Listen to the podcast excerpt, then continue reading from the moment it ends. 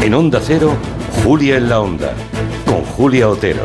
Sí, porque todos los días hay hilos de los que tirar, ¿no? Para abordar la actualidad, pero desde luego hemos escogido ese, centrarnos en el que más tiempo ha ocupado y sigue ocupando de la conversación pública en España en las últimas horas. Me refiero a la maternidad subrogada o vientre de alquiler. Fíjense que las palabras no son inocentes y según se escoja una u otra opción, de alguna forma ya se posiciona quien está hablando.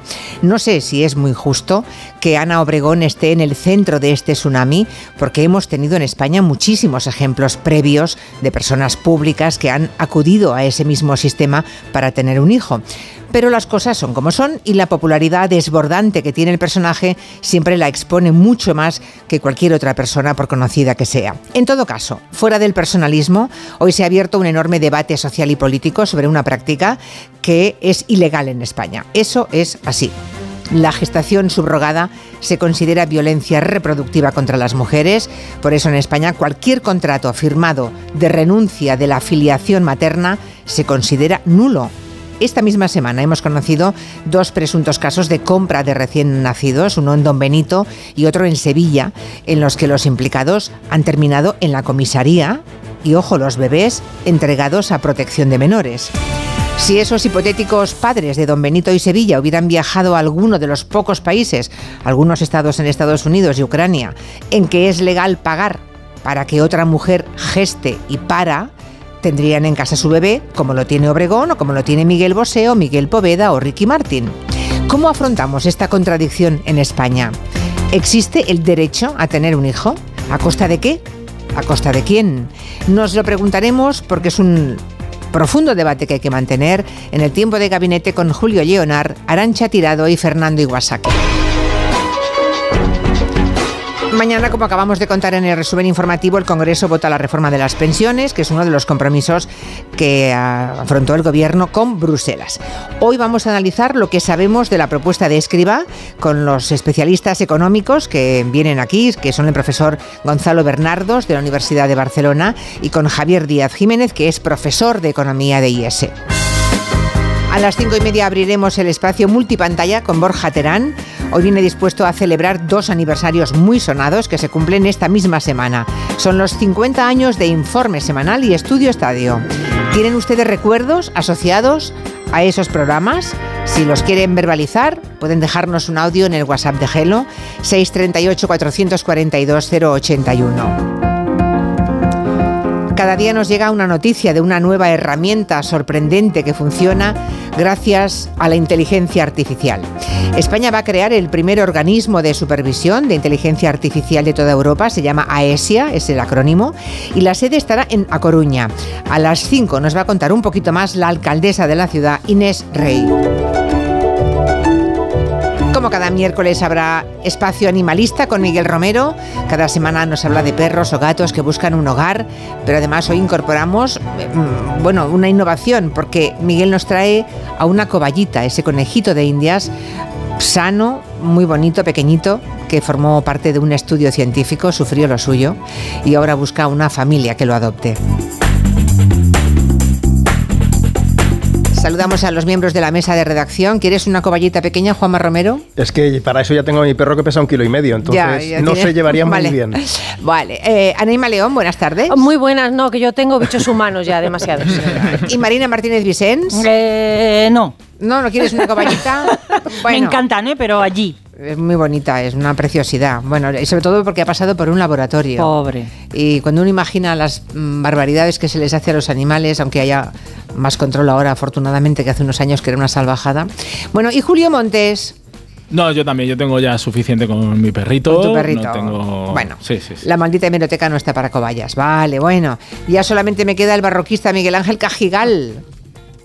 Pues a ver, si se acostumbra a vivir entre libros, pues ni tan mal. ¿no? Bueno, Hombre, se los comerá, Se le puede hacer una encantarán. casita de libros. Claro. Se los come y le encanta. ya Sí, está. Claro. Oye, Miguel Ángel, ¿te encuentras bien del todo ya recuperado? ¿Sí? Sí, recuperado. Igual escucháis un caramelito de menta por ahí de fondo, pero bien. Vale, es que te hemos echado mucho de menos. ¿eh? Dos semanas sin el barroquista. Aquí los oyentes Pues sí. preguntaban por tu salud. Decíamos, casi, casi, casi ya, ya, ya, ya. Bueno, pues Casi ya. es el renacido. En vez de Miguel Ángel Cajigal, el barroquista, hoy es el renacido. si quieren comentar cualquier tema sobre eh, cualquier asunto que comentemos en el programa, ya lo saben, 638-442-081. Hoy es el Día Mundial del Piano. Se celebra el día 88 de cada año.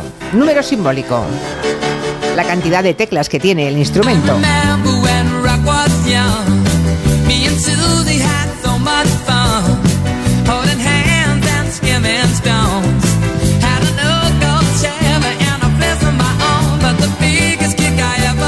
Imagino que no hay objeciones, ¿no? A la selección de Elton John para celebrar el Día. Mundial del Piano. Todo bien. Vale, todo bien. Bueno,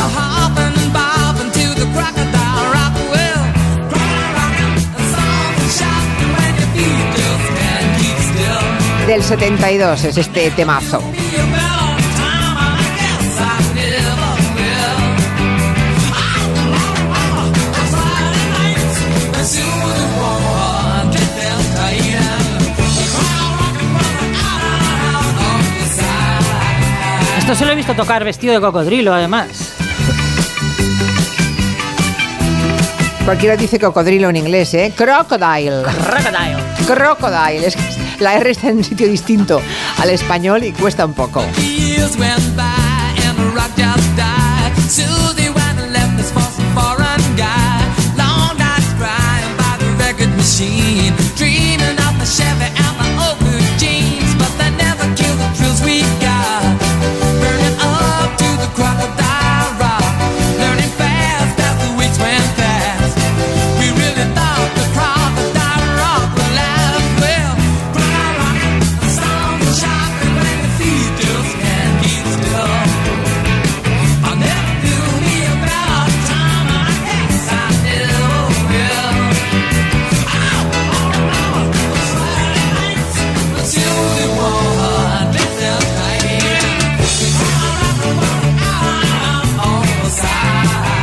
Un oyente, ¿y si el año es bisiesto, cuándo se celebra? Pues el día 88 del año, el que caiga. Hubiera sido ayer, ¿no? Sí, eso es. Pues ya está.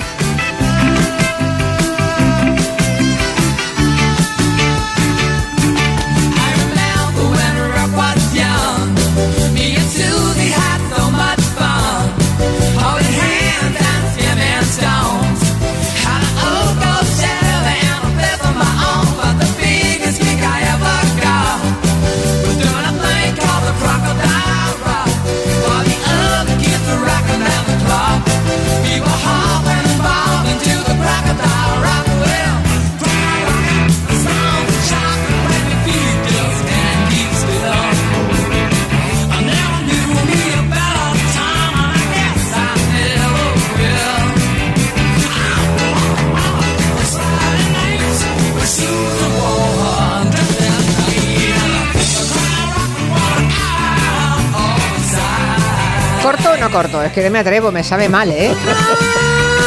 Yo me estaba acordando de cuando vino aquí Juan Rada, el antiguo director del periódico El Caso, el desaparecido El Caso, que contó que tenían de mascota en la redacción un cocodrilo. ¡Ostras! Se llamaba Leopoldo. Es verdad. Por cierto, ya que hemos escogido a Elton John y ya que el tema de hoy es el que es en el tiempo de gabinete, le recuerdo a los que básicamente cuando se refieren a Obregón lo que les molesta no es el hecho del alquiler del vientre, sino la edad, que Elton John tuvo a su segundo hijo a los 68 años, el primero a los 65, por el mismo método. Ahí lo dejo, ¿eh? Ya está. Bueno, e imaginemos por un momento que una profesora de matemáticas fuese forzada a dejar su trabajo por haber explicado en clase las ecuaciones de segundo grado, ¿no? Y que eso alguna familia dijera, uy, no, no, no, no, ¿usted cómo explica estas ecuaciones así a mis hijos, no? O imaginemos que un profesor de física se arriesgará a perder eh, su puesto laboral porque cuenta el movimiento uniformemente acelerado. Bueno, pues miren por dónde. Estas cosas ocurren en el ámbito de las humanidades. Tanta frecuencia que nos hemos acostumbrado a noticias que son del todo esperpénticas, inaceptables, llegan casi todas de Estados Unidos, y es que alguien se ofenda por algo que se ha dicho en una clase de historia o de filosofía o de historia del arte y claro, se acaba culpabilizando y echando a ese pobre profesor o profesora. Miguel Ángel, ¿qué ha ocurrido en una escuela de Florida? Que no damos crédito. Pues, a ver, esta vez la lotería le ha tocado a Hope Carrasquilla, que era la directora de una escuela de Florida, y la han obligado a dimitir. Bueno, básicamente le han dicho o dimites o te echamos, que es una, es una manera muy interesante siempre de dimitir, porque, que se sepa, al menos tres familias se han quejado a través del consejo escolar de la escuela de que en una clase sobre renacimiento a alumnado de 11 y 12 años, esta es la edad del alumnado, se le enseñaron desnudos. En concreto, los desnudos fueron eh, el David de Miguel Ángel, el nacimiento de Venus de Botticelli y una creación de Adán. Esas serían esas obras. Es brutal. Eh, un- Nos, reír, nos Es- echaríamos a reír si, no, si el resultado final de, de eso no fuera que todos sabemos que fue, que es lamentable y para llorar y para chillar casi.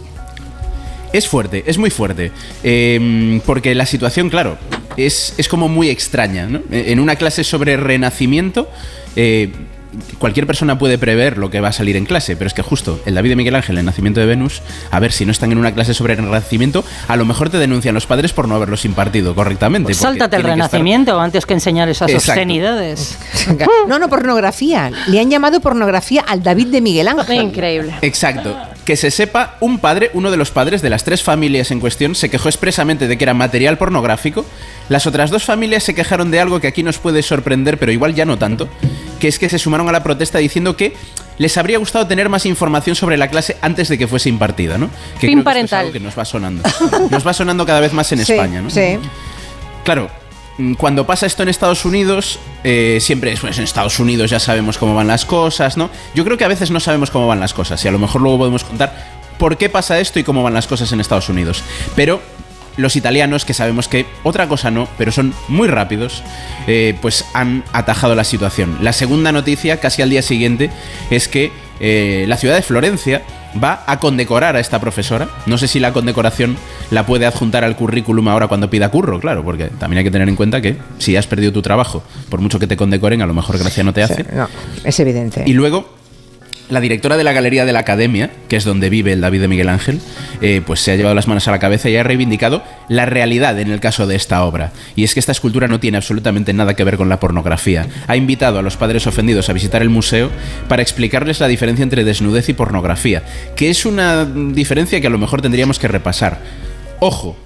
Eh, y aquí lo digo Me claramente. niego. Hay obras de arte. Me niego a obras de repasar arte del semejante, semejante verdad de perogrullo, Miguel Ángel. Sí, sí, pero es muy fuerte, pero es verdad, hay obras de arte que sí tenían lo que hoy llamaríamos un contexto pornográfico, por usar un término que evidentemente no existía en el pasado. Pero justo mm, el David de Miguel Ángel es un señor desnudo y ya está. Eso es lo que tiene, ¿no?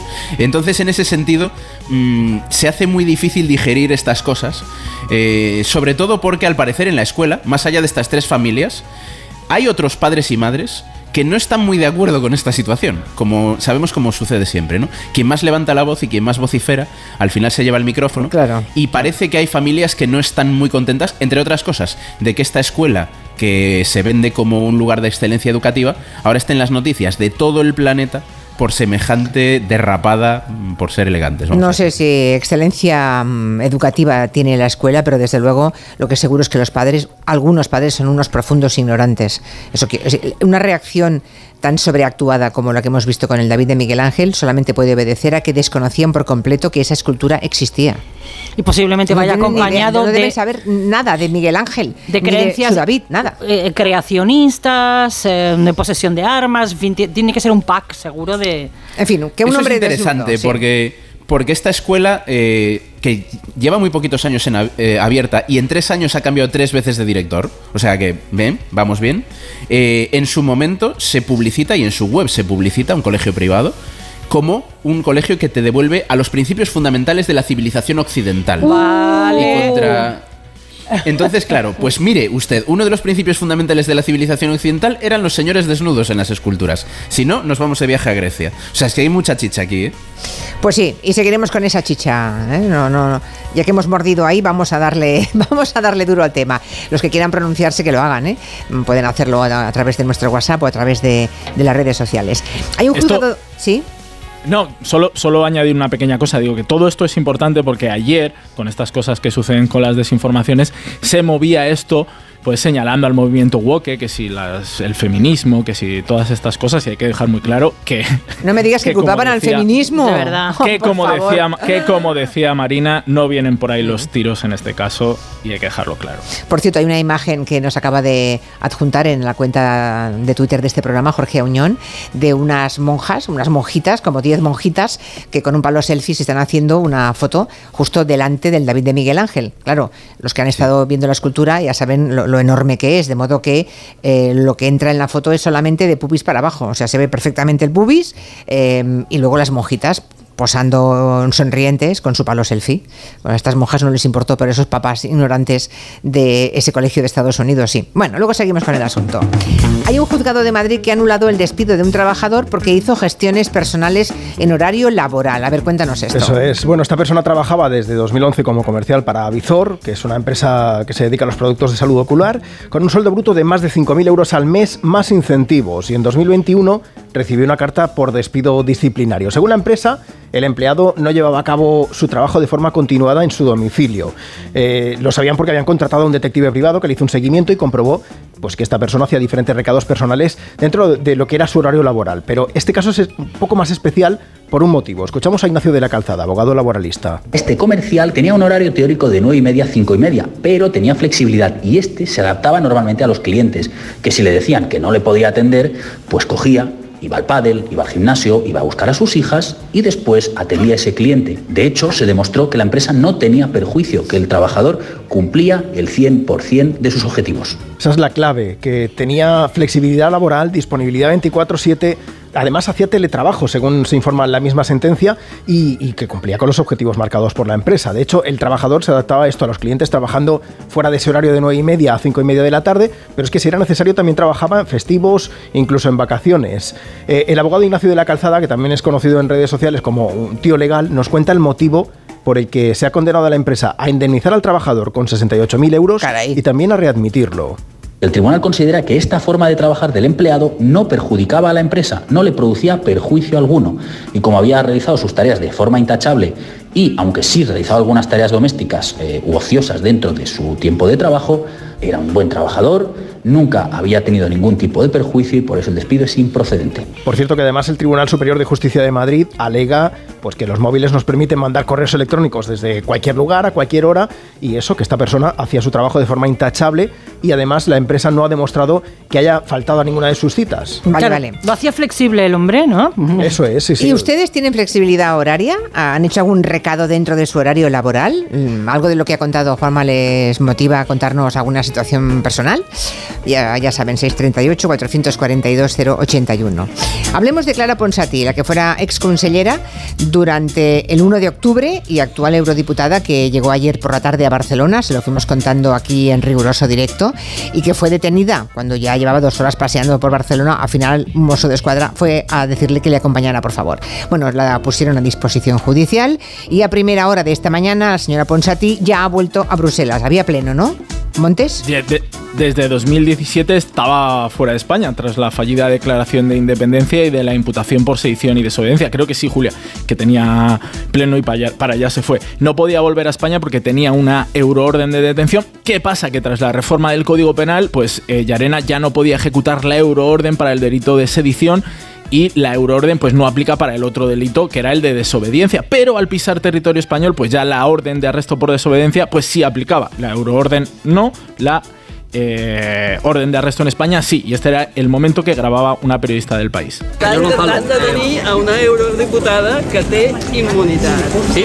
Que te está deteniendo una eu- eurodiputada que tiene inmunidad. Bueno, Sí. la pusieron en libertad a las poquitas horas, ya como decíamos está de vuelta en Bruselas para participar en el Pleno del Parlamento Europeo.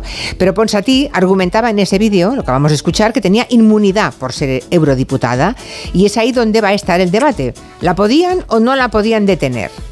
Sí, ahí está la cosa. En estos momentos los servicios jurídicos del Parlamento Europeo parece que lo están estudiando y bueno, pues no podemos entrar más allá de eso nosotros mientras, Julia. Sí que podemos aprovechar para repasar esa maldita hemeroteca de Clara Ponsatí estos últimos años, porque una de sus últimas polémicas fue decir, por ejemplo, que el Estado español estaba dispuesto a matar, pero que los catalanes debían asumir ese riesgo. Gemma Niergas eh, le preguntaba directamente si los catalanes estaban eso dispuestos a morir por la independencia y ella respondía que sí. De debò vostè creu que la independència de Catalunya és tan important com per valer la vida d'una persona? Sí. Dice que sí. O sea, ¿La sí. independencia vale una vida? Sí. Bueno, lo comparaba con las protestas de civiles ucranianos en ciudades tomadas por los rusos. O sea, ahí, ahí es nada, ¿eh? Pero no es la primera salida de tono que tiene la dirigente catalana, ni mucho menos. Sí, en 2018, al poco de huir a Escocia y con todo lo que se había liado con el referéndum del 1 de octubre, con todas las promesas que se le había hecho al pueblo de Cataluña sobre que sí o sí iba a haber independencia, pasara lo que pasaba, cuando ella ya estaba en Escocia decía que bueno, pues que al final esto también había sido un poco un juego de póker y que a lo mejor pues habían ido un poco de farol. Estàvem jugant al pòquer i jugàvem de farol. Qué divertido, ja, ja, ja. Estábamos jugando al póker e íbamos de farol. Bueno, sí, se fue, iban de farol, pero se fue de España en cuanto la imputaron por sedición y, y lo de antes, ¿eh? que había gente dispuesta a morir por la independencia. En fin, también fue protagonista de otra polémica tuitera, ¿verdad, Julio? Sí, en pleno confinamiento por el coronavirus, tuiteaba de Madrid al cielo por la situación de la COVID-19 en Madrid. Tuit, por cierto, que retuiteaba Puigdemont y que, pues, tenía claro que borrar después pidiendo disculpas. Bueno, pues ese personaje, Clara Ponsatí. Volviendo al tema de Miguel Ángel Cajigal, el barroquista, de lo que ha ocurrido con el David de Miguel Ángel en una escuela norteamericana, un oyente nos envía fotografía de las gárgolas de la lonja de Valencia. Telita. Como vean eso, Claro. es que las gárgolas... Gárgolas es muy frecuente. Las gárgolas, estas esculturas románicas y góticas, que sobre todo estaban en los exteriores, en los aleros de las iglesias románicas, hay cosas que, vamos, eso sí que la, la junta escolar de este cole les puede dar un tabardillo. Le- bueno, le explotaría la cabeza, ¿no? Porque la que estoy viendo eh, en esta gárgola es como un sátiro que lleva todo el, el- el paquete escrotal en la mano. Así que como vean esto, les da menudo yuyu. Vale. Pero, ¿qué les pasaría, por ejemplo, si les llevan ahí a gente a posar desnuda, como sucede, por ejemplo, en la facultad de mi hija, que pintan al natural? Pero y qué hay guarrada es esa. y mujeres. ¿cómo, que- ¿Cómo que pintar a una persona desnuda? ¿Qué bolas. guarrada es esa, por favor? O sea, ¿Allí qué hacen? ¿Dinamitan Sí, sí. la escuela? Bueno, me gustaría saber cómo hacen, cómo tratan los desnudos en las escuelas de arte, ¿sí? Sería, es una buena pregunta, ¿eh? Es una buena pregunta. En Onda Cero, Julia en la Onda, con Julia Otero.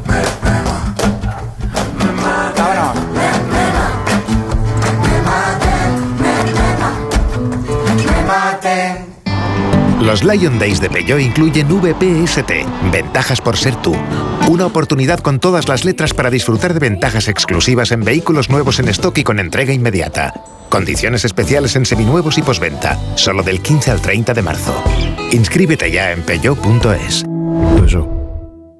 Espai Baronda en Esplugues de Llobregat, una antigua fábrica de cerámica de estilo modernista, cuya rehabilitación ha dotado a este singular edificio de nuevos usos acordes con los tiempos. Exposiciones, pasarelas de moda, presentaciones. Espai Baronda ofrece un sinfín de posibilidades para adaptarse a múltiples eventos. Desde allí, el jueves 30 se hará en directo el programa Julia en la Onda, con el patrocinio de Finestrelles Shopping Centra y la colaboración del Ayuntamiento de Esplugues. El jueves 30, a partir de las 3 de la tarde, Julia en la Onda, desde el Spy Baronda en Esplugues de Llobregat, con Julia Otero. Te mereces esta radio. Onda Cero, tu radio.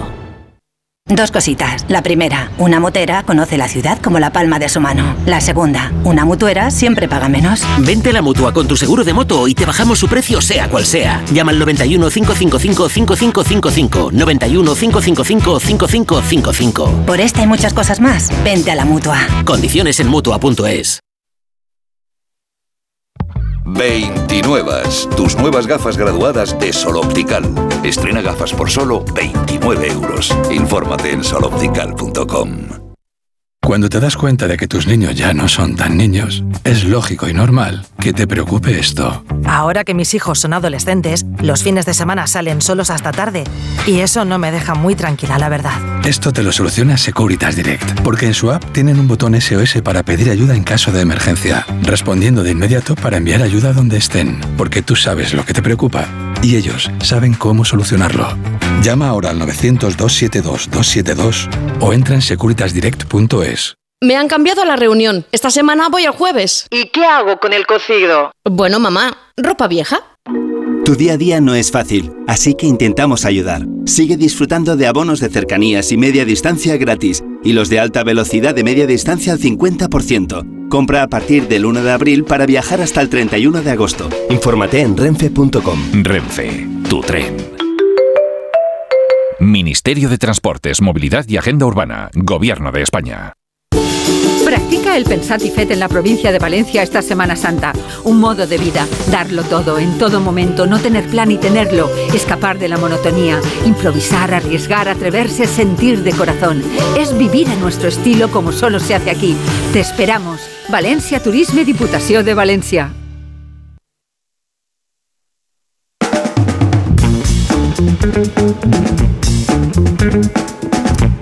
Cosas que nos cuentan los oyentes.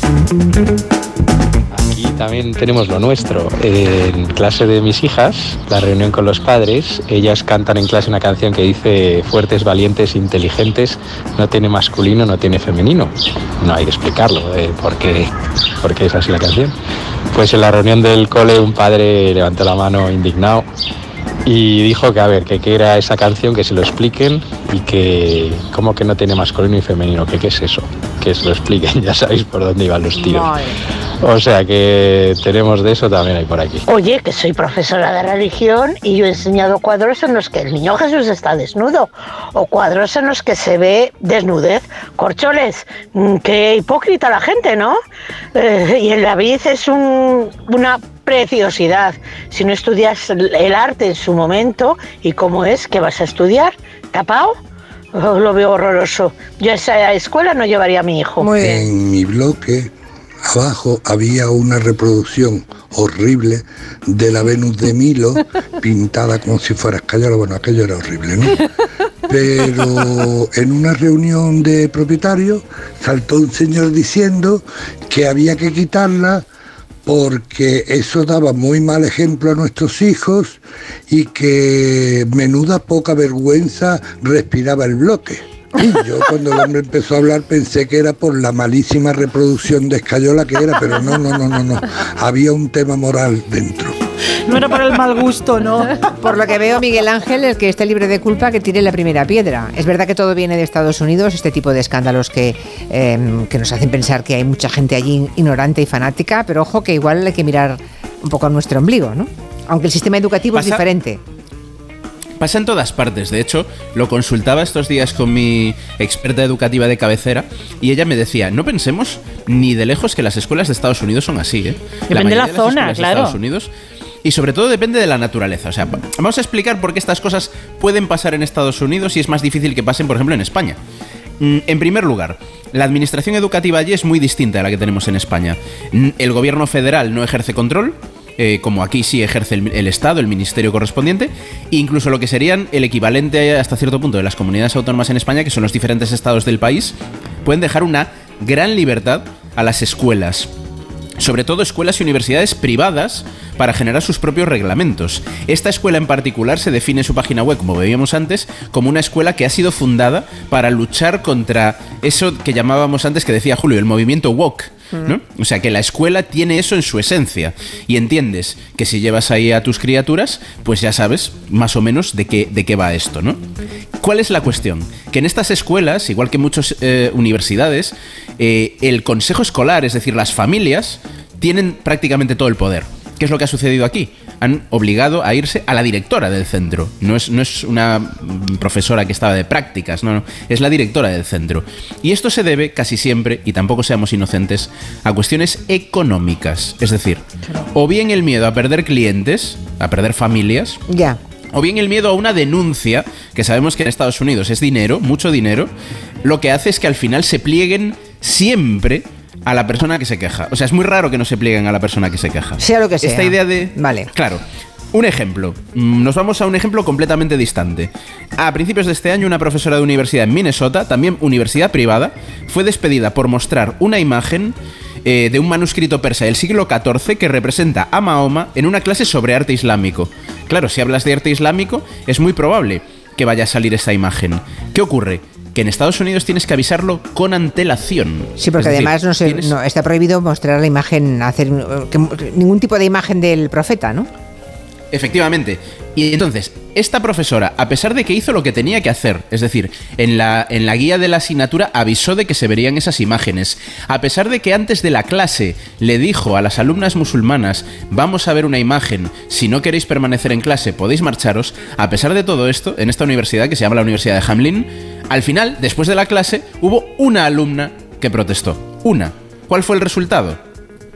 Despe- despedida la profesora. También. ¿Por qué? Qué. Porque a partir de la Ya, protesta ya, de la alumna, Mm. la Asociación de Estudiantes Musulmanes puso una queja formal y cuando hay una queja formal, como decíamos, lo que no quieren los consejos de estas universidades o los consejos de estos colegios es tener el menor problema. Es un poco, me vais a permitir que haga un símil muy cogido con pinzas, pero es como en los equipos de fútbol que no funcionan. Despides al entrenador en lugar de cambiar a 14 jugadores. Bueno, pues al final pasa un poco esto y esto es lo que luego se hace noticia, ¿no? Que de repente el poder popular toma lo que es el currículo escolar en la mano y dice, esto no, esto no, esto no queremos que se imparta. Pero vamos, que aunque la última razón sea económica, tal como lo has contado, lo entendemos perfectamente, Miguel Ángel, no, no deja de también quedar manifiesto que hablamos de personas ignorantes y fanáticas. Que las hay en todas partes. Desde luego, Otro caso, desde otra luego- cosa es el caso que se les haga, pero desde Claro. luego eh, es fanatismo e Exacto. ignorancia. Aquí lo que sucede es que si te enfadas, la gente enfadada tiene más herramientas. Y, y como lo que se suele decir en este tipo de lugares es que el profesorado, cualquier material que sea potencialmente controvertido, lo tiene que anunciar, ya, pero lo potencialmente controvertido te lo tienes que inventar tú. Tienes que ver tú lo que va a ser potencialmente controvertido. Oyentes que me están enviando fotografías de todo tipo de eh, gárgolas de edificios románicos en los que menudean, bueno, pues eh, todo tipo de posturas, de sátiros, de todo tipo, a- al hilo de lo que estamos comentando de- del David de Miguel Ángel. Bueno, otro asunto. El Congreso ayer emitió por la tarde una proposición de ley del- del partido Teruel Existe para considerar de interés general, ojo, fíjense en lo que vamos a decir, ¿eh? los bares de la España vaciada. Los Cuéntanos. bares, porque Sí, en sí. España, a pesar de que hay muchísimos bares, sin embargo, hay alrededor de 1.500 municipios que no tienen ningún establecimiento de hostelería, ¿no? Casi todos muy pequeños, de menos de 200, 150 habitantes. Y claro, si no hay bar, no estamos hablando solo de no poder tomar un café o de comer, sino de quedarse sin punto de encuentro, sin lugar de reunión. Es mucho más que un sitio para comer y tomar un café. Claro, hay gente que recibe allí un paquete o incluso eh, puede sacar dinero de un cajero ambulante que pasa por allí, ¿no? Bueno, Tomás Guitarte, el de Teruel Existe, decía ayer que un pueblo avanza hacia su desaparición cuando se cierran su escuela y el bar. Hay una cátedra, de hecho, sobre despoblación en la Universidad de Zaragoza, a la que pertenece el economista Luis Antonio Sáenz, que estudia este problema y nos dice que el hecho de que no haya bar es un motivo más para marcharse, que es una pescadilla que se muerde la cola de la despoblación. Hay poca gente, el bar cierra, aún hay menos gente. tienen un papel central bastante grande en articular la vida y además tienen un papel pues intergeneracional. Los bares en la ciudad están muy segmentados según la clientela, mientras que en un pueblecito te ves hasta con tu enemigo, ¿no? Y incluso los que lo regentan tienen un, un papel también así anímico, ¿no? Normalmente pues el, el bar de un pueblo es un poquito como el corazón, ¿no? Lo que palpita hacia el resto Pues para mantener ese corazón palpitante es que propone Teruel Existe que los establecimientos de hostelería, los comercios de los municipios de menos de 200 habitantes se reconozcan como entidades de la economía social. De hecho, PSOE, Unidas Podemos, PP, Vox han apoyado la propuesta y que nos la explique un poco más el propio Tomás Guitarte. Pues sí, saludamos al diputado Tomás Guitarte. Muy buenas tardes. Hola, muy buenas tardes. Bueno, a menudo éxito, ¿no, señor Guitarte? PSOE, Unidas Podemos, PP y Vox, todos apoyando la propuesta. Esto es casi insólito en el Congreso de los Diputados. La verdad es que sí que es insólito porque vivimos en una política de bloques que a veces parece que hasta las cosas de sentido común se tuercen y se retuercen para, para, no, para no evidenciar que estás de acuerdo con las cosas, ¿no? Pero ayer finalmente pudimos poner en evidencia que este es un tema en el que estamos de acuerdo todos, eh, una amplísima mayoría que reconoce que los pequeños municipios municipios de menos de 200 habitantes o localidades de menos de 200 habitantes, la función del bar es claramente un elemento de social, de economía social, y que por un lado merecen que se les reconozca esa función, que muchas veces han estado, no, no ha sido tan evidente, y por otro que merecen que puedan acogerse a los incentivos que, puede aportar este reconocimiento. ¿no? Sabéis que la, la economía social es aquella que tiene la primacía de las personas y del bien social sobre la del capital, y yo creo que es incuestionable que en estos casos sucede así, ¿no? Porque no hay ahora, hablamos. que se presta. Ahora hablamos de lo que supone, ahora hablamos de lo que supone eso de que, de que entren dentro de la, de la economía ah, social. Y yo llamo la atención de todos los oyentes de toda España, nos escuchan desde pequeñas, grandes ciudades y pequeñas mm, poblaciones también, y seguro que desde pueblos de menos de 200 habitantes ah, mm, habrá también mucha gente que nos está escuchando y que en este momento se está enterando de esto que está contando Tomás Guitarte. O sea, Teruel existe, pero lo que consigue Teruel existe es para toda España, obviamente, ¿eh? para todos los pueblos de España de menos de 200 eh, habitantes, para que ese bar tenga categoría de ley de economía social. ¿Qué implica eso, Tomás, exactamente? Bueno, pues precisamente es que, podrán acogerse pues a aquellos beneficios, incentivos, incentivos fiscales que tiene la economía social, ¿no? Hay una serie de incentivos y beneficios que, tienen reconocidas las empresas que se califican de economía social y, se podrán acoger. En el fondo, pues probablemente pues eh, sean eh, una, una ayuda en el, en el pago de, de, las cuotas de seguridad social, te pueden una, una, una, una fiscalidad más, más beneficiosa. Bueno, esos pequeños, esos pequeños impulsos que a veces pueden hacer que, el negocio sobreviva o no sobreviva. ¿no? Y nosotros creemos que, bien por esta vía o bien por cualquier otra, son negocios que necesitan, necesitan el apoyo porque lo que menos son es negocio en el, sentido estricto de, de rentabilidad de, de, la cantidad, que también lo tienen que ser, ¿no? Pero, pero que realizan otras muchas funciones que merecen que merecen el reconocimiento y, bueno, merecen que sean apoyados porque eh, como bien decíais antes en un pueblo es, es el síntoma de que exista de que exista bar o no exista bar es un elemento diferencial para que el pueblo tenga posibilidades posibilidades reales de superar los procesos de despoblación o no. Desde luego. Me gustaría que escuchara a Tomás Guitarte, el diputado de Tomás, eh, de, perdón, de Teruel existe. Tomás existe, sí. Antes que Teruel existe ya existía Tomás, ¿verdad? El diputado Guitarte. Pero me gustaría que escuchara a Tomás un, ejemplo de bar que cierra, lo contamos aquí, y que eh, vuelve a abrir con gente de fuera. Escuche, escuche. Hablamos de Saldonedo, en León, que tiene 159 habitantes. Les llamamos cuando buscaban gente para que por favor regentaran el bar porque la última familia que lo había hecho se había marchado. Bueno, hicieron un llamamiento, le pagaban en alquiler entre los vecinos del local al que fuera y ahí está ahora desde hace cinco meses un matrimonio de Cantabria.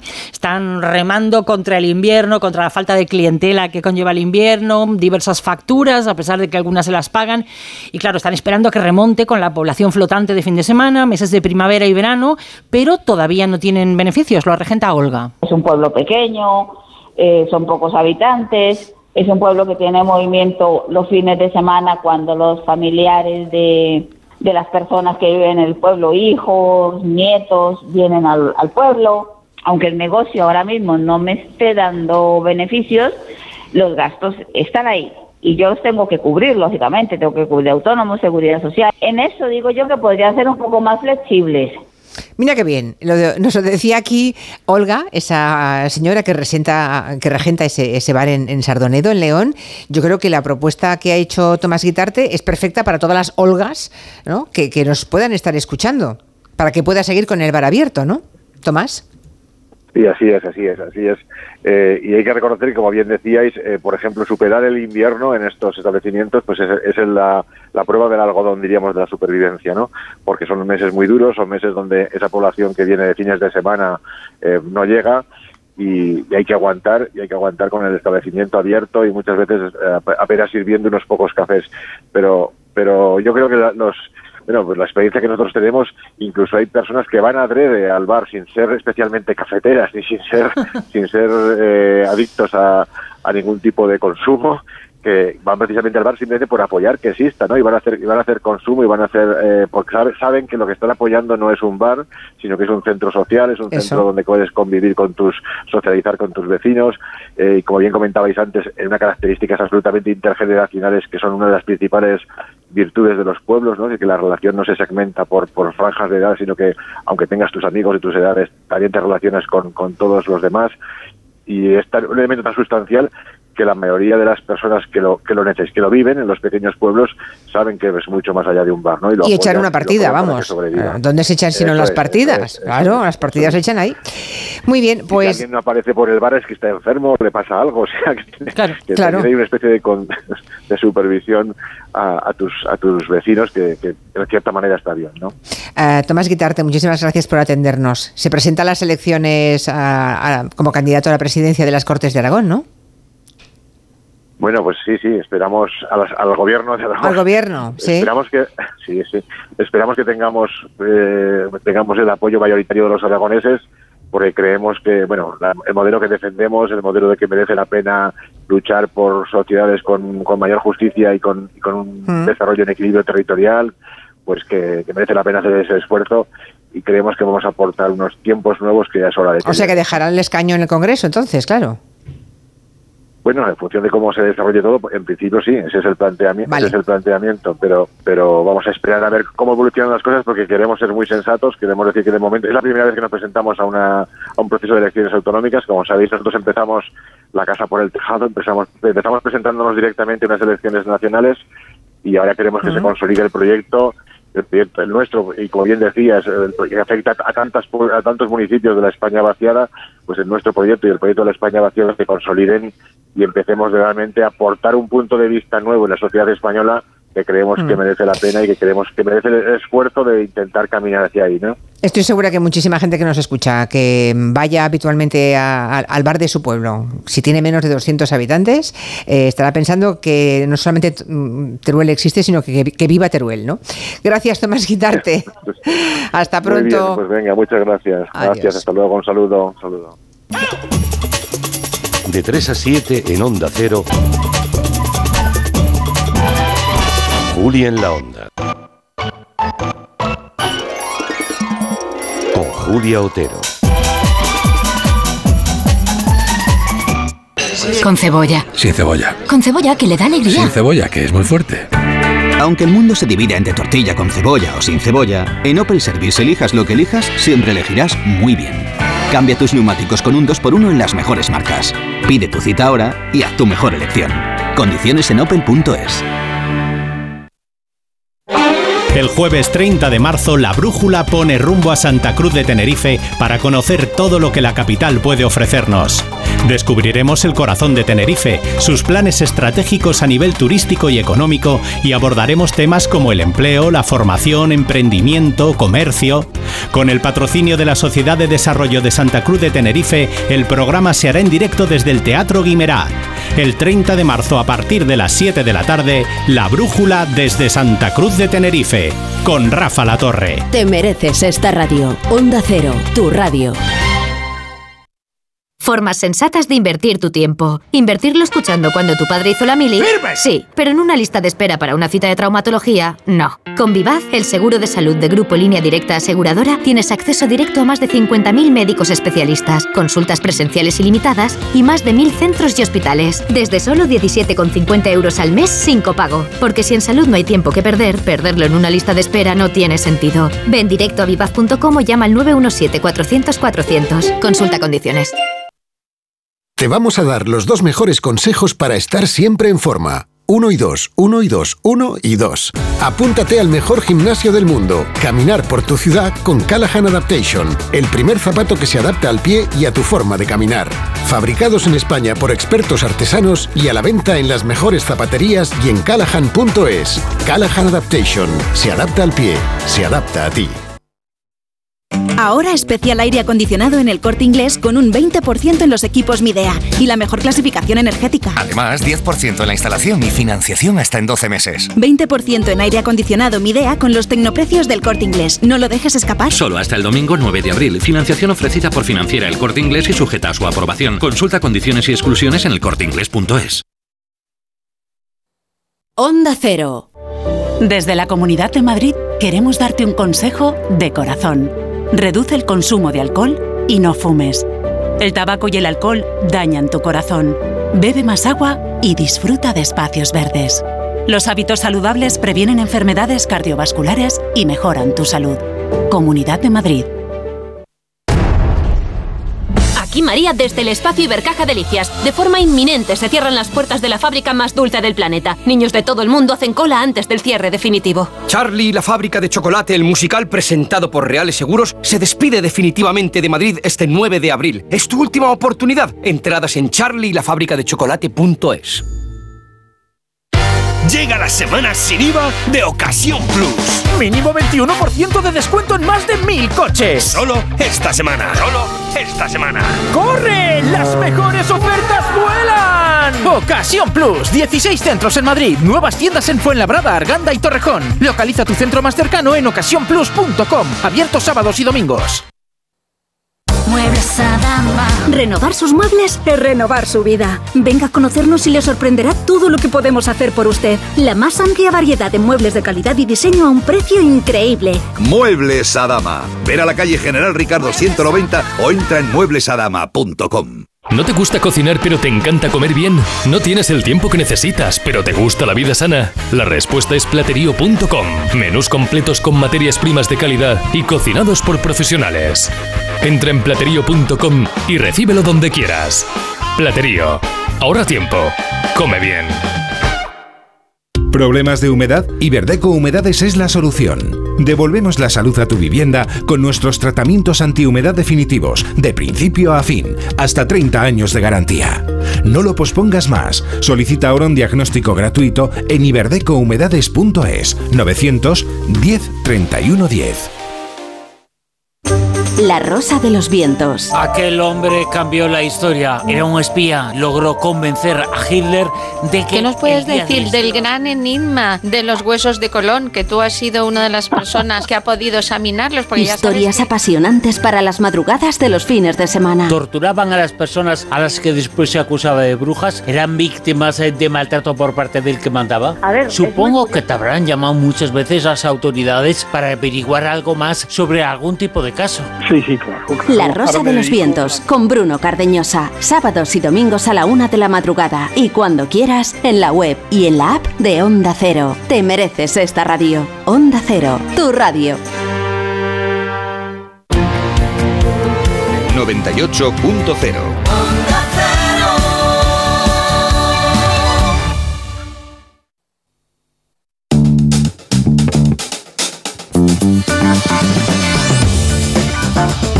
Comentarios de los oyentes. No es por hacerle publicidad a los Simpson, porque no les hace falta, pero precisamente esta misma polémica y con el David de Miguel Ángel está recogida en un capítulo de los Simpson donde llegan a ponerle unos pantalones vaqueros. ¿Es una obra de arte o solo un tipo con los pantalones bajados? Este será nuestro debate de hoy. Señora Simpson, ¿por qué está usted en contra de esta estatua? No lo estoy, creo que toda la gente de Springfield debería verla. Anda, estaba en Los Simpson, ¿a que no lo sabías, Miguel Ángel, esto? Sí, la- bueno, la verdad es que lo estuvo diciendo mucha gente en Twitter Ah. y ca- es que los Simpsons lo han predicho todo. No, Todo. no hay nada que no, tiene, esté mé- no tiene mérito, Simpson. ¿no? Por No hay aquí, nada. por aquí nos cuenta un oyente que en Bilbao, en el Museo de Bellas Artes, hay una escultura de una musa desnuda, que a principios del siglo XX la moral de la época clamó ante semejante escándalo y el museo encargó otra musa, esta vez vestida. Y luego en los años 80 se repuso la muda, ay, la muda, la musa desnuda y la vestida se colocó en otro lugar como una fuente en un paseo. O sea que, pero claro, era a principios del siglo XX. Esto de- del David de Miguel Ángel ha ocurrido esta semana pasada, 2023, en Estados Unidos. Bien, ayer desmentimos la muerte de Felipe González, ¿se acuerdan? Ese bulo que empezó a circular. Bueno, pues hoy le ha tocado a Elena Salgado, exministra de Sanidad con Zapatero. Otra vez otro bulo, pero ¿de qué va esta gente? Pero además, Julia, es que ha llegado, no sé si lo has visto, pero ha llegado a muchísimos medios, lo han publicado como si fuera real, o sea, ha tenido muchísimo más alcance aún que el de ayer. El bulo lo publicaba una cuenta que se creó este mismo mes de marzo, que es la misma que, la, que hizo ayer el bulo de ayer, cambiándole el nombre. De hecho, su segundo tuit era este, anunciando el fallecimiento de Elena Salgado, pero como digo, ya ha habido medios que se lo han tragado. y Se lo han tragado y lo han publicado. Bueno, pues Sí. que, en fin, eh, si quería demostrar esta cuenta que el mundo del periodismo goza de muy mala salud, desde luego en dos días consecutivos lo ha conse- A ver mañana a quién matan, ¿no? Y seguimos ahí. Sí. Bueno, que sepan que es un bulo que Elena Salgado no ha fallecido. ¿Y quién es quién está detrás de esa cuenta, Julio? Bueno, en este caso eh, suplantaba al delegado del gobierno en Galicia, José Ramón Gómez Basteiro, Ya te digo que nosotros, como siempre hacemos, pues hemos hablado con la delegación del gobierno que nos ha confirmado que la cuenta era falsa. El diario.es, por ejemplo, ha hablado directamente con Elena Salgado. ¿Y qué pasa? Bueno, la cuenta, minutos después, ha publicado un tuit reconociendo que quien está detrás es el periodista italiano Tommaso eh, de Benedetti, que lo ha hecho bastantes veces más. Esto. Bueno, me parece que Tommaso de Benedetti es un viejo conocido vuestro en maldita.es, ¿no? Sí, ya te decía que es el mismo que estaba detrás ayer del bulo de la muerte de Felipe González, pero ya ha hecho unas cuantas. Muerte de Benedicto XVI en julio de 2020, la, antes de que falleciera, claro, o la de Javier Marías en enero de 2020, cuando mm, desgraciadamente falleció en septiembre. Pues cuidado con estos contenidos porque hay hasta periodistas a los que se le han colado y lo han publicado. De verdad, qué horror, qué mal quedamos en este oficio, de verdad. Hay dos jóvenes ingenieros murcianos que han creado una aplicación móvil interesante, sobre todo para estar pendiente de la salud mental de los adolescentes. Está pensada para jugar entre compañeros de clase y lo que quiere es reducir exclusión social y mejorar que haya autoestima eh, entre los adolescentes. Mm, La aplicación se llama FAN, se lanzó hace un mes y ya trabajan con ella en más de 2.000 colegios e institutos españoles. La han creado dos ingenieros murcianos, Pablo Sánchez Chisver y Alex Culebras, que son dos talentazos, han pasado por la agencia de ingeniería aeroespacial más importante de Europa, por IBM. Ellos estaban inmersos en otros proyectos, pero vieron que en Estados Unidos se estaba arrasando una aplicación que se llama GAS que pretende luchar contra el bullying, el acoso, el aislamiento, y estaba arrasando tanto que estaba desbancando a TikTok, a Virreal, entre los estudiantes americanos. Así que Pablo y Alex dejaron lo que estaban haciendo y se pusieron a trabajar como locos para crear la versión española, que se llama FAN, porque además se daba ¿no? la coyuntura social, hay mucha preocupación con esto. Funciona de una manera muy sencilla, nos lo ha explicado Alex Culebras. Los alumnos se registran y responden unas preguntas tipo test. A ti la aplicación te lanza una pregunta en un momento del día, oye, ¿quién crees que tiene la letra más bonita? O eh, ¿quién crees que es la persona eh, que mejores notas saca? Y tú de esos compañeros o compañeras de clase que ves en esas eh, opciones, pues eliges a una de forma completamente anónima y a esa persona a la que eliges pues le llega ese piropo que llamamos nosotros Claro, ¿con quién te ríes más? Eh, ¿Quién es más original? Además, la aplicación va aprendiendo, según las respuestas que recibe, se va volviendo más específica y va planteando nuevas preguntas que abarcan todos los perfiles del aula, ¿no? Así todos los alumnos que participan pueden recibir halagos y estímulos positivos de sus compañeros. feedback es súper positivo. Sí que recibimos al cabo del día, te diría que decenas de, de emails diciendo, oye, la aplicación me encanta, me hacen sentir súper bien conmigo mismo, he descubierto algo sobre mí que no conocía. Está muy bien porque las redes invitan a proyectar de cara a los demás, ¿no? A exponerse a juicios, a críticas, y esto les está sirviendo a muchos chavales Ya. para conocerse mejor. O sea, siempre en positivo por lo que veo, ¿no? Sí, sí, todas son positivas. Bueno, está bien, está bien. Otra más. En Castrocalbón, cuidado, esto a la que se te escapa la has liado, ¿eh? Castrocalbón, que es un pueblo de León, acaban de destruir la calzada romana mejor conservada de toda España. Miguel Ángel, escucha, pásmate y luego opina, por Escucha y llora, escucha y llora. Bueno, eso, ah, cuéntanos, Juanma. Es muy fuerte. Bueno, primero se pensaba que había sido el ayuntamiento y ahora parece que las obras vienen por parte de la mancomunidad. El caso es que han querido arreglar un camino haciendo una pista de tierra, una pista plana, han llevado allí maquinaria pesada. El problema es que lo han hecho arrasando una antigua calzada romana que unía Asturica Augusta, que es la actual Astorga, con la ciudad portuguesa de Braga. Una calzada romana auténtica. Sí, de las mejores conservadas de todo el país. Madre Esto es Dios. lo que dice Isaac Moreno, que es uno de los mayores expertos en calzadas romanas y que ha sido uno de los primeros en dar voz a- la, la voz de alarma con un vídeo en el que se puede ver el antes y el después del destrozo de esta vía que según nos cuenta tenía una importancia especial. Realmente era una de las zonas mejor conservadas de España, sobre todo porque tenía unas huellas constructivas impresionantes, con ollas de extracción de las gravas para la propia vía romana. Era un páramo inculto que había conservado muchísimos detalles, el terraplén estaba entero en muchísima longitud, tenía prácticamente ninguna transformación desde hace 2000 años, apenas las dos huellas de los carros que iban y venían y después de los tractores a lo largo de todo este tiempo. Lo mismo que ha estado 2000 años, podría haber estado otros 2000 años más. Pues no, ha llegado a su fin, ¿no? Eso Dos mil es, años, pues vamos sí, a taparlo. Sí, hemos estado hablando con la Asociación Sin Ánimo de Lucro Hispania Nostra, que trabaja en la defensa, en la promoción y en la puesta en valor del patrimonio cultural y natural del país. Eh, también están exigiendo que se tomen medidas ante esta destrucción de la calzada romana. Marina Sánchez es su delegada en León. Mañana va a haber una comisión a nivel de comunidad comunidad autónoma porque es muy grave. La que de una manera que no se sabe ni por qué, de repente ha arreglado un camino hacia ninguna parte. Es un camino muy poco transitado. Afortunadamente la zona de Palacios no se ha tocado, que es donde la calzada romana tiene un poco más de elevación. Está asentada sobre unos arcos y es la parte que asociaciones y grupos vecinales desde hace tiempo vienen conservando. Sí, porque todas estas asociaciones y todos los vecinos sabían que estaban allí, eh, esa calzada romana, pero quiero decir, es que además estaba documentada, había carteles por todas partes. Que lo ponía calzada romana. Eso es, o sea, tenías tu desvío marcado y había un panel informativo que, pues, eh, en el que se daba un cierto tipo de información. Bueno, eh, la delegada de Hispania Nostra ha ido a Castro Calvón, de hecho estábamos hablando con ella justo en el momento en el que estaba allí comprobando in situ el estado en el que ha quedado el kilómetro y medio que, que ha quedado maltrecho. Hemos querido saber si ese destrozo se va a poder revertir. Es que su respuesta es categórica, vamos. En absoluto. La calzada romana no se puede revertir, aunque sea a mano. Eh, hay que tener en cuenta que es una sucesión de capas, de, est- de estratos, que se hacían con el sistema de ingeniería romano. Con lo cual, revertir eso, en principio, se cree que no. Bueno, pues como Madre nos mía. comentaba... No habrá caminos para arreglar, para ir justamente a cargarse una calzada romana. Es impresionante. Claro, y además que era un camino totalmente secundario que, Que no va a se ningún sitio, utilizaba, no nada. había campos de cultivo por allí. Miguel no Ángel, además de llorar, ¿quieres decir alguna otra cosa? Habría que meter en Bueno, la cárcel sí. a alguien, ¿no? Perdóname, pero es que siempre es nos tremendo. dicen siempre nos dicen que al patrimonio al mundo del patrimonio cultural hay que venir llorado de casa pero sobre todo me quedo con esta idea final no que han dicho desde Hispania Nostra los daños al patrimonio normalmente no son reversibles otra cosa es que sean maquillables como cuando alguien acuchilla un cuadro o lo rompe o rompe una escultura a lo mejor se puede maquillar pero el daño es para siempre Y la- Esto es no, no, y la calzada esta, es que es imposible no, es- recuperarla. es, es ya está. irrecuperable, es irrecuperable. O podríamos hacer otra calzada romana, pero sería una calzada romana de 2023. Moderna, claro, claro, claro. O sea, algo que ha estado allí 2000 años y de pronto, justo en el 2023, vamos a tapar eso. A echar un poquito de cemento, por favor. En fin. ¡Viva España! No, bueno.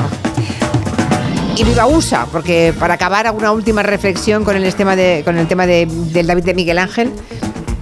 Había una cosilla, pero eh, en España también nos pasan estas cosas cuando alguien se ofende. El problema es cuando nos ofendemos y nos enfadamos. Os recuerdo un caso muy brevemente.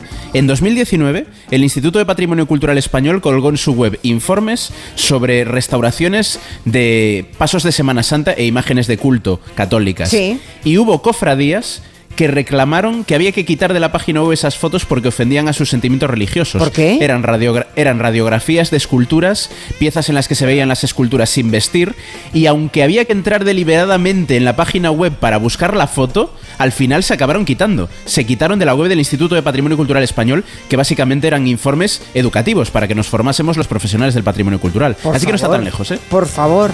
O sea, algo para profesionales de la restauración de patrimonio cultural Exacto. español en una web de profesionales de la restauración les parecía ofensivo. A Dios no se le radiografía. Por favor. Exacto. Además, tenían que buscarlas expresamente, esas, ¿no? Y ir ahí Y, a la y darle web. Ya. y darle clic a la foto y abrirla para ver lo que había dentro, claro, lógicamente.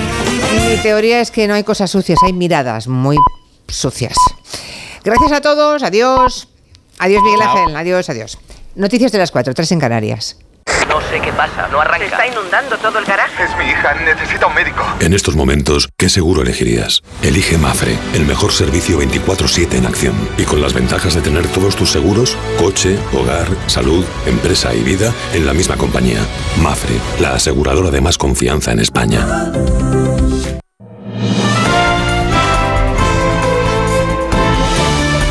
Noticias en Onda Cero. Buenas tardes. Los equipos de extinción siguen trabajando para tratar de estabilizar el incendio de Castellón. Esta tarde los vecinos de cinco municipios desalojados podrán volver a sus casas, pero con la condición de no salir del pueblo. Son 200 de los 1.500 desalojados. Preocupa también la situación en Asturias. El gobierno regional ha pedido ayuda al ejército, a la UME, ante la oleada de incendios forestales que sufre el Principado. Onda Cero Oviedo, Arturo Tellez. El gobierno del Principado eleva el nivel de riesgo del plan de incendios forestales a nivel 2, dado que ha subido de manera drástica en las últimas horas el número de fuegos al terminar la mañana, 51. Es más, la comunidad autónoma ha pedido ayuda a la unidad militar de emergencias en este día de viento fuerte y máximas rozando los 30 grados. Por seguridad, se ha suspendido el trabajo de extinción en el fuego de la Badoira, en el concejo de Tineo. En Parres, Piloña y Cangas de Onís también hay incendios preocupantes.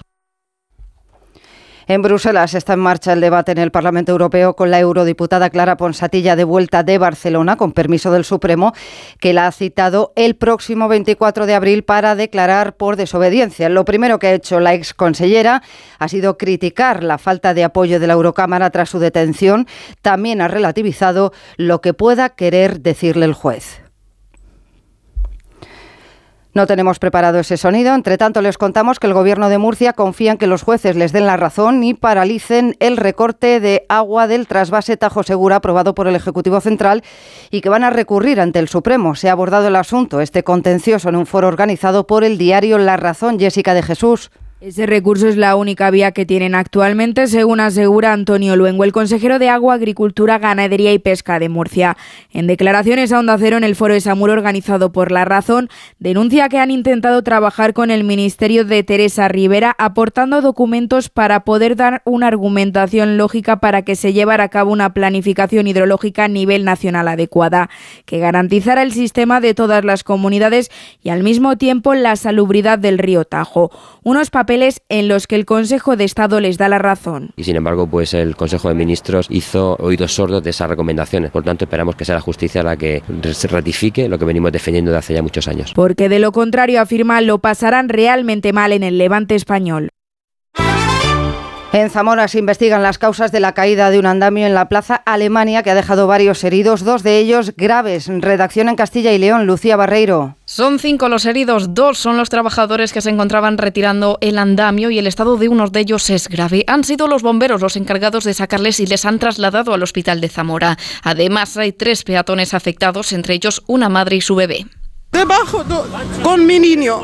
No he visto nada. Todas cosas negro, no sé. Niños ahí, no sé. Se cayó, pero no sé, está bien. Estaban desmontando el andamio y en la cuarta planta empezó a doblar, a doblar y Plas se cayó y los dos chicos, uno estaba abajo y el otro estaba arriba y se cayeron los dos y quedaron debajo de, de los hierros. El andamio ha caído desde un cuarto piso y por ahora se desconocen las causas del accidente. Y una cosa más, ya tiene fecha la entrada en vigor de la Ley de Bienestar Animal el próximo 29 de septiembre, según publica hoy el Boletín Oficial del Estado. En seis meses, por tanto, estará prohibido vender animales en tienda y se obliga además a hacer un curso para tener perro. Queda prohibido también el uso de animales en circos, belenes o procesiones y se obliga a la reconversión de los zoológicos. Vamos ya con las noticias del deporte, Esther Rodríguez. Pues buenas noticias para el Real Madrid. Thibaut Courtois ha entrenado con el grupo y se descarta cualquier lesión después de que abandonara anticipadamente la concentración de Bélgica. El portero ha completado una sesión en la que Ancelotti ha recuperado a varios internacionales, Chouameni, Camavinga, Rodrigo Gómez, Vinicius Junior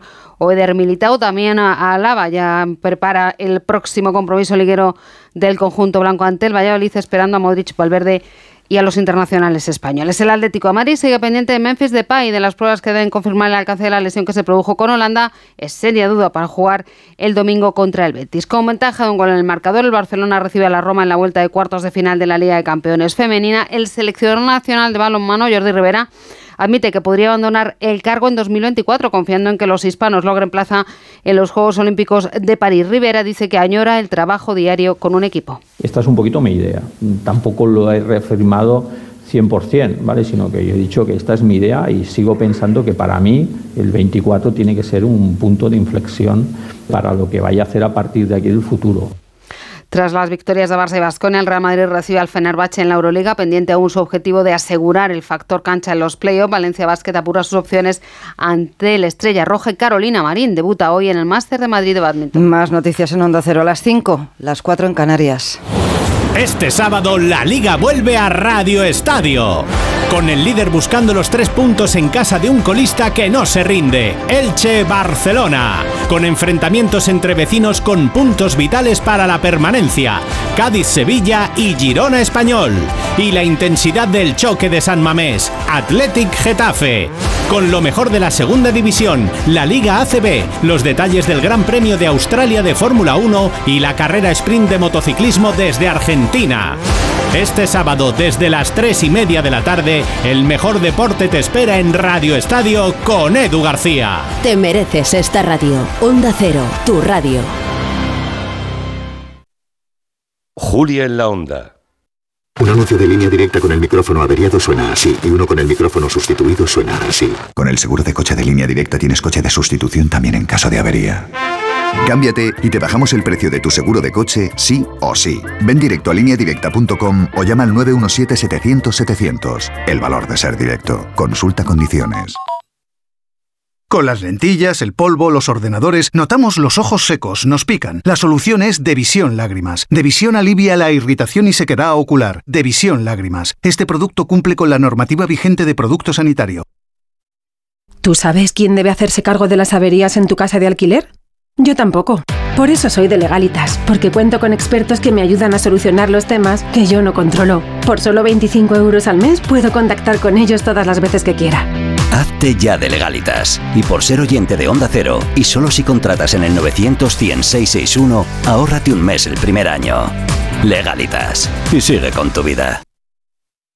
¿Nervioso? ¿Desanimado? Tranquilo. Ansiomed con triptófano y vitamina B6 contribuye al funcionamiento normal del sistema nervioso. Y ahora también Ansiomed Noche. Consulte a su farmacéutico o dietista. El maltrato ha marcado mi vida.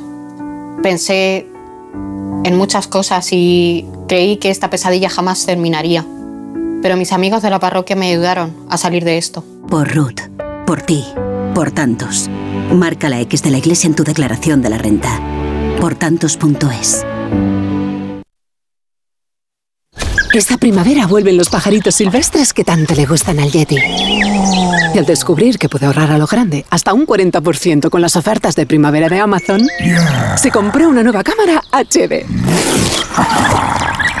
Y ahora está en pleno sesión de fotos con una familia de jilgueros. ¡Así! ¡A ver esos jilgueros! Ahora hasta un 40% con las ofertas de primavera de Amazon. Ya está en marcha. Terminan a la medianoche del 29 de marzo. Más información en amazon.es. Onda Cero. ¿Tienes experiencia laboral pero no tienes un título oficial que la reconozca? Ahora puedes acreditarla y mejorar tus posibilidades de empleo y promoción laboral. Inscríbete en el procedimiento de reconocimiento de las competencias profesionales de la Comunidad de Madrid. Infórmate en comunidad.madrid o llamando al 012. Tu trabajo se merece un título. Campaña financiada por el Ministerio de Educación y Formación Profesional y por la Unión Europea Next Generation. Comunidad de Madrid. En Bricolaje Moraleja sabemos lo importante que es la seguridad para ti y tu familia, porque tu tranquilidad no tiene precio. Bricolaje Moraleja te hace estas ofertas. Puerta corazada DR 360 euros, puerta blindada PMJJ Sapel y Blanca Lacada 220 euros. Medición, instalación, presupuesto y financiación. Consulte condiciones solo en Bricolaje Moraleja. En Getafe, calle Galileo Galilei 14, bricomoraleja.com. Grupo Eneas compra casas para reformar al mejor precio. Llame al 91 639 0347 o escriba a info@gruposeneas.com. Las dos obras inmortales de Mozart, Requiem y la Sinfonía número 40, con la Orquesta Sinfónica y Coro Estatales Ucranianos. 5 de abril, Auditorio Nacional de Música. Entradas en nkprodarte.com o elcorteinglés.es barra entradas. El envío de Burfaxes ahora es mucho más cómodo, rápido y económico con notificados.com. Con notificados.com envíe Burfaxes a través de Internet cómodamente desde su ordenador, con la máxima seguridad y validez legal, 10 años de plazo para acuse de recibo y testimonio notarial de certificación de contenido. Notificados.com, Burfax online postal y electrónico. Si es que ya lo digo yo siempre, dúchate que sale económico, pero eso sí, hazlo en un plato de ducha de Duchamanía. Hazme caso, ¿no ves que una bañera tiene más peligro que meter los dedos en un enchufe? Y mira que son bonitos los platos de ducha de Duchamanía. Oye, con suelo antideslizante, sus mamparas, para entrar a vivir, pues eso, dúchate que sale económico y llama a Duchamanía, que no me enteré yo que no lo haces. En Madrid, Paseo del Molino 6, 91 468 4907 y duchamanía.es. Los sábados y domingos, toda la información en Noticias Fin de Semana. Según los datos que están ofreciendo las autonomías que confirman hoy que este seguimos en Estados Unidos para contarles que se ha aprobado ya la aplicación. Porque la actualidad no se detiene. La Guardia Civil ha echado el guante a la mujer que presuntamente provocó el incendio del Aún así hay noticias que nos satisface dar. La de que hay una provincia, esto es lo que está pasando ahí fuera. Noticias Fin de Semana con Juan Diego Guerrero. Sábados y domingos a las 7 de la mañana mañana y a las 2 de la tarde. Y siempre que quieras, en la app y en la web de Onda Cero. Te mereces esta radio. Onda Cero, tu radio.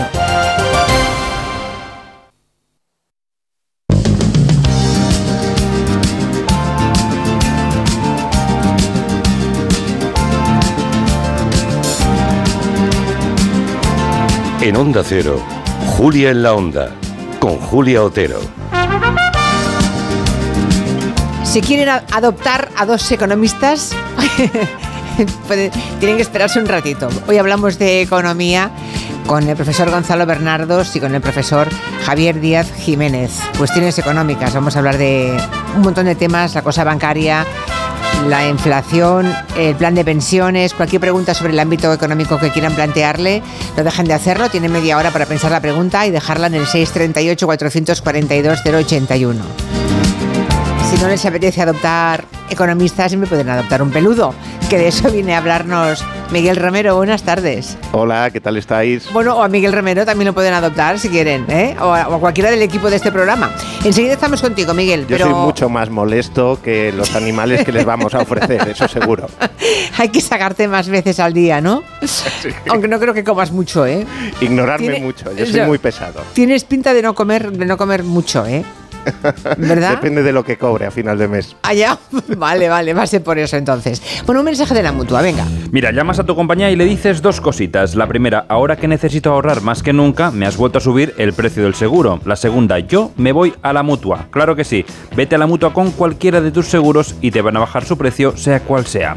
Así que lo sabes, llama al 91 555 5555 y te cambias. Por esta y por muchas cosas más, vente a la mutua. Consulta condiciones en mutua.es. Ya saben que mañana hacemos este programa en directo en Esplugas de Llobregat, en el Spy Baronda.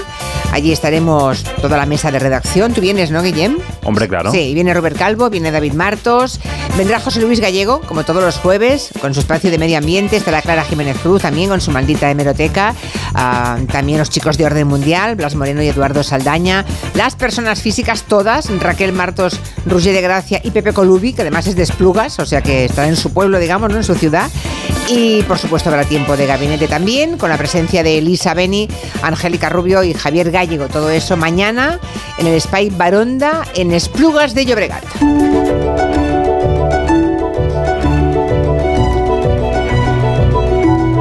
Abrimos el tiempo para hablar de peludos que necesitan nuestra ayuda con Miguel Romero, periodista, cineasta. En un ratito vamos a hablar también con Gaia, que es una chica de la plataforma por los animales del Parque de Valdebernardo en Madrid, que por lo visto se quejan de unas obras que puede destruir el hábitat de los animales que viven allí. Bueno, antes tenemos que decir que estamos de celebración porque la protectora de animales Alba cumple 25 años ya, ¿no? Miguel, 25. Efectivamente. Pues nada, desde aquí les deseamos muchos años más con ese estupendo trabajo que hacen todos los días. Yo, he sido el culpable de, de escoger esto. En mi casa no sonaba tan cutre, ¿eh? Hay, hay- No, que queda, decirlo. queda bonito, queda, queda bonito, déjalo, está bien. Bueno, 25 lo que, años, sí. Lo que no es cutre es el trabajo que hace Alba.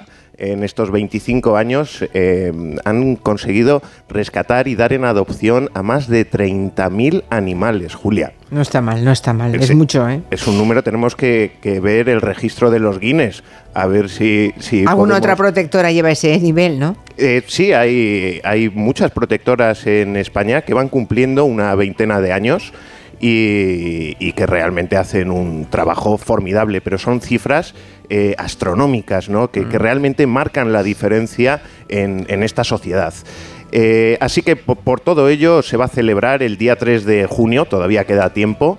eh, pues Ya lo iremos fiesta. contando cuando nos acerquemos un poquito más, pero hay, hay Sí. conciertos y cosas previstas, Sí, ¿no? Carolina es mucho de conciertos y algún invitado estrella tendremos, iremos informando. En Alba estamos de celebración. Hemos cumplido 25 años rescatando y ayudando a los animales. Y quería dar las gracias a todos los voluntarios que me han acompañado en esta aventura durante estos 25 años. ¿Cómo van las adopciones, Miguel? Vamos a lo nuestro, venga, ¿cómo van? Pues Blanca y Cotton, las gatitas eh, blanquitas que se diferenciaban por tener los ojos azules y verdes, eh, tienen una posible adopción. Todavía no está nada confirmado, Aún pero no. hay una puerta Ay. abierta. Bueno, ¿y Twinkie, el otro gatito tan mono? Pues me han escrito preguntando por él varias familias, pero finalmente nadie se ha animado a pedir una cita para conocerlo personalmente. Ay, pobre Twinkie, Sí, vaya. así que Julia, si te parece bien, esta semana vamos a insistir con algunos casos que tenemos pendientes de cerrar. y nos volvemos a salir de lo cotidiano para proponerle a los oyentes adoptar a un pequeño animal que ha conseguido sobrevivir a lo que seguramente le supuso un auténtico infierno, las pruebas en un laboratorio. Sí, la, normalmente eh, es una práctica, era muy atroz antes, no sé, quiero pensar que ahora no es tan atroz, pero desde lo luego sigue siendo, lo sigue siendo. desafortunadamente, es Sí. un tema conflictivo de, de Mm, sí, tratar. Sí, los pobres animales que sufren esas pruebas acaban, la, mayoría siendo sacrificados, ¿no? Aunque estén sanos y, perfectos. Que es el caso de la adopción que hoy nos trae Miguel Romero. Eh, es una coballita, es como un conejito, es que es, bueno, es, bueno, pues es un Conejo de un conejo Indias de Indias, ¿no? Una cobaya. No tiene nombre todavía. Aún no. Bueno, No. deja- dejamos que quien adopte le ponga nombre. Eso Sí, está bien. Pero les proponemos a los oyentes que nos digan cómo creen que debería de llamarse. A mí me recuerda mucho a, a Pinky y a Cerebro, que es una serie de dibujos animados de, Sí. de dos ratones que intentan conquistar cada noche el mundo porque están resentidos por los malos tratos recibidos en un laboratorio. Así Ya. que yo propongo Pinky. Pinky. Bueno, a ver si hay otros oyentes que propongan otra cosa, ¿no? Se encuentra en el Hospital Veterinario de Animales Exóticos de Madrid y nos cuenta algo más Javier, su director. Esta cobaya ha salido de un laboratorio que han estado haciendo unos estudios. Nos hemos encargado de decir, una vez terminado el estudio, si está bien de salud, la vamos a buscar una casita. A ver quién se anima o qué familia se la quiere llevar a su casa para que sea su animal de compañía. Así que venga, os animo a que la adoptéis. Y no tiene nombre, así que ¿qué nombre le pondríais? Mira qué bien. Javier ya proponiéndolo eh, a los oyentes que busquen un nombre. Pueden ver el vídeo si lo desean de esta coballita, de este conejito de indias y comentar pues eso, el nombre que les pondrían. Pueden hacerlo en las redes de Gelo y en el Instagram de Adopta en Gelo, así todo junto, ¿eh? Arroba Adopta en Gelo. Por cierto, no sé si hacen falta muchos cuidados para una cobaya, no sé, ¿se las tienen en una jaula? ¿Cómo, cómo va? ¿Qué sabes, Miguel? No, es un animal que puede estar suelto en casa, eh, que Vale. convive con otros animales. Eh, además, te puedo decir que es una especie que se empezó a sociabilizar hace 3.000 años en los Andes. Y eh, lo bueno que tienen es que son muy pacientes. Te lo puedes poner encima de tu regazo y hacerte una maratón de series que va a estar muy tranquilo a tu lado disfrutando de tu calorcito. Además son muy inteligentes, hay que decirlo. Sí, sí, sí. sí. Aprenden trucos. Sí, sí, sí, se les puede enseñar con paciencia. Veo que tienes experiencia, Eh, Juanma. Es muy fácil, sí. Yo es que cuando era pequeño era muy pesado, entonces eh, en su momento tuve hámsters, tuve gerbos, tuve chinchillas también, que en una ocasión, pues una familia que tenía unas me dieron una que me decían está esterilizada y la tuve allí. Es, es un animal parecido, es un roedor pequeño y, y lo que dice Miguel, son muy sociables, es muy sencillo cuidarlos, no hay que estar pendientes de ellos todos, todos, en todo momento, hay que tenerlo bien cuidado. Ya. En una zona en la que, que esté habilitada, pues eh, es conveniente también una jaula porque no nos olvidemos, son roedores, todo lo que sean cables y todo esto, pues siempre Les es encanta, susceptible. Pero en cuanto aprenden, oye, se pueden, pueden vivir en cualquier casa, vamos. Y son- es barato de mantener, eh, entre otras cosas, eh, como no salen de casa, eh, no les hace falta desparasitar anualmente eh, y tampoco Ya. las vacunas. Así que Ya, es ¿y qué- un ahorro. ¿Qué comen? Bueno, no sé, estoy, estoy yo muy curiosona. Pienso, tienen Bueno. pienso preparado en cualquier tienda de animales. Pero no son tan pequeñitos sencillo. que deben comer casi nada, ¿no? Bueno, Gracias, compañero, por sacarme del apuro. Bueno, ¿qué otros por aquí piden que po- pongamos el- la aplicación? Bueno, ahora, ahora, bueno, el nombre, el nombre de el, el vídeo de la cobaya. Celeste propone Belém que se llame. Bueno, Me gusta. no está mal.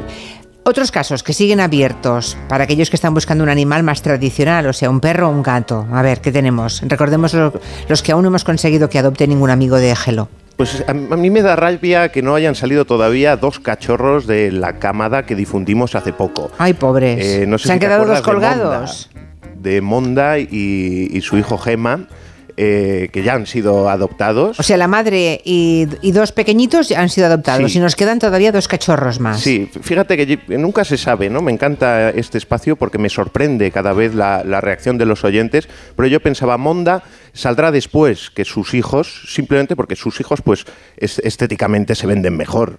Eh, y, y no, ha sido al revés. Eh, alguien se, se ha visto la necesidad de Monda de salir del albergue y se la ha llevado por encima del capricho. Ya, Ole. ya. Ole, ole, sí, sí. Bueno, hemos Pero ahora las... faltan otros dos. Aquí tenemos fotos de los dos cachorritos en las redes de Gelo para que puedan verlos.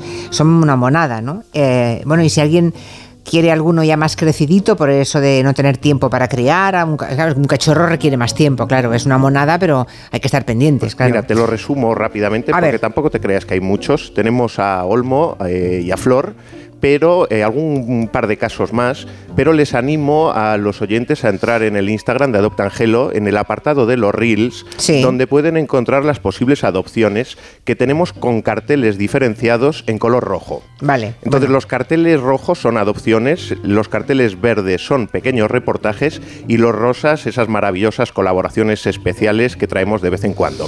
Bueno, Flores, aquella perra pobre a la que habían cortado las orejas, ¿no? Habían maltratado tanto Sí, le habían tiempo y dado que es un amor. de comer y tuvieron que abrirle el estómago y recomponerle Operarla. todo el recto y ahora está eh, sana, salva y muy agradecida. Tiene muchas ganas de dar y recibir cariño. Bueno, busquen esas imágenes mm, para los que nos escuchen hoy y no oyeron en su momento la historia de Flor. Si lo buscan en Adopta Angelo, en, en- Instagram lo verán todo. Bueno, ah, hoy nos traes uno de esos reportajes, un, un rescate de lo que parece un cliché, ¿no? Un, un gato que se escapa, que se sube a un árbol, que no puede bajar. Lo que ocurre es que no era exactamente eso, claro. No, es un, un vídeo reportaje de un aviso que dan en la protectora de animales Alba. Eh, yo salgo corriendo y llego al escenario con mi cámara antes que Carolina. Y comienzo a grabar al gato y a los vecinos que lo miran desde abajo sin hacer nada. Y de repente se desencadena una fuerte bronca entre los vecinos y que me acaba salpicando a mí. ¿Pero es suyo el gato? Ayer le sacamos por primera vez. Lo sacasteis para abandonarlo aquí porque os ¿Cómo vais de... abandonarlo? Sí, ¿Qué me señor. ¿Pero cómo que abandonarlo? Para que estuviera con los gatitos ahí. ¿Qué, qué coño lo quiere abandonar al gato? Pues Usted es una temeraria. ¡Oye, que se calle ya! Al final voy a bajar a pegar una hostia. ¿A quién? Ah, que me lo está diciendo a mí. A mí que me va a dar una hostia cuando quiera que baje. ¿Quieres dejar de grabarme? En un espacio público. Bueno, pues no me toques los ¿sabes? A mí no me grabes, no me grabes. No, no te pongas. Bueno, total, ¿qué, qué pasó con el gato? O sea, que el gato lo estaban abandonando por la cara, ¿no? Así a lo bruto. Sí, lle- llegó Carolina y José con la furgoneta de Alba, pusieron eh, una reja protectora abajo por si caía y subieron, agarraron al gato sin mayor problema y se lo llevaron a la protectora, no se lo devolvieron a la familia por seguridad. eh, y les pidieron que fueran a, a reclamarlo. Evidentemente la Nunca familia nunca fueron, confirmando que su intención era abandonarlo. El gato, así por la cara. Sí, Hay gente insensible que cree que si abandona un gato en la calle puede sobrevivir sin darse cuenta de que un gato criado en una casa doméstico en la calle está condenado. Es una muerte segura. En fin, terrible. creo que tienes un, un regalo hoy para los oyentes, ¿no? Porque Natalí Seseña vuelve al escenario en el Teatro Real de Aranjuez, hace una obra. Es en, en Aranjuez, ¿eh? Teatro Real de Aranjuez, lo digo para Carlos que los, III, sí. Sí, para que los oyentes interesados sobre la vida de los animales, es una obra de teatro, creo que has conseguido un par de entradas, ¿no? Sí, Julia, ya sabes que de vez en cuando le echo un poco de morro al Sí, asunto. eres un pedigüeño, sí. Sí, le pido a, a los amigos que estrenan obras Sí. de teatro unas entradas para rifar aquí entre nuestros otros amigos oyentes y por eso hoy tenemos el gusto de ofrecerles dos entradas dobles para este Mm. sábado día 1, como bien has dicho, en Aranjuez, para disfrutar de la obra sobre la vida de los animales. Esa- de- esta que escuchamos es Natalí Seseña. Sí. Quería saludar a todos los, los oyentes de Gelo. Soy Natalie Seseña, me presento. El sábado 1 de abril estaré en el Teatro Real Carlos III de Aranjuez y quería deciros que hay dos entradas dobles para, para los seguidores de Gelo. Así que estaré encantada de, de ver a quién le han tocado y de saludarlos después de la función. A ver si les viene Un bien alguno. abrazo. Un abrazo, Natalí Seseña, y muchísimas gracias. A ver si le viene bien lo de Aranjuez a algún, algunos oyentes. Doble entrada, o sea, tenemos para cuatro personas. ¿Y cómo hay que hacer entonces? ¿Qué, qué- cómo lo, cómo organizamos? Tienen que entrar en el Instagram de Adopta Angelo y publicar un comentario en el vídeo del reportaje del rescate del gato del que hemos Sí. estado hablando, pidiendo amablemente las entradas. Amablemente, o sea que. Vale. Sí, es que la última vez alguno escribió exigiéndolas. Ah, ya, ya. Bueno. Bueno, pero tienes cuatro, o sea. bien, hay que los dos exigirle a la primeros. vida, pero esto es un regalo. Pero son las dos primeras solamente, claro. Los primeros que escriban serán, ¿no? Sí, Claro, claro. Bueno, eh, Dependiendo del número lo rifaremos o no. Si hay muchos, se rifarán. Vale, perfecto. Otro asunto por el que nos han pedido ayuda a los vecinos eh, es del Parque de Valdebernardo, en Madrid. Eh, se van a iniciar próximamente unas obras, por lo visto, que pueden poner en peligro la fauna que se ha generado en ese entorno. Eh, básicamente nos cuentan, yo lo, me lo, lo que me cuentan, no conozco el lugar, ¿no? alrededor de un lago que preside ese espacio verde. Bueno, los vecinos de la zona parece que se han organizado, han creado una plataforma para defender ese espacio eh, y a los animales que viven allí. Y Gaia es una de las portavoces. ¿Cómo estás, Gaia? Buenas tardes. Hola, buenas tardes, Julia. Bueno, ¿y cuáles son esas Buenas obras? tardes. Esas obras que van a hacer en el Pues Parque de mira, Valdebernardo.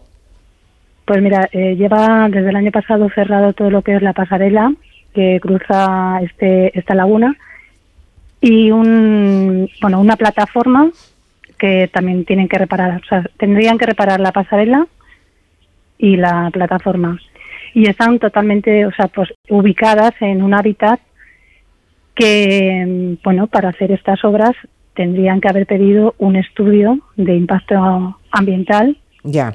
Y no se ha hecho. ¿Pero qué, qué tipo de animales están en esa zona, Gaia? Pues mira, pues mira, eh, hay, la verdad que el espacio en sí es un espacio mm, de biodiversidad que además Sí, una de las mayores de la la Comunidad de Madrid.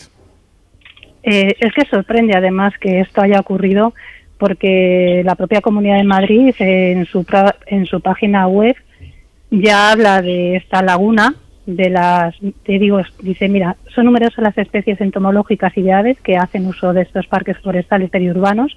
Este parque forestal se- es, le llaman así parque forestal periurbano como corredores ecológicos de los ecosistemas forestales de la Comunidad de Madrid. Y en ese en ese sentido los ecosistemas forestales y los complejos fluviales de estos parques, como el caso de la laguna de Valdebernardo, favorecen los procesos de interconexión de diferentes especies entre unos y otros espacios forestales. Estamos hablando de aves, imagino de aves acuáticas, de peces, Pues mira, tortugas, de ¿no? aves Todo eso. Pero es que también, pero también de otro tipo de aves, pajarillos, pajarillos como por ejemplo eh, el pájaro moscón, que en general son aves que muchas de ellas eh, están incluidas en un listado de especies en régimen de protección especial.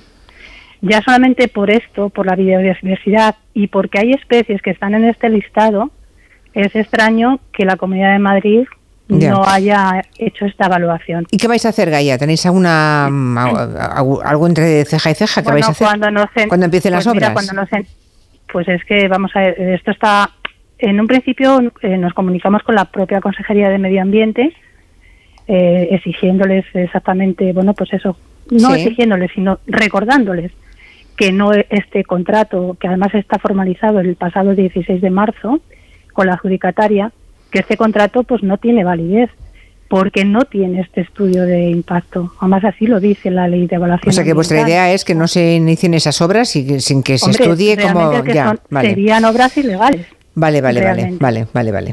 Bueno, pues nada. Se les comunicó, pero hasta la fecha no hemos recibido respuesta y también se ha puesto en manos de la Fiscalía de Medio Ambiente, este se ha puesto en conocimiento de estos, de Sí. estos hechos y, y en eso estamos. Bueno, pues Y ya nos iréis contando, ya nos iréis contando cómo va Sí, a ver ese si parque se de Valdebernardo, la ¿no? Comunidad de Madrid. A ver si se pronuncia, efectivamente.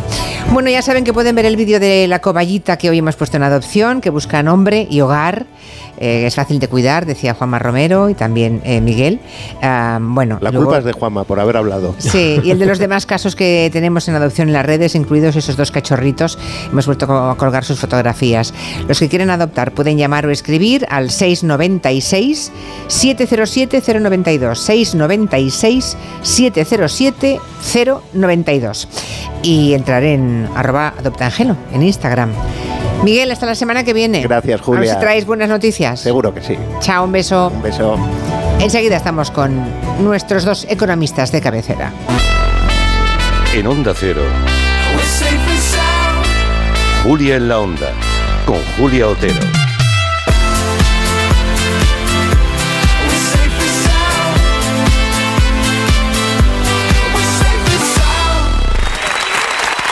Nuestro sueño siempre ha sido mejorar la salud de las personas. Gracias a la inteligencia artificial lo estamos haciendo. Somos de la generación de los que sueñan y hacen. Con los fondos de la Unión Europea, miles de sueños como el de Raúl y Josefa de la Fundación Canaria de Investigación Sanitaria se están haciendo realidad. Entra en plan de recuperación.gov.es y haz el tuyo posible. Gobierno de España.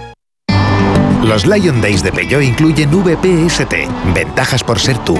Una oportunidad con todas las letras para disfrutar de ventajas exclusivas en vehículos nuevos en stock y con entrega inmediata. Condiciones especiales en seminuevos y posventa, solo del 15 al 30 de marzo. Inscríbete ya en peugeot.es. Dos cositas. La primera, con la que está cayendo le ha subido el precio del seguro a mi hija. La segunda, nosotros nos vamos a la mutua. Vente a la mutua con cualquiera de tus seguros y te bajamos su precio, sea cual sea. Llama al 91 555 5555. 91 555 5555. Por esta y muchas cosas más, vente a la mutua. Condiciones en mutua.es. Cuando te das cuenta de que tus niños ya no son tan niños, es lógico y normal que te preocupe esto. Ahora que mis hijos son adolescentes, los fines de semana salen solos hasta tarde y eso no me deja muy tranquila, la verdad. Esto te lo soluciona Securitas Direct, porque en su app tienen un botón SOS para pedir ayuda en caso de emergencia, respondiendo de inmediato para enviar ayuda donde estén, porque tú sabes lo que te preocupa y ellos saben cómo solucionarlo. Llama ahora al 900-272-272 o entra en securitasdirect.es.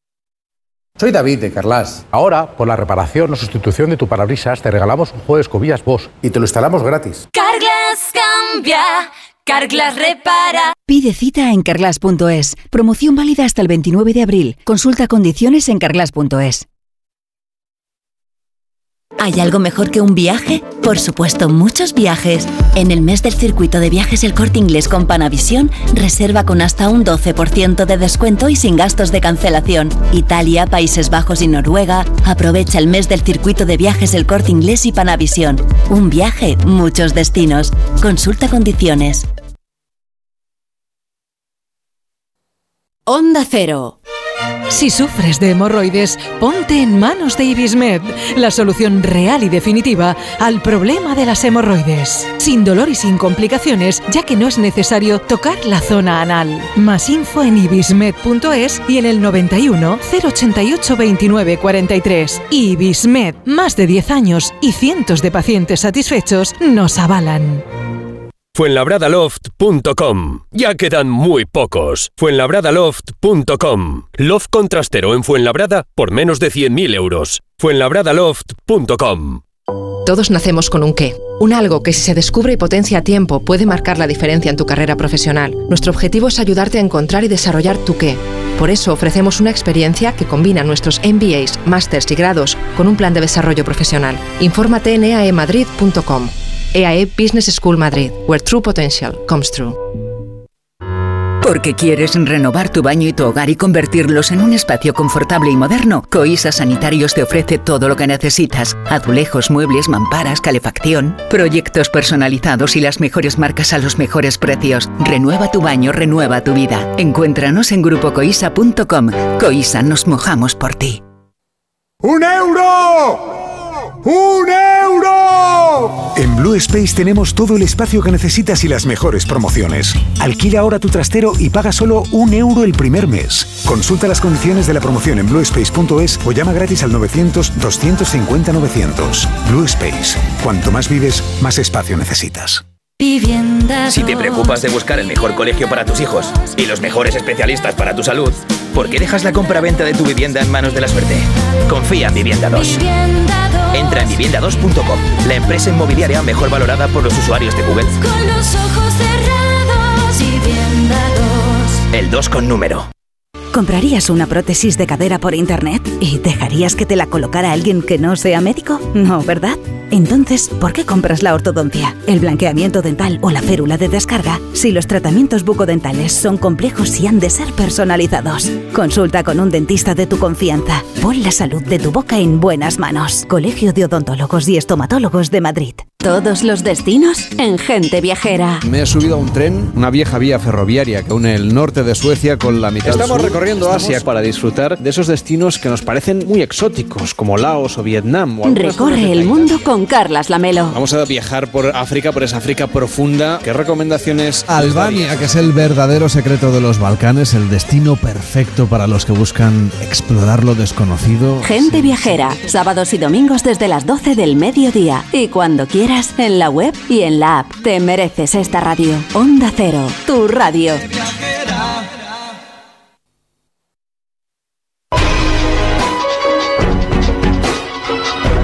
En Onda Cero, Julia en la Onda, con Julia Otero. Uy, Qué largo se me ha hecho, se me ha hecho muy largo el tiempo que no hemos tenido a nuestros especialistas económicos, al profesor Gonzalo Bernardos, profesor de la Universidad de Barcelona. Buenas tardes. Muy buenas tardes, Julia. Y también a Javier Díaz Jiménez, profesor de Economía de IES. Javier, buenas tardes. Hola, buenas tardes, ¿qué tal estáis? Hace un, hace un mes que no estáis por aquí. Es que entre una cosa y la otra no sé qué nos ha pasado. Bueno, en, en mi caso son Tú tenías clases, clase. clases hasta las cuatro y media y corriendo al despacho. Aquí hemos hecho a programas, ah, hemos, hemos hecho programas fuera, ¿eh?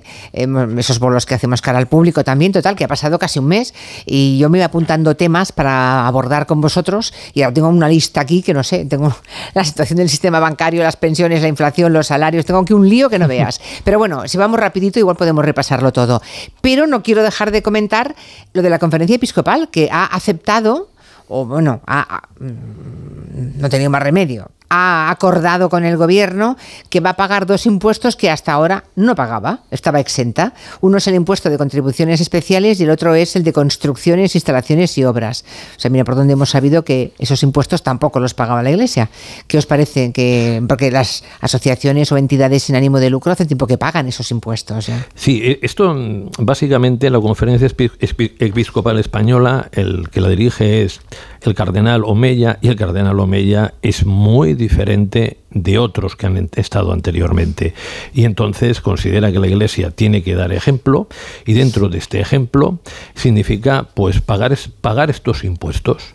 Es decir, que no se le puede discriminar a la Iglesia, pero tampoco se le tiene que favorecer. A mí me parece No se la puede discriminar positivamente, que se dice. Exacto. Vale, vale. No sé si Javier Díaz Jiménez está de acuerdo también o no. Sí, totalmente de acuerdo. Un Vale. Estado confesional pues no, tiene que tratar a todas las fundaciones, a todas las eh, creencias, a todas las instituciones con ánimo de lucro, sin Sí. ánimo de lucro, por igual y por supuesto que no debe haber ni un solo privilegio. De- del rey abajo, ninguno y eso incluye al clero.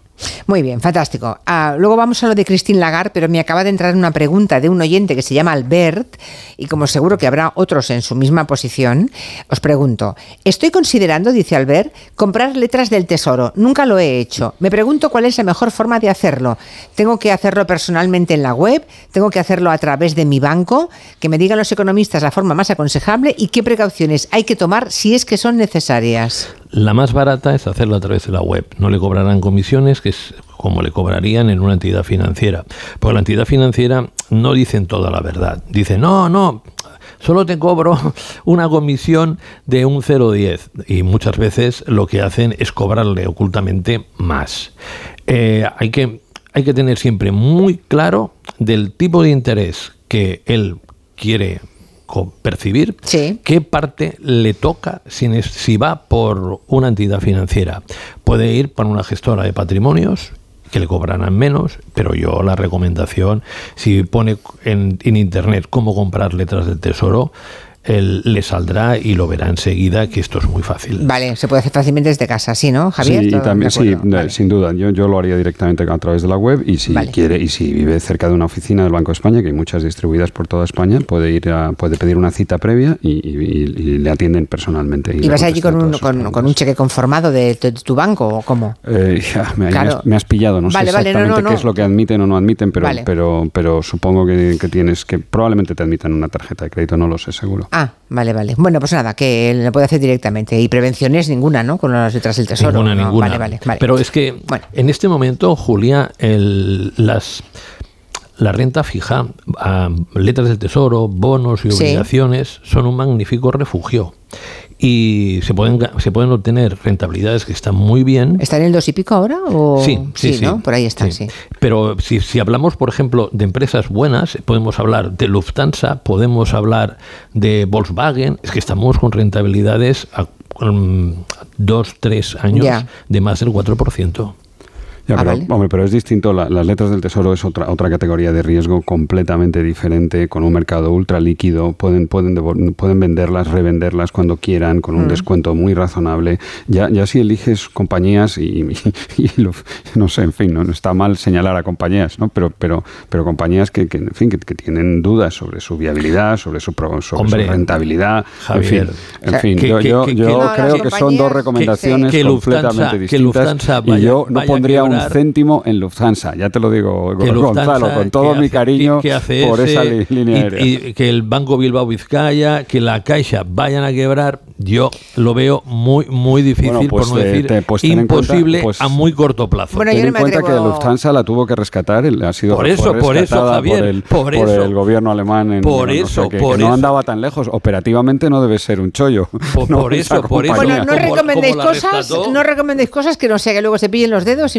y- No, yo, yo solo, yo que quede claro que solo he recomendado la. Me parece que las letras del tesoro, Eso como sí, ha dicho. Gonzalo, es una magnífica alternativa. Te protege un poco contra la inflación. El riesgo es ultra, vamos, es muy difícil encontrar activos con menos riesgo y las comisiones de, si lo haces directamente no pagas nada. O sea, que tiene perfecto. toda, todo ventajas y un mercado muy líquido también, que eso me parece muy importante. Puedes hacer tu posición cuando quieras sin, sin, sin pagar prácticamente nada. Fantástico, pues ya está, dicho queda.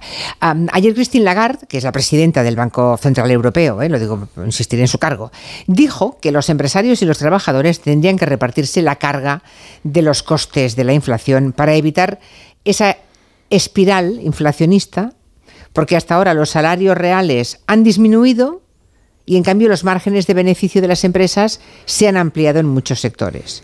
Bueno, Lagarde, que yo sepa, no es una peligrosa bolivariana y ha dicho algo que, bueno, eh, se ha quejado déjame- de los beneficios empresariales. Déjame déjame que, te- déjame que, que haga- que matice un poco esto. Sí. ¿no? Y, la, la- la- la- la pregunta, sobre todo, es, es fundamental pre- preguntarle a Christine Lagarde o a, quien, quien sea que haga estas comparaciones, comparado con qué momento. Hoy en España, por ejemplo, si, si concretamos para la economía española, el, el Producto Interior Bruto español todavía no ha recuperado su nivel prepandemia. Los beneficios en España no han recuperado el nivel prepandemia de di- 2019. Otra cosa es que en el año que en el año 22 con relación al 21 han subido mucho, pero no han recuperado el nivel de pandemia, igual que los salarios tampoco han recuperado el nivel prepandemia. Entonces, entonces tenemos que tenemos que ser muy cuidadosos con, con este tipo de, de frases. Yo lo, lo que ha pasado, yo Pero creo que no es que de Podemos, Christine Lagarde, ¿eh? que es la presidenta del Ya, pero ella tampoco- Eso es lo que sorprende. lo lo Eh, sí, claro. pero, pero, no, pero no está muy claro, de, vuelvo a decirte, no, no- no está muy claro. eh, En el Ya. caso de la economía española, ¿no? Es verdad en el caso que, del español, que- ¿crees que no se ajusta su creo- reproche a la realidad? Yo creo que no describe, no, no, no, no es una descripción fiel y, y rigurosa Pero ten- de, no de- tenemos de lo que datos. está pasando. Sí, sí, en tenemos, la realidad. tenemos muchos Pero hay datos, ¿no?, de los beneficios empresariales. Tenemos tantos datos que el gobierno que tiene el- a que, que recibe antes que los demás los datos de la central de balance del Banco de España ve que se están donde solo forrando- hay donde solo hay grandes empresas ve que, se están forrando que no representan a las las eléctricas, empresas las españolas eléctricas y los bancos y por eso les pone un impuesto. Y cuando Lagarde, que también recibe datos, se está dando cuenta de que, atención a los sectores, que estamos hablando de la agricultura, que estamos hablando de la industria, que estamos hablando de las, de las actividades financieras, que estamos hablando de las energéticas y eléctricas, y estamos hablando de los hoteles, de los restaurantes y también de los bares. Eh, yo estos últimos es la comparación es una comparación perversa porque en 2021 les fue muy mal. Hombre, claro. Pero en el 2022 están prácticamente a unos niveles como en el 2019. Y lo que sí que vemos es una cosa que es muy técnica. Mira, yo cojo y tengo un, un indicador que se llama el deflactor del PIB. ¿Vale? Ese deflactor del PIB me saca la inflación que viene de fuera. Solo se queda con la inflación que hay aquí. Y lo que sube el deflactor de PIB, pues es lo que suben prácticamente por los márgenes empresariales. Porque hagamos aquí unas cuentas. Cogemos una inflación promedio en el año 2022 del 8,5% y sabemos que el 2,7% ha sido por la subida de salarios. Pero es que una, el, el grueso de esa subida son los márgenes empresariales. O sea, los empresarios que no han querido, no han querido ganar menos. No, han querido ganar más. Ya. Porque si a mí me suben Y esto es lo que niega Javier. Me deja, Exacto. Si, a- puedo- si a mí Ahora me acaba, sí. si a mí me suben los costes un 8, yo subo los precios un 10, un 11, un 12. Todas las empresas, no. Algunas. La mayoría de las grandes, sí. Los pequeños empresarios de uno, dos o tres trabajadores, lo dudo. Eh, al- algunos agricultores, tam- también lo dudo. Pero la industria, por ejemplo, los, los de automóviles, estos se están forrando a tope. Eh, sí.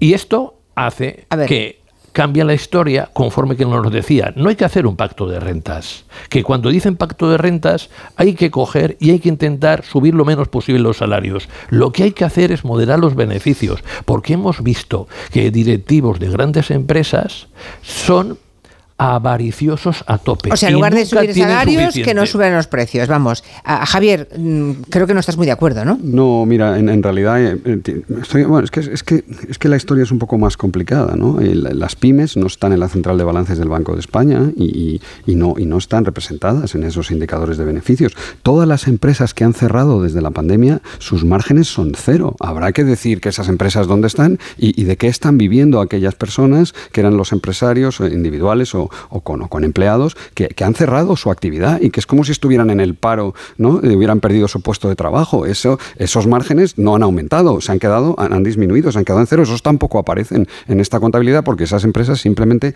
han dejado de existir. ¿no? Entonces, el- el- los precios finales pues suman los costes no laborales, los costes laborales y los márgenes. Cuando, eh, ¿no? Cuando hablamos de salarios, enseguida caemos en la cuenta de, mira, los salarios han subido un 3,5, da, da igual el número, no sé si queréis decir 2,5, el número que queráis, 3,5, déjame, dejadme que me vaya. Los de los empleados públicos han subido un 3,5, la inflación ha subido un 8,5 y los, y los por lo tanto, los, los trabajadores eh, públicos, los empleados públicos han perdido 5 puntos de poder adquisitivo. Muy bien hecha la cuenta. Pero si ahora, si ahora Mercadona dice que sus márgenes de- de- ha- han subido un 5%, pues también habrá que restarle la inflación, porque 5% menos 8,5% de la inflación, en términos reales, los márgenes de Mercadona, o Pero estoy hablando de Mercadona, de- una no empresa, dice que ha subido los de una, márgenes de una un gran, de ¿eh? una gran empresa, no, dice que han subido menos de un 5. No, no, Entonces, no. En, menos, en una No, gran no, empresa que haya subido los márgenes en ese porcentaje, y, y vuelvo a decirte, tienes que comparar todo lo que ha pasado desde, o sea, to- todo esto que estamos viviendo es una, es una consecuencia eh, de la pandemia. Estamos, estamos, y la pospandemia mm, agravada con la invasión de Ucrania y, la, y las sanciones. O sea, que, que realmente estamos en un entorno muy complejo donde lo vamos, lo vamos a ver mañana. Mañana cuando la inflación en España caiga al 3,8, a ver qué, qué- es lo que vamos a decir, porque empezaréis a decir, no, es el escalón, Javier, eso son los... Mañana- mañana es el día que lo sabemos. Sí, mañana Sí, por sí. la mañana a las 9. Y tú- perdón, un momentito, un momentito, eh, eso, se lo pilla al vuelo. Y dices 3,8, ¿crees que Bueno, vamos a estar? exagerando No. un poco. Vamos a estar en 4, o sea, no muy lejos de 4. No muy lejos de cuatro. ¿Tú piensas lo mismo, Mucho más Gonzalo? cerca de 4 Eh, que de 5. Vamos a estar por- va- vamos a estar alrededor de cuatro y medio, un poquito por debajo del cuatro y medio, pero sencillamente. Bueno, eso es bueno, eso es- sí, un buen dato. Sencillamente porque el año pasado, en Vale, el mes vale. de Ah, marzo, Va, va, subieron va, mucho Ahora los efecto precios. escalón. Ahora viene efecto Sí, escalón. pero Claro Javier, sí. de- deja- déjame que. Si habláis los dos de- al mismo tiempo, nadie oye nada. Se pierde, deja- el, se pierde el de- rato. déjame que yo defina lo que son los márgenes, porque es un término técnico que muchas personas que nos estaban oyendo Pero no tú- saben. ya. En los márgenes, en- un margen es la diferencia entre lo que yo ingreso por un producto y lo que me cuesta. ¿Vale? Esa es la, la manera más sencilla. Eso lo sabe todo el mundo, sí, sí. Eh, Entonces, esto significa que a mí me cuesta mm, un 2% más, pero yo subo los precios un 4 o un 5% Con lo más. cual soy Por lo inflacionista, tanto, vale. gano. Y por lo tanto, los beneficios empresariales han sido los principales culpables de la inflación, no solo en España, sino en toda la zona euro en 2022. Avanzamos, venga, más cosas. El tema de las pensiones. Ah, Núñez Feijóo estuvo en, en Bruselas, tuvo una reunión con el Grupo Popular Europeo y hizo una comparación entre la reforma de pensiones en España y en Francia. Esta comparación. Contrasta el interés por la sostenibilidad de las pensiones y la tensión social que está viviendo el gobierno francés, que está haciendo exactamente lo contrario de lo que está haciendo el gobierno español. Seguro que uno de los dos se equivoca y me da la sensación de que nos estamos equivocando, aplazando un debate que es imprescindible para crear empleo y para asegurar el trabajo de los más de 3 millones de parados que hay en España. O sea, mientras Francia arde por los cuatro costados, dice Núñez Feijóo que ese es el buen camino, por lo visto. en España la reforma se ha pactado con Bruselas y con los sindicatos. Pregunto a Javier Díaz Jiménez, ¿por qué iba a dar Bruselas el visto bueno a la reforma que ha hecho Escriba si no le pareciera correcta? Pregunto. No, no, la- la- vamos a ver. la- ahora, ahora te contesto, pero primero voy a, voy a opinar sobre, la, sobre el comentario de Núñez Feijóo. Eh, Núñez Feijóo realmente se equivoca. El, el- España ya hizo, el, para, para- para mejorar la sostenibilidad de un sistema de pensiones solo se pueden hacer tres cosas, o combinaciones, bajar las, bajar las pensiones, subir las cotizaciones o retrasar la edad de jubilación. La reforma de 2011 de José Luis Rodríguez Zapatero ya retrasó la edad de jubilación. A 67 años. A 67 años. Y, y- y luego la única duda que queda es el número de años cotizados, ¿no? que, que, en Francia son 43 y en España no, llega, no, no- todavía no son tantos años cotizados. ¿no? Entonces, entonces ahí se equivoca. Que, que debemos debatir sobre la sostenibilidad de las pensiones y las reformas, yo creo que ahí, que ahí acierta. Me parece que es relevante. La, si esta sensación que está dando el ministro José Luis Escrivá de que esto ya está resuelto y que vamos para adelante y que ya se acabó y que no vamos a volver a hablar, pues no, eso claramente, eso claramente no va a ser así. Vamos, vamos, ya está previsto que AIREF dé su opinión sobre la reforma de las pensiones en, en 2025 y luego a partir, a partir de a partir de cada tres años, ¿no? Y realmente, realmente hay un, hay- a mí me parece que hay una, hay una parte muy importante que, que debería haber abordado en esta reforma o la siguiente que deberíamos abordar, la,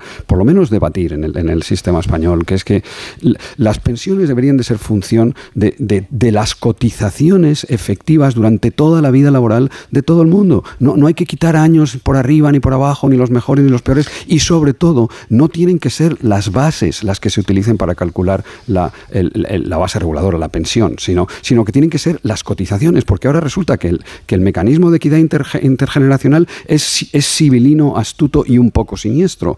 Eh, te aumenta la cotización, el tipo, pero como no te toca la base, no genera derechos pensionables. Y esto es un poco, en fin, eh, por lo menos poco transparente y, y- y que realmente deberíamos, deberíamos de verdad A mí, debatir. a mí me llamó mucho la atención que en un país que no tiene problemas por ahora de, déficit en el sistema de seguridad social, que es Francia, porque en 2022 y en 2021 tuve superávit, se haga una reforma con, tan, con ta- tal contestación y tal drástica por parte de Macron.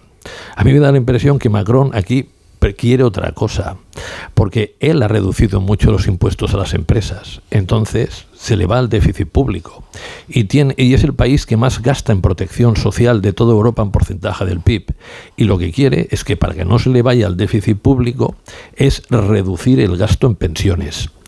También es verdad que Francia es el país de toda la OCDE que las personas se jubilan más pronto, a los 60 como dos años, y que dos tercios de los que se jubilan hasta el momento tienen 60 o menos años. Pero la diferencia con España es que em, la pirámide demográfica en Francia es mucho mejor que en la de España. Ellos tienen una tasa de natalidad que está bien, la que nosotros tenemos es deplorable. Entonces, Escribá simplemente no ha hecho nada de lo que debería hacer, porque Escribá vino a coger y a dar la seguridad social reducir el desequilibrio. Lo primero que ha hecho es juego de trilero. Mira dónde está la bolita, la bolita, la bolita. El déficit que estaba en la seguridad social se lo paso a la administración central. Julia, es el mismo déficit. Lo segundo, mira, mira, mira qué cuento tan bonito voy a contar. Vamos a subirle las cotizaciones sociales a todos aquellos que cobran más de 3.900 euros. O sea, los salarios más altos que paguen más cotización. Exacto. Pero no les vamos a subir las pensiones, ¿eh? Lo que les subiremos de pensiones es miseria y compañía. Y con eso, subiéndole al 5,3% de todas las rentas, que son las altas, vamos a coger y vamos a tener un equilibrio en la seguridad social. Julia, eso es de mago, no de pueblo. Es de mago malísimo. O sea, Escribano ha hecho un buen trabajo No, en este no ha hecho un buen trabajo. Tampoco. Eh, él ha Y seguido- lo sabe, lo peor es que lo sabe. él ha seguido órdenes y las órdenes es no vamos a enfadar porque hay elecciones a ningún Hombre, pensionista ves a Francia, claro. a ningún pensionista ya. ni a ninguno que se jubile próximamente. En cambio en Francia los pueden enfadar porque Macron no se vuelve a presentar. Ahí está una de las diferencias. Ah, eso es interesante. Sí. Claro, la ausencia de cortoplacismo hace que Macron pueda dejar en herencia al siguiente presidente de la República una situación quizá más tranquila, más saneada. A todos Por aquellos cierto, que nos están oyendo, que no piensen que el- la situación actual de las pensiones continuará. ¿eh? Próximamente, no sé qué gobierno hará una reforma de verdad y sa- saldremos mal parados. Eh, recordemos que mm, antes las pensiones se mm, actualizaban según el IPC, que eso lo acabó el gobierno de Rajoy. ah, y en cambio este año ha vuelto a subir según el IPC, por eso todos los pensionistas que nos están escuchando cobran un 8,5% más de lo que cobraban. Am, de haber seguido con el gobierno anterior sería un 0,25. 0,25. Un 0,25. Pero de- me estáis diciendo que vale, quizá para un año electoral vale ahora que se suba a nivel de la inflación, ocho y medio, pero que en el futuro se volverán ajustes. Yo te doy una. Yo vale, te doy, no, no, yo- no, yo te eh, doy lo, mi- hemos entendido no, perfectamente. yo te doy mi O sea, visión. aprovechen este año que luego, la- luego pintan bastos. Te doy mi visión Vale, y, es muy ya lo he senci- entendido. y es muy sencilla, Julia. Los actuales pensionistas mm, tienen que mantener poder adquisitivo porque es un compromiso. El- lo- lo- la gente joven no tiene que pagar y porque subiendo las cotizaciones a la seguridad social cobrar menos de salario que ya cobra poco. Y lo que tiene que suceder, básicamente para los próximos, que se jubilen, señoras y señores, entre ellos estaré yo, ¿eh? Hoy yo y, Sí, sí. y Javier, Yo, aquí los presentes, Es- es, es una cosa muy sencilla. Vamos a vivir muchos más años, afortunadamente, y nos toca trabajar más. Esto hasta, no los, solo... hasta los 67, los tres aquí Ay, me- presentes. y me 67. parece Yo hasta los que- 70 en la universidad eh, eh, Hasta los aguantamos 70 hasta puedes los estar- ¿Ah, 70. sí? Sí, y me, y me hasta parece, 70. y me parece que el que se jubile en el 2035 igual ya será, ya superará los, Los 70. 60 los 67. Ay, pobres oyentes, no, tanto no me tienen que Julia, aguantar. Julia, no, no, Julia, no. oye, oye, oye, es que hay una cosa que hay que decirla. Este país es muy generoso con la gente mayor y y muy, muy desagradecido con la gente joven. La protección social, el gasto, es masivamente con la gente mayor. A mí ya me parece bien, pero no fastidiemos más a los jóvenes. Bueno, no les saquemos Te más faltan dos de su poco Te salario. faltan dos telediarios para ser mayor, ¿eh? que lo Sí, sepas. sí, no, no, ya lo soy, No Julia. país- no ya país- lo soy. Pero eh, esto, esto bueno. muchos de los que nos están escuchando estarían contentos si vieran que sus hijos ganan más. Porque, Julia, les Sí, mejor que ganara- ayudar. sí, le- preferirían que se ganase mejor la vida que no tener que echarles una mano, cierto. Bueno, como siempre se me tira el tiempo encima y quiero preguntarle a, a Javier y a Gonzalo el tema de mm, los controles financieros. Después de la crisis del 2008 parecía que el tema bancario estaba como exorcizado para siempre. De pronto viene el susto del Silicon Valley Bank, mm, eh, después de Credit Suisse. Claro, Trump, por lo visto, cuando estuvo en la presidencia de Estados Unidos, eliminó todos los controles. Pero ¿de qué nos sirve que controlemos en Europa si no se controlaba en Estados Unidos, Javier? Sí, eh, En una economía que funciona con vasos comunicantes. Cierto, el- el- los pánicos bancarios y lo que hemos aprendido, lo que, que es un- el- lo que hemos visto estos, estas semanas con Silicon, con Silicon Valley Bank y con los, ¿no? y los, las repercusiones que ha tenido con Credit Suisse y eh, con Deutsche, eh, realmente es, es- es- es- es, es una, es un pánico, una corrida bancaria, primero en Silicon Valley y luego un pánico bancario que se traslada a otras entidades, pero lo ha hecho por primera vez en la historia de la humanidad a velocidad digital, a velocidad de vértigo, porque ahora tardamos un segundo con, ¿no? y cuatro clics en, vaciar nuestra cuenta, nuestra cuenta corriente. Este- este- exactamente no, pero, pero en, en realmente eh, ¿no? causarle un roto a cualquier entidad. Y, y- bueno, y es, es verdad que, que, como has dicho, ha habido un problema de regulación en un, en un segmento mediano de la banca en Estados Unidos, no, es- no, son, los- no son las grandes entidades sistémicas que tienen una- una supervisión mucho más eh, cuidadosa, mucho más detallada, eh, no ha sido en ese tipo de bancos, pero sí, es verdad que, que- que, mira, si- siempre algunas entidades están en, en mejor situación que otras. Credit Suisse tenía problemas, ha arrastrado problemas que vienen de, que vienen de, de antiguo, ¿no? con, un, con un balance en, entredicho, con un, con un accionista de referencia que se ha negado ah, claramente, ha, dicho que no iba a invertir nada más y ha, ha sido- ha tenido también mucho que ver con, con, con, con acelerar la estampida, ¿no? esta estampida que, como digo, se ha producido a una velocidad digital. Brutal, sí, yo, sí. yo- yo creo que es que, yo, yo- vamos, no, no sé si creo o quiero creer ¿no? que, que realmente ya la- se está calmando, esta turbulencia va, va a pasar y que, y que no vamos a ver una repetición Se- de 2008. Javier, ¿Se pasa la turbulencia así? ¿También Yo- compartes criterio? Yo estoy en el cine y comiendo palomitas. Es decir, viendo que seguramente algún, al- algún otro banco caerá, porque si vamos a la historia, Bear Stearns, los fondos de inversión, es en julio del 2007 cuando empiezan a tener problemas y son liquidados porque no valen nada. Y Lehman cae en, en- en septiembre de 2008. Por lo tanto, algún banco que ya tiene problemas puede caer. ¿Y por qué estoy comiendo palomitas? Porque creo y estoy convencidísimo que no lo va a hacer ningún español. Ah, bueno. Mientras no nos arrastre, españoles no, estamos bien. Bueno, comparte el optimismo también, Javier. Yo sí, sí. No como palomitas porque no me gustan, pero, pero, pero bueno, el optimismo. siempre puedes abrir una botella de champán y convertir unas ostras. Eso me- ahí me gusta, ahí estoy, ahí estoy. Gracias al profesor Bernardos y al profesor Díaz Jiménez. Buenas tardes a los dos. Buenas tardes. Buenas tardes, chao, chao. Noticias de las 5 a 4 en Canarias.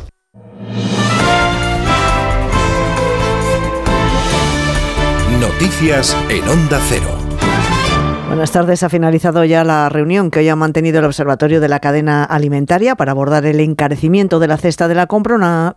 Una, reunión que ha finalizado sin acuerdo y con el malestar del sector agrario después de las declaraciones de la vicepresidenta económica, de Nadia Calviño, asegurando que los precios en origen estaban subiendo hasta un 60%. Lo que sí se ha acordado es crear un grupo de trabajo para analizar la evolución de los precios en determinados alimentos. Pedro Pablo González. La principal conclusión es que habrá próxima reunión después de Semana Santa para analizar la evolución de precios de fruta y hortalizas. Nada de márgenes de intermediarios ni análisis de sobrecostes. Las organizaciones agrarias han mostrado su malestar por las insinuaciones de Nadia Calvillo, la vicepresidenta primera, de que es el sector primario quien sube los precios un 60% en origen. José Antonio Álvarez, técnico de Asaja. No se pueden bajar los precios en este momento. Los costes de producción son los que están.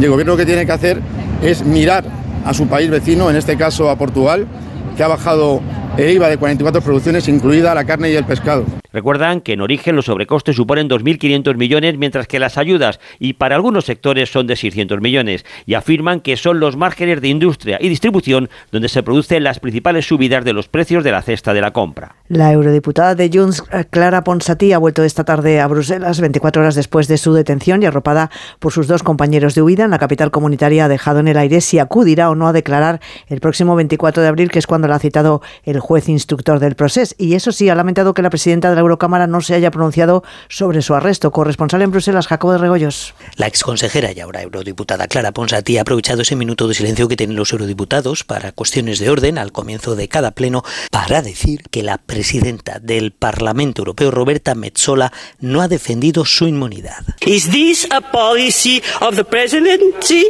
or is this just an attitude that you reserve for us Catalans? Thank you very much. ¿Es una actitud de esta presidencia o es solamente la política de esta Cámara contra los catalanes? Decía Ponsati. Luego ha intervenido la líder de los populares españoles, Dolores Montserrat, quien ha dicho que parece que se cree en el Parlamento de Cataluña y no en el Parlamento Europeo. Mi inmunidad, mi impunidad, defensa del Estado de Derecho y de la democracia siempre. También ha intervenido Jordi Cañas de Ciudadanos diciendo que este Parlamento no es un circo y que no se debe tratar como tal. Los portavoces de Roberta Metzola dicen que la Eurocámara está analizando la situación para ver si se debe tomar algún tipo de medida. La Audiencia Provincial de Madrid ha condenado a cuatro años y tres meses de cárcel a Francisco Nicolás Gómez Iglesias, el pequeño Nicolás, en el caso de la denominada mafia policial, por conseguir datos reservados de agentes como matrículas que luego usaba para hacerse pasar por miembro del gobierno. La sentencia le considera inductor de descubrimiento y revelación de secretos, de violación de secretos oficiales y autor de un delito de cohecho activo. Y además de la pena de cárcel, le condena a pagar una multa por un valor total de 7.200 euros. El Ministerio Público acusa al pequeño Nicolás de facilitar a varios investigados matrículas de vehículos, líneas de teléfonos o números de identificación para que estos, aprovechando su condición de agentes, accedieran a información y se la dieran a cambio de promesas y de dinero. Italia se ha convertido en el primer país de la Unión Europea en prohibir la venta, la producción y la importación de carne sintética cultivada o de laboratorio creada por medio de la clonación de células madres extraídas de un animal y luego gracias a la biotecnología. Es un método que sí está aprobado en Estados Unidos o Israel. Corresponsal en Roma, Daría Menor. Hasta 60.000 euros de multa pueden caerle en Italia a quien venda, produzca o importe carne sintética cultivada o de laboratorio, creada por medio de la clonación de células madres traídas de un animal y luego reproducidas gracias a la biotecnología.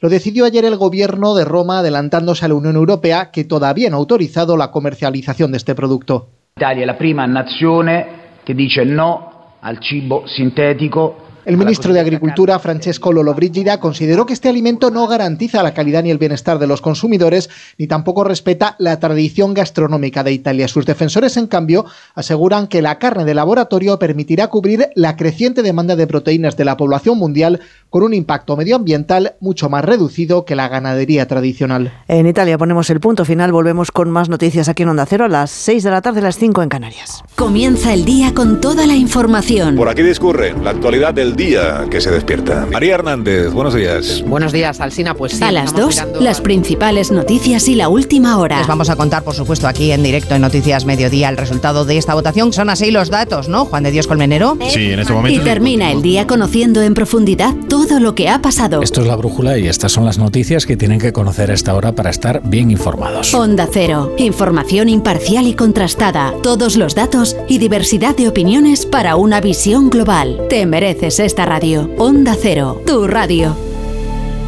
Julia en la Onda. Dos cositas. La primera, no tienes seguro de coche eléctrico. La segunda, yo me voy a la mutua. Vente a la mutua y además de las mejores coberturas para tu coche eléctrico, te bajamos el precio de tus seguros, sea cual sea. Por esta y muchas cosas más, vente a la mutua. Llama al 91 555 5555 91 555 5555. Condiciones en mutua.es. Si padeces insomnio, estrés o ansiedad por tener muchos préstamos, podemos ayudarte. Llevamos 15 años mejorando la vida a miles de personas como tú. En Agencia Negociadora encontrarás personas empáticas capaces de solucionar lo que tú no puedes, negociando con los bancos para que ya, el próximo mes, tengas un único préstamo y pagues hasta un 80% menos que ahora. Sin moverte de casa rápido y discreto. Si tienes casa en propiedad, llama gratis al 900-900-880. 900-900-880. Te cambiará la vida. Grupo Reacciona. Con las lentillas, el polvo, los ordenadores, notamos los ojos secos, nos pican. La solución es Devisión Lágrimas. Devisión alivia la irritación y sequedad ocular. Devisión Lágrimas. Este producto cumple con la normativa vigente de producto sanitario. La Bañeza, ciudad de Semana Santa, la ciudad de las perlas escondidas, de costumbres y tradiciones milenarias que hacen de la Semana Santa bañezana un acontecimiento único. Vive esta Semana Santa con La Bañeza, excelentísimo ayuntamiento de La Bañeza. Alquiler, acción de alquilar, negocio por el que se cede una cosa a una persona durante un tiempo a cambio de una rentabilidad. Seguro, objetivo, es cierto, libre y exento de todo peligro o riesgo. Si piensas en alquilar, ya sabes, alquiler seguro. Llama ahora al 910-775-775. Alquiler seguro, protección a propietarios. 29. Tus nuevas gafas graduadas de Sol Optical. Estrena gafas por solo 29 euros. Infórmate en soloptical.com. ¿Sigues sin saber quién debe hacerse cargo de las averías en tu casa de alquiler? Hazte de legalitas en el 900 100 661 y un experto te ayudará a resolverlo. Y ahora por ser oyente de Onda Cero, ahórrate un mes el primer año. Legalitas y sigue con tu vida. ¿Nervioso? ¿Desanimado? Tranquilo. Ansiomed con triptófano y vitamina B6 contribuye al funcionamiento normal del sistema nervioso. Y ahora también Ansiomed Noche. Consulte a su farmacéutico o dietista. Líder y lo más visto del viernes. ¡Menudo arranque estratosférico! Ha demostrado un nivelazo espectacular. Lo que viene ahora es muy fuerte. Tu cara me suena. El viernes a las 10 de la noche en Antena 3. La tele abierta. Ya disponible en A3 Player Premium. Onda Cero. Desde la Comunidad de Madrid queremos darte un consejo de corazón.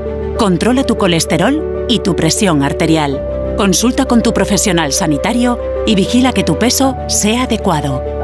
Los hábitos saludables previenen enfermedades cardiovasculares y mejoran tu salud. Comunidad de Madrid. ¿Sabías que la pérdida de pelo está determinada por nuestro estilo de vida así como por la genética? Prevenir es fundamental para evitar que la caída sea definitiva. En Instituto Médico Dermatológico, gracias a nuestros tratamientos de regeneración capilar, podemos revertir muchas patologías de alopecia. Primera consulta y diagnóstico gratuito. Clínicas IMD, imdermatológico.com. Descubre el Cantar de Liébana, la nueva novela histórica de Peridi sobre el monje beato, una de las figuras culturales y religiosas más importantes de nuestra Alta Edad Media. El Cantar de Liébana, de José María Pérez Peridis, editado por Espasa. Si tienes averiado tu cambio automático, dale una segunda vida. Automatic.es. En Automatic reparamos tu cambio automático y hacemos que la vida de tu cambio automático continúe. Entra en automatic.es. Automatic. Expertos en reparación de cambios automáticos. Toda una vida dedicada al cambio automático. Automatic.es. ¿Comprarías una prótesis de cadera por internet y dejarías que te la colocara alguien que no sea médico? No, ¿verdad?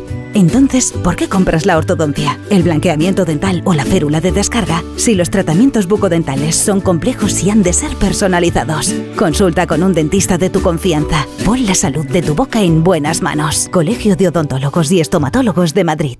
Adeslas presenta la gira de los Harlem Globetrotters. ¡Es hora de jugar! Los Harlem Globetrotters llegan al Within Center el 15 de mayo con su nueva gira mundial. Acción sin límites, mates increíbles. Los Harlem Globetrotters vuelven por todo lo alto. Disfruta en familia del espectáculo del año. Entradas en mitaquilla.com y puntos de venta habituales. Como el perro y el gato. Es lo que tiene ir al veterinario, que vean lo que le pasa. El veterinario ha valorado que esa tos requiere un tratamiento con corticoides y el animal está mejorando. Los gatos que viven en un recinto cerrado y que no salen al exterior, evidentemente en algún momento Tienen la curiosidad. tienen el interés, esa curiosidad. Y si ven una puerta abierta dicen, "Pues a ver qué hay ahí al fondo. Pues tiran. Aquí está, como el perro y el gato, para pasar ese buen rato. Todo sobre las mascotas con Carlos Rodríguez. Como el perro y el gato. Sábados a las 3, domingos a las 2 y media de la tarde y siempre que quieras en la app y en la web de Onda Cero. Patrocinado por Menforsan, los especialistas en cuidados, higiene y cosmética natural para las mascotas. Te mereces esta radio. Onda Cero, tu radio.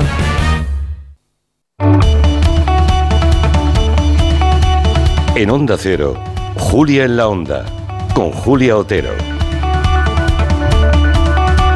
A las 11, digo a las 11, a las 17 horas, las 5 de la tarde y 11 minutos, una hora menos en Canarias. Mientras estamos haciendo este programa de radio, en otro lugar, en la Fundación, en el Cantón Grande de A Coruña, se está organizando una jornada sobre la inteligencia artificial. Ya saben que A Coruña, eh, lo contamos aquí en su momento, con mucha alegría, por cierto, es la ciudad que albergará la sede de la AESIA. ¿Qué es la AESIA? Pues es la Agencia Española de Supervisión de Inteligencia Artificial. Ahora mismo allí se está celebrando una mesa redonda muy interesante sobre lo que significa para Coruña ser precisamente el lugar la sede de AESIA. Y con permiso nos vamos a colar un ratito en esa mesa redonda, así de pronto me siento un poco intrusa, un poco ocupa, pero ahí estamos, ¿no? Para saludar a la alcaldesa de A Coruña, Inés Rey. Alcaldesa, muy buenas tardes. Hola Julia, buenas tardes. Tengo, quiero decírselo, muy gratos, muy gratos recuerdos de aquella sardiñada, de aquella noite meiga de San Juan, aquella tarde que emitimos Gelo desde la playa de Riazor. Todo el equipo de este programa tiene recuerdos maravillosos de aquella tarde-noche de San Juan. Sí, te decía Julia que aquí nada de ocupa, que eres bienvenida, esta es tu casa y un placer poder estar hoy aquí en la sede de la Fundación, hablar contigo y hacerlo de, de un nuevo reto que tenemos por delante, ¿no? que es el de la inteligencia artificial. Vamos con eso, ¿qué es el futuro, alcaldesa? Creo que ahora mismo está usted en una mesa eh, redonda, en unas jornadas que ha organizado Onda Cero. Veíamos por ahí a nuestro director, a Ignacio Capeans. Bueno, están debatiendo sobre cómo la inteligencia artificial mm, va a cambiar nuestra vida. ¿Hay de verdad ya respuesta a esa pregunta? Porque todavía son más interrogantes que respuestas, ¿no? Sí, bueno, la verdad es que el debate aquí es interesantísimo. Yo en inteligencia artificial no soy ninguna experta, pero estoy aprendiendo mucho de, de las personas que me acompañan y efectivamente, bueno, la conclusión que hemos sacado hasta, hasta ahora en este Sí. rato de charla es que ya está aquí entre nosotros, ya convivimos con la inteligencia artificial. Ellos han hablado del eh, chat G- GPT-3, GPT-4, de software y de cosas así com- complicadísimas, pero eh, al final pues lo, lo tenemos, ¿no? Lo comentábamos ahora, desde los asistentes de voz, eh, las predicciones que cuando coges el teléfono y te sugiere la música que quieres escuchar o que te apetece escuchar, hasta, pues estaba yo contando ahora que, que hemos renovado la sala de pantallas de la policía local para controlar el tráfico en A Coruña y lo hacemos ya aplicando inteligencia artificial. Así que mm, está entre nosotros y yo diría que ya más que el futuro es nuestro presente con el que hay que aprender a convivir. A usted lo que le interesa como alcaldesa de la ciudad de A Coruña es cómo puede cambiar la vida, supongo, ¿no? Ah, de la ciudad y cómo la puede cambiar todavía más eh, las, tener ahí la sede de inteligencia artificial, de- del control de la inteligencia artificial, ¿no, alcaldesa? Sí, evidentemente por la parte que, que me toca como alcaldesa, que es la de posicionar a la ciudad de A Coruña en ese lugar que merece, ¿no? ese liderazgo como motor económico, cultural y social de Galicia y, el haber sido seleccionados por el gobierno para albergar la sede de la ESE ha supuesto pues ese espaldarazo como estaba comentando ahora el rector, todo el trabajo que durante tantos años se lleva haciendo aquí, desde la universidad al sector TIC, eh, toda la parte de investigación y grandes empresas que ya aplican la inteligencia artificial en sus desarrollos empresariales. Todo ese trabajo, todo ese talento que se forma en nuestra universidad, en nuestras universidades en Galicia, que después se trabaja en, en todo el sector TIC y que han hecho que seamos y concentremos en nuestra área pues el 60% de las empresas TIC de Galicia pues se ha visto eh, reconocido ¿no? con la elección de la ciudad como sede de la, de la ESIA, que es la primera agencia en Europa que va a, bueno, pues a establecerse en uno de los Estados miembros, que tendrán que hacerlo todos los Estados eh, en cuanto entre en vigor ese reglamento europeo para supervisar todos los desarrollos que se hagan con inteligencia artificial en todo el Estado. Bueno, ser pioneros puede tener muchas ventajas y también algún inconveniente, ¿no? Como recordaba Nieves Rey, pues que no hay de momento eh, ninguna agencia de supervisión de inteligencia artificial en ningún otro país. Somos los primeros, España, y es en La Coruña. Em, los primeros a veces cometen más errores que los que vienen los últimos, ¿no? Estarán ahí, pues, eh, con cuidado, ¿no? A ver cómo se organiza todo eso, alcaldesa. Bueno, eh, yo creo que, errores pocos porque, como digo, aquí llevamos ya muchos años ¿no? con, experiencia en este sector y, por lo tanto, creo que el, bagaje de nuestro sistema empresarial universitario es amplio como para eh, poder afrontar este reto y, creo que es importante que seamos los primeros. ¿no? Lo comentaba Antonio ahora, eh, el, el hecho de subirnos al carro de la inteligencia artificial y, despuntar y liderar desde aquí. Yo creo que es una oportunidad para hacer que otros estados se fijen en nosotros, nos miren aquí para ver eh, cómo lo hacemos y lo bien que lo hacemos. Voy a resumir un poco. Eso está bien. Bueno, la competición para ser la sede de la inteligencia artificial en España fue muy reñida. Yo me alegré enormemente como gallega, pero claro, es que hubo como una docena de ciudades españolas que también habían presentado su candidatura. ¿no? Ah, hay una de ellas, Granada, que está siendo más especialmente beligerante, ¿no? que ha recurrido la designación de A Coruña hasta el punto de que, bueno, creo que el asunto está, uh, Inés, mm, judicializado, ¿no? Ahora está en manos del Supremo. ¿Cómo cree que va a acabar esto?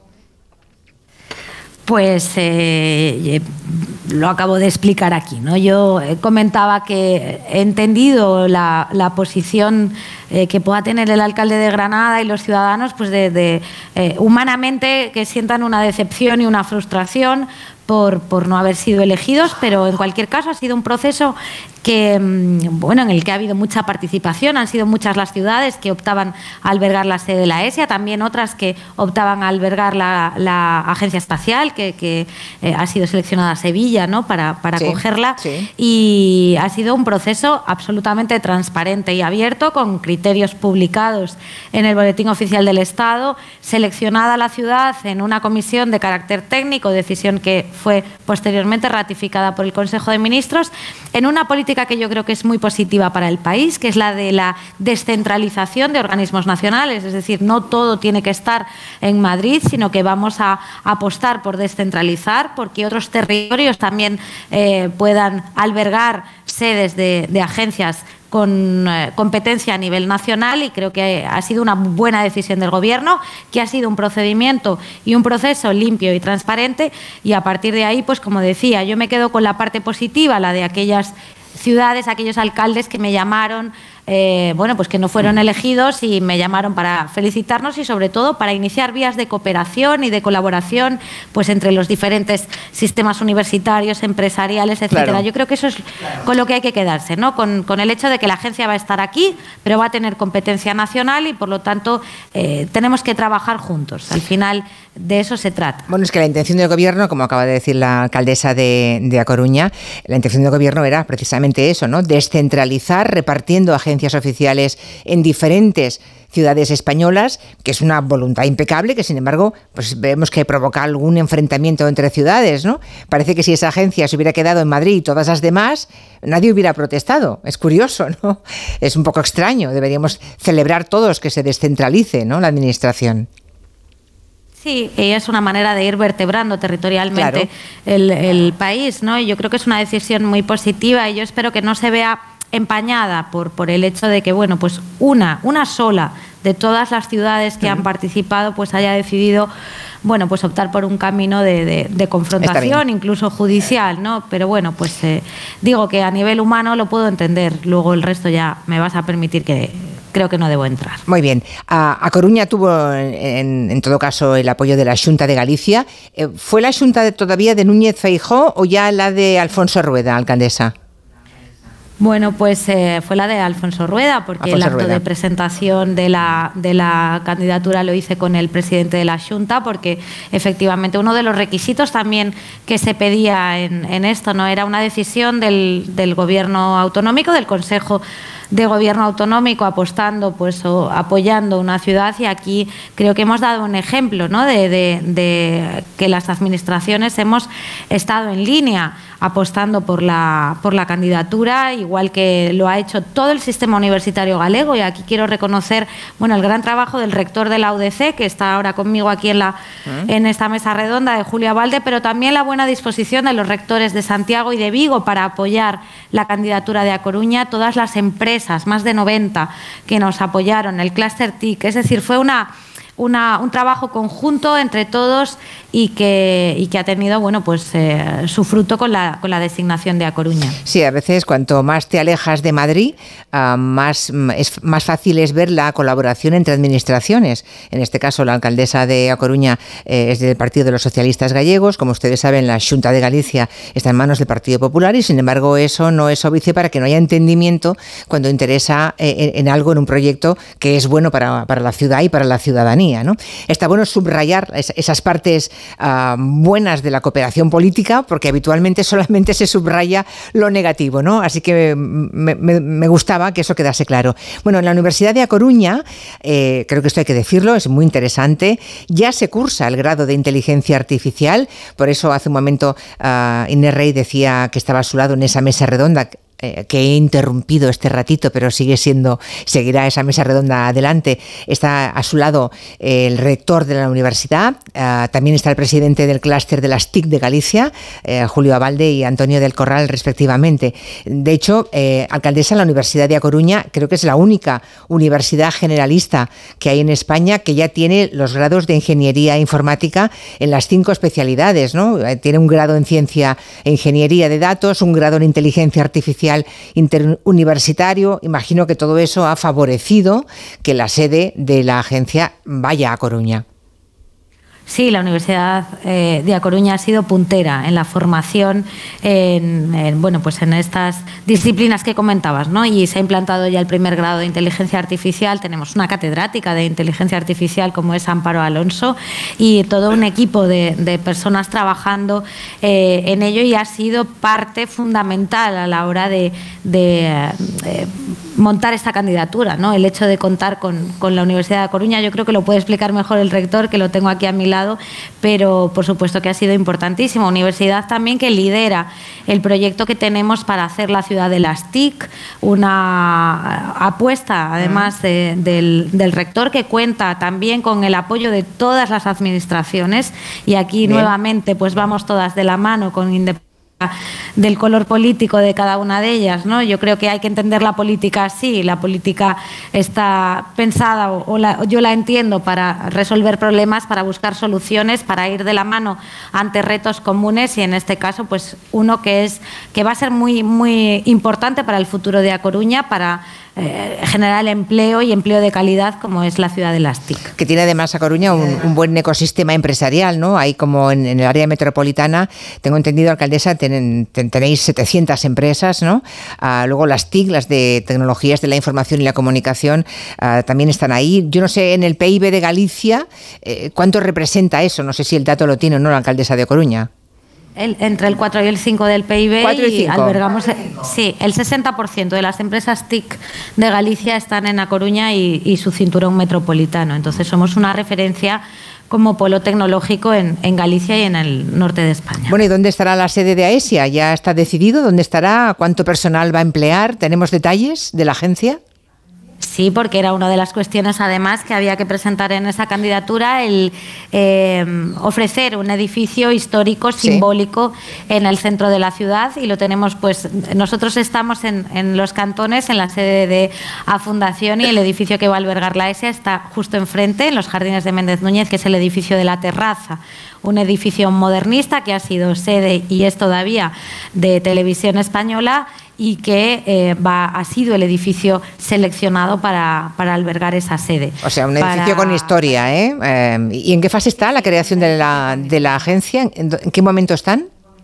Pues ahora estamos trabajando en ese convenio con el, con el Ministerio, con el Gobierno Central, para definir eh, bueno, pues todos esos puntos que ahora ya son cuestiones de carácter más técnico, ¿no? cuántos funcionarios van a venir. En un primer momento pues se hablaba de 40, que podrían llegar a ser 80, quién va a dirigir eh, la agencia, cómo se va a elegir a esa persona y demás cuestiones que, como digo, los equipos de tanto del, del Gobierno municipal como del Gobierno central están trabajando para que en el segundo semestre de este año esté ya en funcionamiento. ¿Y empleo? ¿Empleo cuánto se calcula para la agencia, alcaldesa?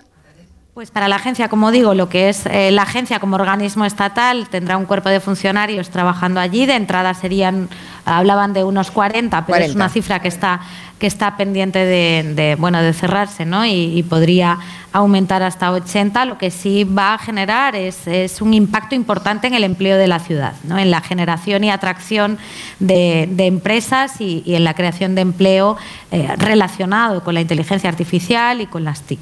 Bueno, alejándonos un poco ahora del tema de la Agencia ah, de Inteligencia Artificial, le quería preguntar, eh, señora Rey, si ya ha felicitado a su compañero y paisano José Manuel Miñones, que desde ayer es nuevo ministro de, Sanidad, que era hasta ahora delegado del Gobierno en Galicia. Imagino que tiene usted relación estrecha con él. Está bien que nombre ministro a alguien amigo próximo porque mm, siempre viene bien tener un puente abierto, ¿no?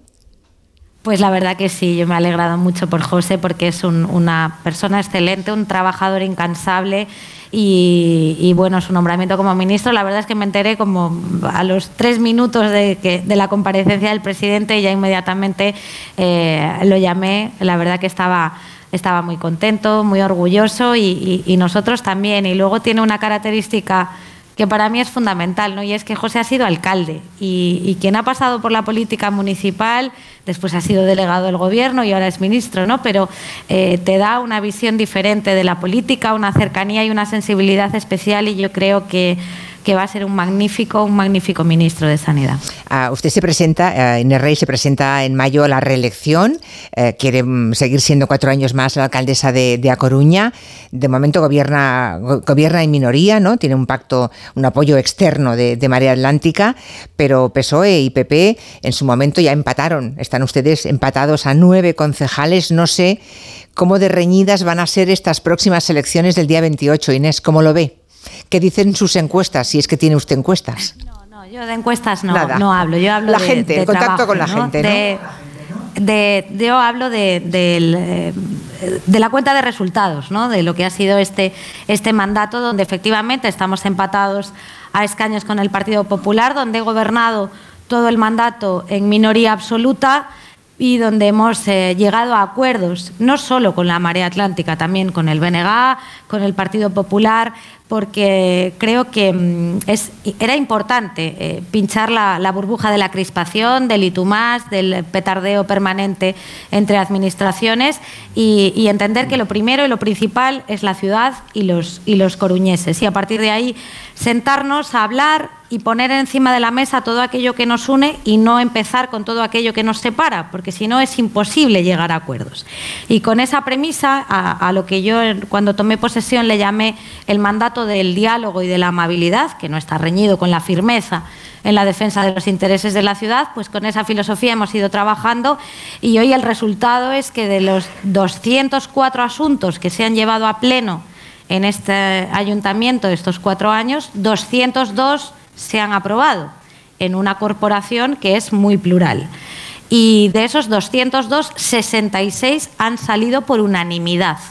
Y creo que las cifras pues hablan por sí solas, ¿no? Donde eh, cuando uno antepone los intereses de la ciudad y de los coruñeses y trabaja eh, para ello, pues las cosas salen adelante. Así que, eh, bueno, pues yo afronto el reto del próximo 28 de mayo con, con, todo esto, con este, estas cifras, ¿no? pero sobre todo con esta visión de lo que tiene que ser la política, la política municipal. Por cierto, que Vox creo recordar que no tiene ni un solo concejal en, en Galicia. ¿Cree usted que va a seguir siendo así, alcaldesa? Pues yo creo que si impera el sentido común, sí. Tal cual. Bueno, de eso presumía, ya sabe que durante muchísimo tiempo Núñez Feijóo ha presumido de mantener a Vox a raya en, la comunidad de Galicia, ¿no? Y es verdad, creo que es la única comunidad a día de hoy, ¿no? Con, cero resultado. La sala, ¿eh? ¿Perdón? Julia, tú no, Julia, tú no lo oyes, pero, pero he dicho esto y ha habido así como un murmullo. ¿Y qué dice, qué dice la eh, sala? no, no, lo sé porque desde aquí arriba no, pero he dicho esto de, de, Vox y se ha puesto todo el mundo así como muy nervioso. Bueno, yo eh, he hablado de diálogo, he hablado de, amabilidad, he hablado de entender la política y yo, pues eh, me vas a permitir que en esto tengo, tengo una eh, posición a lo mejor un poquito más, más radical o más firme, pero bueno, pues yo estoy orgullosa de que en Galicia Vox no tenga ningún concejal no tenga ningún diputado en el Parlamento gallego y que a partir del 28 de mayo espero que siga siendo así. Y esto sí que lo digo así clarísimamente. El que quiera que aplaude y el que no, no, ¿no? Ya está. Bueno, eh, irá... bueno. Eh, ¿Va a ir Pedro Sánchez a hacer campaña a Coruña, señora Rey? ¿Se lo ha pedido usted o no? Porque como todo el mundo está hablando de que son unas elecciones, pese a ser autonómicas y municipales, van a tomarse prácticamente como si fueran plebiscitarias en torno a la figura del presidente del gobierno, pues no sé, ¿va usted a invitarle? ¿Lo ha hecho ya? ¿Cómo si voy a? A invitar a Pedro Sánchez. Ah, bueno, por supuesto. que venga a hacer campaña. pero, pero mira, a mí esto de que, de que mm, la gente diga que las elecciones se toman como un plebiscito, que es una pelea entre Núñez Feijóo y Pedro Sánchez y tal, a mí es que estas, estos tipo de, cuestiones me parecen fatal, porque yo creo que es que es, eh, es como si eh, dijéramos que la gente no diferencia, ¿no? Y estuviéramos faltándole al respeto a la ciudadanía. Yo creo que tenemos una ciudadanía muy madura, que después de más de 40 años de democracia sabemos perfectamente lo que votamos y yo siempre digo una frase, que la gente no vota mal que eso de que cuando salen los míos está fenomenal y cuando salen los que no me gustan es porque la gente ha votado mal. No, no, no. La gente vota y sabe perfectamente eh, lo que quiere. Y, diferenciamos los ciudadanos perfectamente de lo que son unas elecciones municipales, autonómicas, generales y europeas. Entonces, quien, quien pretenda plantear esto como un plebiscito nacional o como eh, esta dicotomía ¿no? entre, entre eh, Pedro Sánchez, Núñez Feijóo, yo creo que se equivoca completamente y además subestima a los ciudadanos. Todo el mundo sabe lo que va a votar el 28 de mayo. Aquí en Galicia solo hay elecciones municipales, en otras comunidades coinciden con las autonómicas y, se vota diferente. Y además es que lo vemos cuando, cuando hay elecciones. ¿no? Es decir, eh, en las elecciones generales del año 2019, las que se repitieron, ¿no? Que fueron en, en noviembre y luego en abril, eh, ganó por primera vez el Partido Socialista después de 11 años, eh, ganaba el Partido Socialista en la ciudad de A Coruña. Y dos años después hubo elecciones eh, autonómicas y ganó el Partido Popular. con los mismos votantes en la misma ciudad y, con las mismas características. Entonces yo creo que que la gente sabe perfectamente eh, el 28 de mayo lo que va a hacer. Es una característica eh, curiosa, mm, perfectamente estudiable, que el, mismo electorado vote en una clave en las elecciones generales, en, una clave distinta tal vez en las elecciones autonómicas y en las eh, municipales también con la suya. Y sería bueno que fuera así siempre, porque eso quiere decir que se rompen los bloques y que la gente vota en función de la candidatura y del proyecto, sea autonómico, sea para municipalista o sea para el gobierno de la nación. Pues le deseamos toda la suerte, eh, agradecemos a Inés este rato que nos ha atendido. Ya le digo que como gallega estoy muy feliz de que sea Coruña la sede de la Agencia Española de Supervisión de Inteligencia Artificial. Esos datos que hemos dado de, cuántas empresas eh, TICs hay instaladas en La Coruña, de las carreras de ingeniería que tienen en cuenta la, ingeniería, perdón, la inteligencia artificial, se dan en la Universidad de Coruña, todos esos elementos y otros más que, que, hemos enunciado son los que ha hecho posible que fuera la escogida de entre otras muchas ciudades de nuestro país. Uh, Inés Rey, gracias por el tiempo que nos ha dedicado y bueno, pido disculpas a, a Julio Abalde, a Antonio del Corral, estaban ustedes debatiendo aquí tranquilamente, me he inmiscuido un ratito a Nacho Capeans, les dejo que sigan con esa interesante conversación, sin duda. Un abrazo desde aquí y también veo un poco los cogotes de las personas que en esa sala de actos están siguiendo también esta entrevista radiofónica, aunque no puedo verles, muchísimas gracias por estar ahí y por la atención prestada. Gracias a todos. Gracias. Gracias. Muchas gracias. Las 5.34, una menos en Canarias, una pequeña pausa y seguimos con las pantallas de Borja Terán.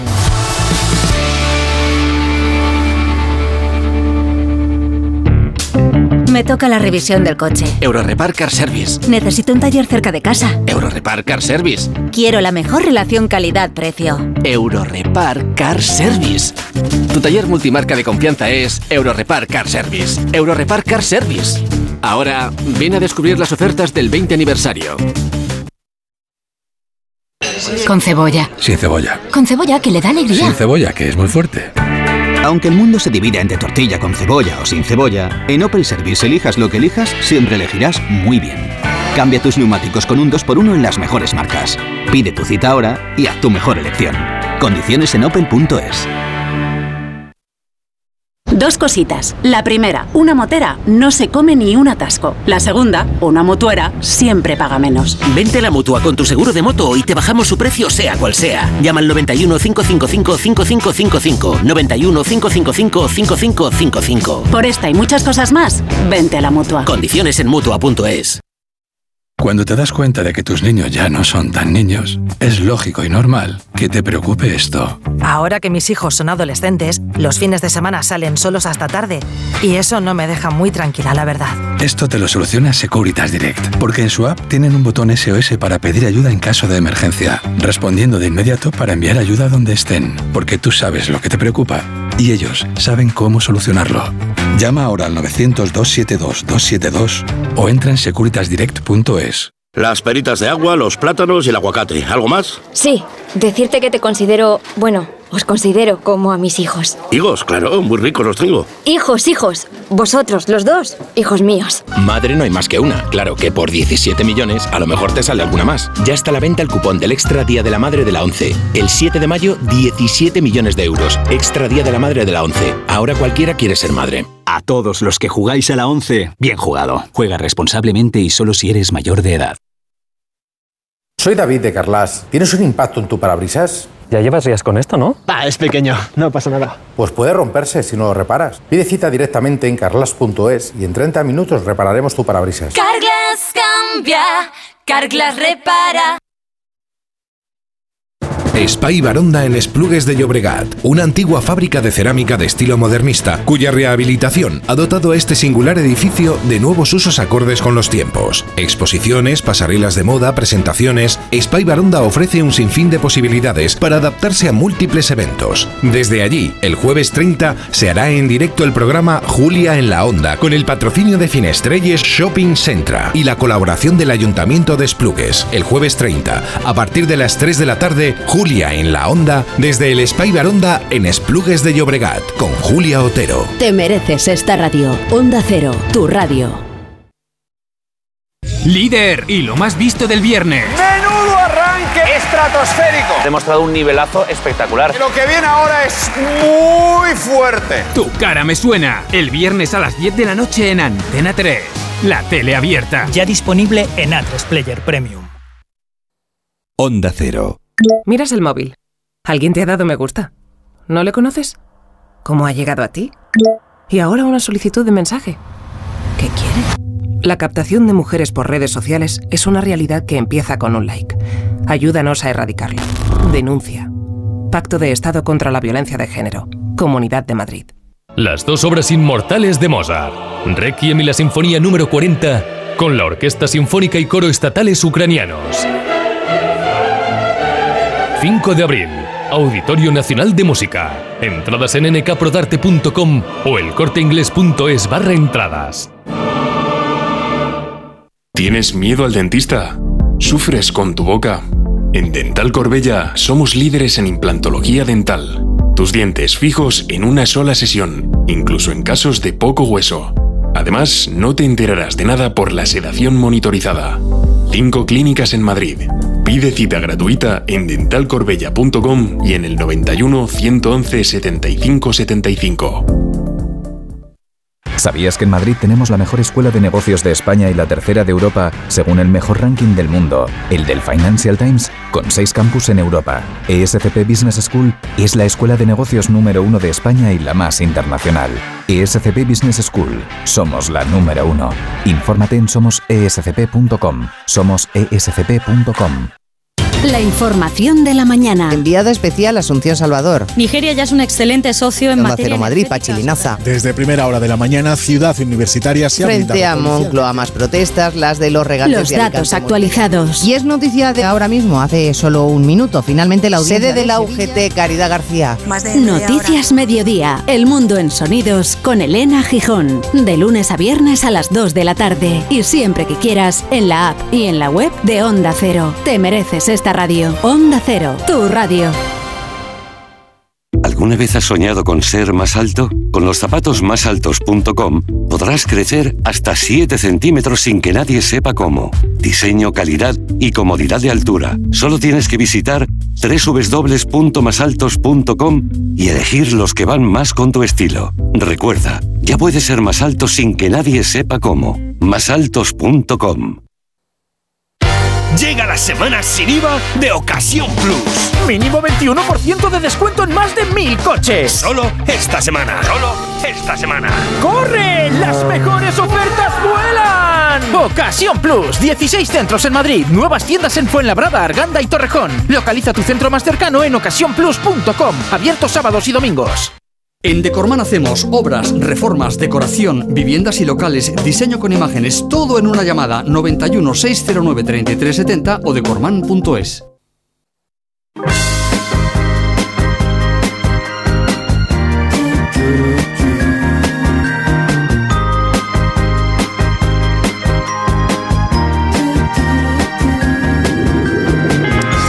hacer, Borja Terán? Hola, sí, ¿qué vas a hacer? Un platito de jamón.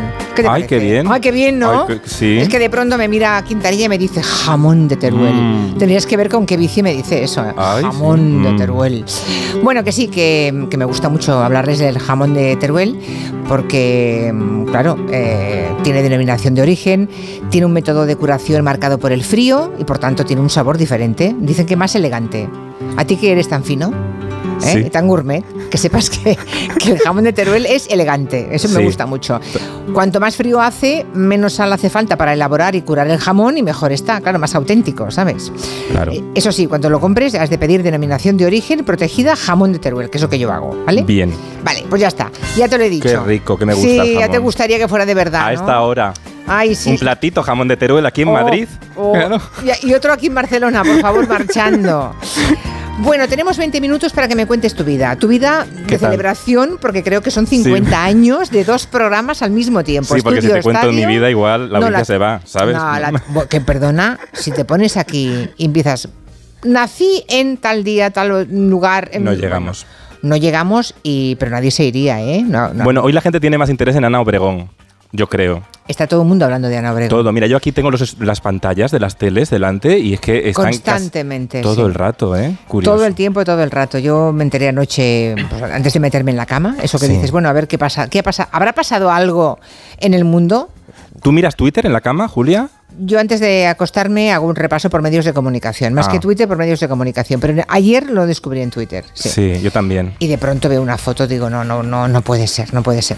Y bueno, desde ayer a las once y pico, doce de la noche, hasta hoy, non-stop, la conversación pública española gira en torno a eso. Mira, ahora que vamos a hablar de dos formatos televisivos míticos, Mm. la imagen de Ana Obregón en la silla de ruedas, yo estoy dándole muchas vueltas, probablemente haga un artículo, porque creo que si, si hubiéramos conocido la noticia sin la imagen ella en la silla con el bebé en brazos, lo hubiéramos tomado de otra manera. Hubiera generado polémica, claro que sí, pero no hubiera generado esa- ese caudal de que hoy no se habla de otra cosa. ¿no? Y del hinchamiento, ¿no? Sí. Bueno, hay, hay que decirle a todo el mundo que son protocolos de los hospitales, que los hospitales tienen esos protocolos y que el hospital en Estados Unidos a los bebés y a las madres cuando salen, aunque no haya parido en este caso, pero ya salía como una pulserita como persona Sí. que estaba ingresada dentro, eh, están obligados a llevarles en silla de ruedas hasta el coche, hasta el parking, hasta el garaje. Lo digo porque los que hemos estado ingresados alguna vez en algún hospital también sabemos Sí, que cuando te bajan a hacerte una prueba de algo, aunque estés perfectamente y tengas piernas para caminar, aunque te pongas de rodilla y ruegues, por favor, déjeme ir andando, no te dejan, Por te seguridad. en una silla de ruedas, Claro, ¿no? por seguridad del bebé también. No, porque claro, es que encima, encima parece que esté intentando simular que ella ha parido, ¿no? Claro, pero la- también la imagen, la imagen no es casual.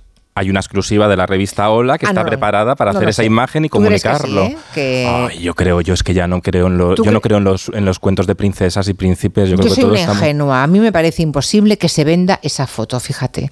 Pero no me hagas caso porque soy una ingenua. Yo no sé si la han comprado o no, Por pero- más años que cumpla, de verdad. Soy tonta, pero yo Ya. no me lo creo. No me- es que no me, pare- me parece imposible. Pero bueno, Ya, no lo sé, ¿eh? no lo sé, pero a mí todo me parece ya sospechoso. Ya. Pero no lo sé, no lo sé. Bueno, ahí bueno. Oye, esta Sí. semana, ¿de qué van a hacer informe semanal? Porque ese informe semanal mantiene la tradición de ocuparse de los grandes temas de la semana con el tiempo suficiente para haberle dado un par de vueltas a la solvencia, a la profundidad, a la mirada Sí. eh, puesta en el horizonte y no a la cosa emergente y urgente. Uno de los informes semanales de esta semana deberían ser De- sobre Ana de- Obregón. ¿eh? sí, debería ser Sobre la maternidad subrogada. Claro, de hecho yo creo que Ana Obregón ya ha salido en algún que otro informe semanal, porque hemos crecido todos con Ana Obregón.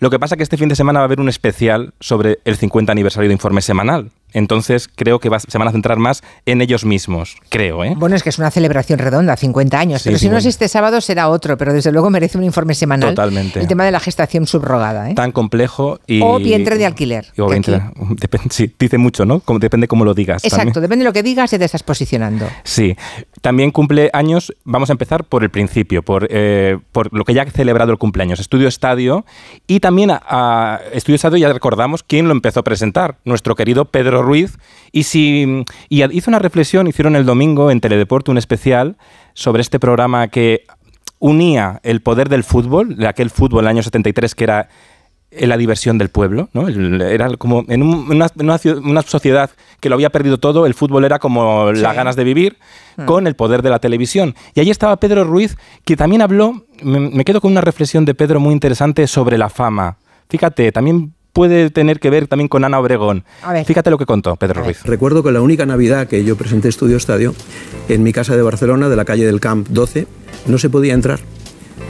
Botellas de champán, cestas de Navidad, turrones, regalos. Literalmente no se podía pasar por la casa, no había sitio. Dejé Estudio Estadio y al año siguiente llegó una botella de vino del Real Club Deportivo Español. Y entonces dije, esta vida que vas a vivir en el mundo del espectáculo y en lo otro funciona así. Y esta lección la tengo que agradecer. Gran lección, sí, señor. Sí, la Mm. fama. Ahora, ahora que la fama dura 10 segundos de TikTok, fíjate aquella fama de, tan, im- tan imponente de los años 70, ¿no? Y luego todo lo que ha hecho Pedro Ruiz después, ¿no? Pero fíjate cómo, cómo cuando no te quieren, en realidad te quieren por interés, esos regalos no se generan con la ilusión, se generan por el interés. Es lo- bueno saber, es bueno conocer esa montaña rusa, porque entonces Sí. cuando estás abajo del todo eh, no te desanimas y cuando estás arriba del todo no te vienes arriba porque sabes que volverás a bajar. Claro, así relativiza. La da la experiencia eso. Esa es una reflexión de la experiencia y de la inteligencia. Porque hay Mm. gente que no aprende y otros No. sí, como Pedro Ruiz. Sí, sí, Pedro Ruiz aprendió. claro. Y bien pronto, además. sí, sí, sí. sí, sí, sí. Bueno, vamos a poner la, la sintonía de informe semanal, va. Uy, sí, Fíjate, mira. esto da subidón. Sí. Que hay que dar subidón ahora en el atasco. que me va a pillar a mí cuando salga de la radio a estas horas. Mira, mira. Sí, vas a salir a la peor hora de la radio, es verdad. Y justo sabes a dónde me voy. Me voy al- a, a una- a un evento que es el cumpleaños de informe semanal en el Teatro Real. Ah, lo hacen hoy, lo celebran hacen hoy. lo ce- ah, lo muy celebran- bien, muy bien. De- entonces, que te esperen, ¿eh? Que, que estás me hablando esperen, de ellos. sí, me iré Vale. corriendo, pero sí. Quiero, pero quiero recordar, Informe Semanal al final, cuando empezó en el año 73, creo que fue muy pionero, yo digo una, una locura mía, que fue pionero al, al periodismo que necesitamos hoy. Porque Ya. en tiempo que vivimos tan rápido, Informe Semanal llegó con reportajes que solo duraban cinco minutos, pero que aportaban contexto. Y sirvió para remover la información de los telediarios, que era así muy seria y muy, y muy poco. Bueno, no, no era información, era el parte. Entonces todavía era el parte, ¿no? E Informe Semanal obligó a poner las pilas, a generar ese. eh, cuidar el relato para aportar el matiz, no quedarse solo con la información rápida. Y justo ahora, en una época de las redes sociales, necesitamos más que nunca el contexto para que no nos atropelle los impactos audiovisuales por encima de nosotros, ¿no? Y he traído dos ejemplos de reportajes. Julia, que me gustan mucho porque son diferentes y porque recuerdan que el periodismo no solo es contar, en televisión el periodismo también es saber filmar. Y el primero tra- traigo un, un reportaje de Rosa María Calaf. Mm. Ojo, porque a Rosa María Calaf siempre la vemos de corresponsal, ¿no? Pero hizo un reportaje muy interesante para divulgar la homosexualidad en el año 61 y en vez de quedarse en, el, en la voz, creó una estampa visual maravillosa cuando entrevistó a un chico gay y le pusieron en oscuras aquella cosa de la confesión, de como si Sí. fuera algo malo, ¿no? Esta Sí, cosa sí, no, sí, pero sí, no, no. sí. Confiesa que es gay. No, no, Coco confiesa, es una cosa normal, ¿sabes? Bueno, pues lo, lo escenificaron de tal manera que la imagen rompía todos los prejuicios. Este es un Perdona tema... un momento. Eh, ¿Pensáis sacarme así en penumbra? Mm, Sí, en principio sí. Ah, no. Yo no tengo nada que ocultar. Me llamo Eduardo y soy homosexual. Deduzco, porque no recuerdo la imagen, que estaba perfectamente pactado con, con, Sí. con José María Calaf y en ese momento de, los- de la oscuridad, ¿no? Ese ciudadano dice, ¿me vas a retratar así? No, no. Y sale a escena, ¿no? ¿Por qué me tengo que esconder si no es nada sórdido, no- si no es nada malo? muy Soy- simplemente soy una persona queriendo ser como soy. Es una intención comunicativa clarísima eh, y valiente sí. en aquel momento. En una imagen mm, derrum- derrumbaba todos los prejuicios y eso también es gracias a la capacidad de mirar amplia de Rosa María Calaf, que sabe muy bien contar las historias, pero también sabe, sabe filmarlas. Hay otro gran mm, reportaje de informe semanal histórico que también habla de esto. Cuando se quemó el liceo de Barcelona, ahí enfrente de la radio, Sí. eh, podían haber contado mm, cómo pasó todo, pero decidieron crear un reportaje recuperando, regresando, haciendo ese regreso de Montserrat Caballé a su liceo en ruinas, en cenizas y cantando ella al liceo. En mi casa, el liceo siempre se ha identificado con la Navidad. Estuviera donde estuviera en esas fechas, siempre regresaba a Barcelona para estar con mi familia y cantar aquí. Hoy, entre estas paredes quemadas, también quiero hacerlo a cielo abierto, porque en esas cenizas vive aún el espíritu de la música. Y este teatro tiene ante sí un futuro lleno de esperanza.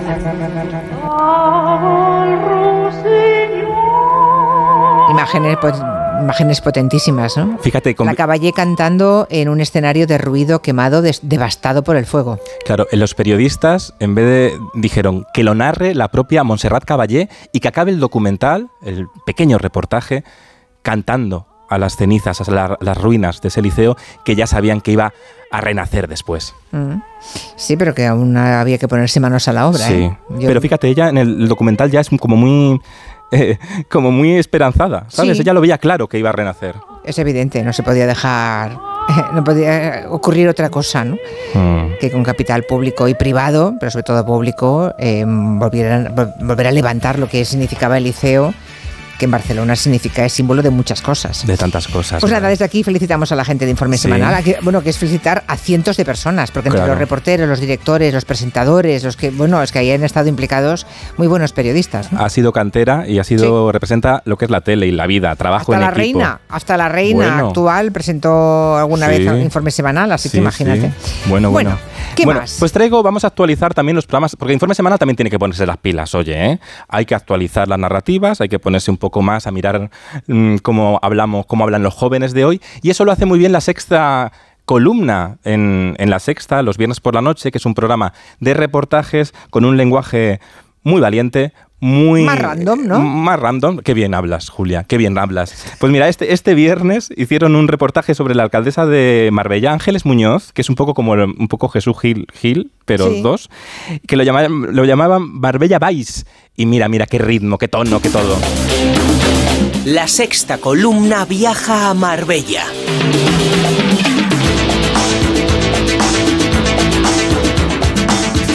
Y si en la serie sobra lujo, En esta supuesta trama de corrupción hay incontables propiedades de la protagonista.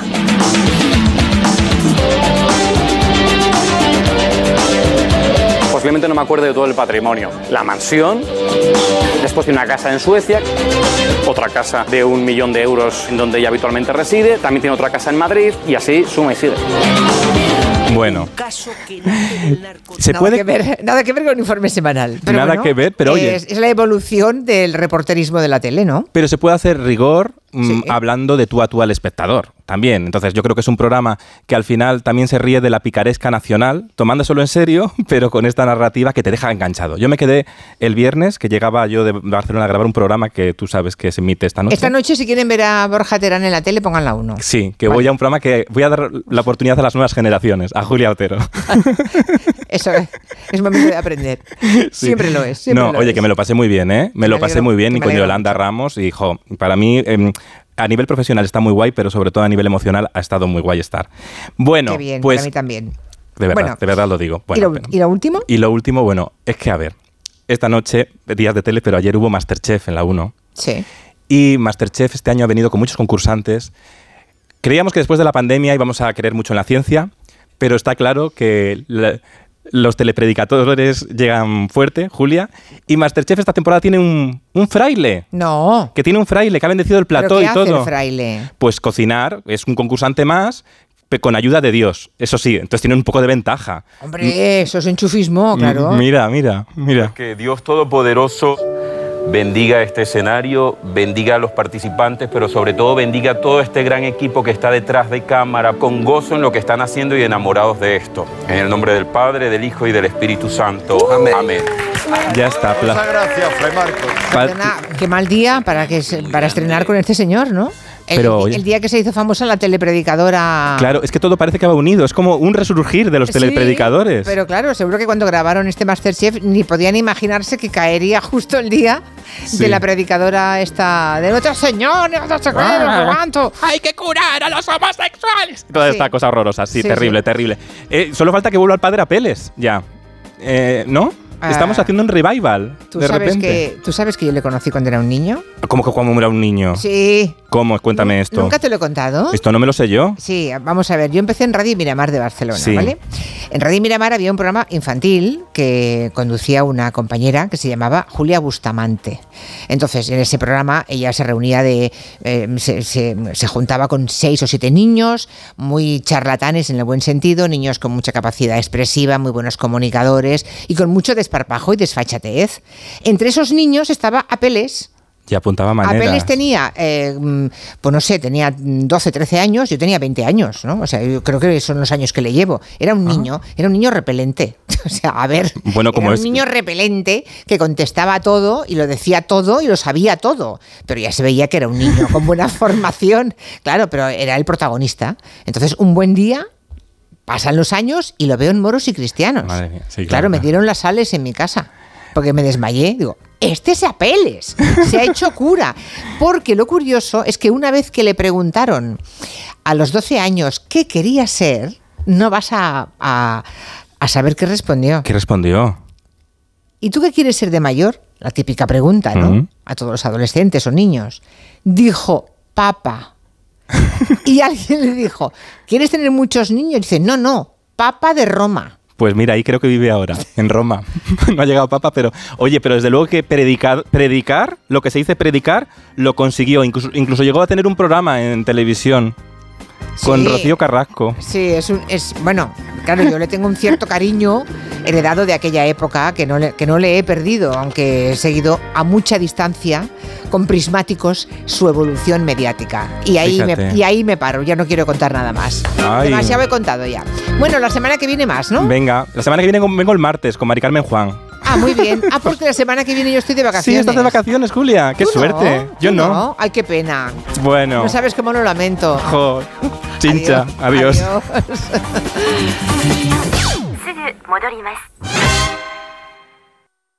Formas sensatas de invertir tu tiempo. Invertirlo escuchando cuando tu padre hizo la mili. Sí, pero en una lista de espera para una cita de traumatología, no. Con Vivaz, el seguro de salud de Grupo Línea Directa Aseguradora, tienes acceso directo a más de 50.000 médicos especialistas, consultas presenciales ilimitadas y más de 1.000 centros y hospitales. Desde solo 17,50 euros al mes sin copago. Porque si en salud no hay tiempo que perder, perderlo en una lista de espera no tiene sentido. Ven directo a vivaz.com o llama al 917 400 400. Consulta condiciones. El sector agroalimentario es clave en la provincia de Teruel. El melocotón de Calanda, el jamón de Teruel, la trufa o el aceite de oliva, entre otros, han dado notoriedad a una provincia que destaca por la variedad y la calidad de sus alimentos. De la importancia del sector primario en Teruel y de muchas más cosas nos hablarán en Onda Agraria, desde el Centro Público Integrado de Formación Profesional San Blas, con el patrocinio de la Diputación Provincial de Teruel y la colaboración de Caja Rural de Teruel. El sábado 1 de abril, desde las 6 de la mañana, Onda Agraria, con Pablo Rodríguez Pinilla y Soledad de Juan. Te mereces esta radio. Onda Cero, tu radio. Lo mejor de tu segunda casa es tener la mejor fibra para presumir en las reuniones de las palmeras de tu jardín. O elegir una serie para hacer ultramaratón con palomitas. Si las segundas casas son para disfrutar, la fibra de Movistar debería estar en todas. Contrata Internet Segunda Residencia por 16 euros al mes y sin permanencia. Consulta condiciones en 1004movistar.es y tiendas Movistar. ¿Sigues sin saber quién debe hacerse cargo de las averías en tu casa de alquiler? Hazte de legalitas en el 900 100 661 y un experto te ayudará a resolverlo. Y ahora por ser oyente de Onda Cero, ahórrate un mes el primer año. Legalitas y sigue con tu vida.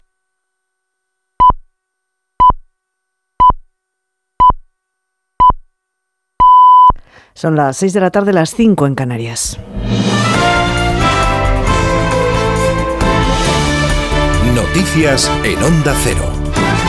Buenas tardes. El presidente del gobierno, Pedro Sánchez, vuela hasta ahora rumbo a China. En ese viaje ha aprovechado para hacer algunas declaraciones a los periodistas que le acompañan. Entre ellas, ha reivindicado la paz social lograda por su coalición frente, ha dicho, a lo que ofrece el líder de la oposición, Núñez Feijóo. Enviado especial, Juan de Dios Colmenero, buenas tardes. Muy buenas tardes. Desde la escala que el avión del presidente del gobierno está haciendo en este momento desde Oman, con destino a la isla de Hainan, en China. Pedro Sánchez, en conversación fuera de micrófono con los periodistas durante el vuelo, ha insistido en que escuchará de primera mano la propuesta de paz para Ucrania del presidente chino, pero que no acude ni como emisario ni como portavoz de la Unión Europea. Ha analizado también, ha aprovechado la reforma de las pensiones que mañana aprueba el Congreso de los Diputados y aquí ha sido cuando él mismo, sin que nadie se lo pregunte, ha vuelto a descalificar personalmente a Núñez Feijó. Le ha llamado incapaz y que tiene una imagen lamentable en Bruselas. Todo ello frente a la paz social que dice defiende el gobierno con dos hitos durante la legislatura, la reforma laboral y la reforma de las pensiones. En respecto a la detención de Ponsatí, simplemente lo atribuye a intereses electorales del entorno de Puigdemont.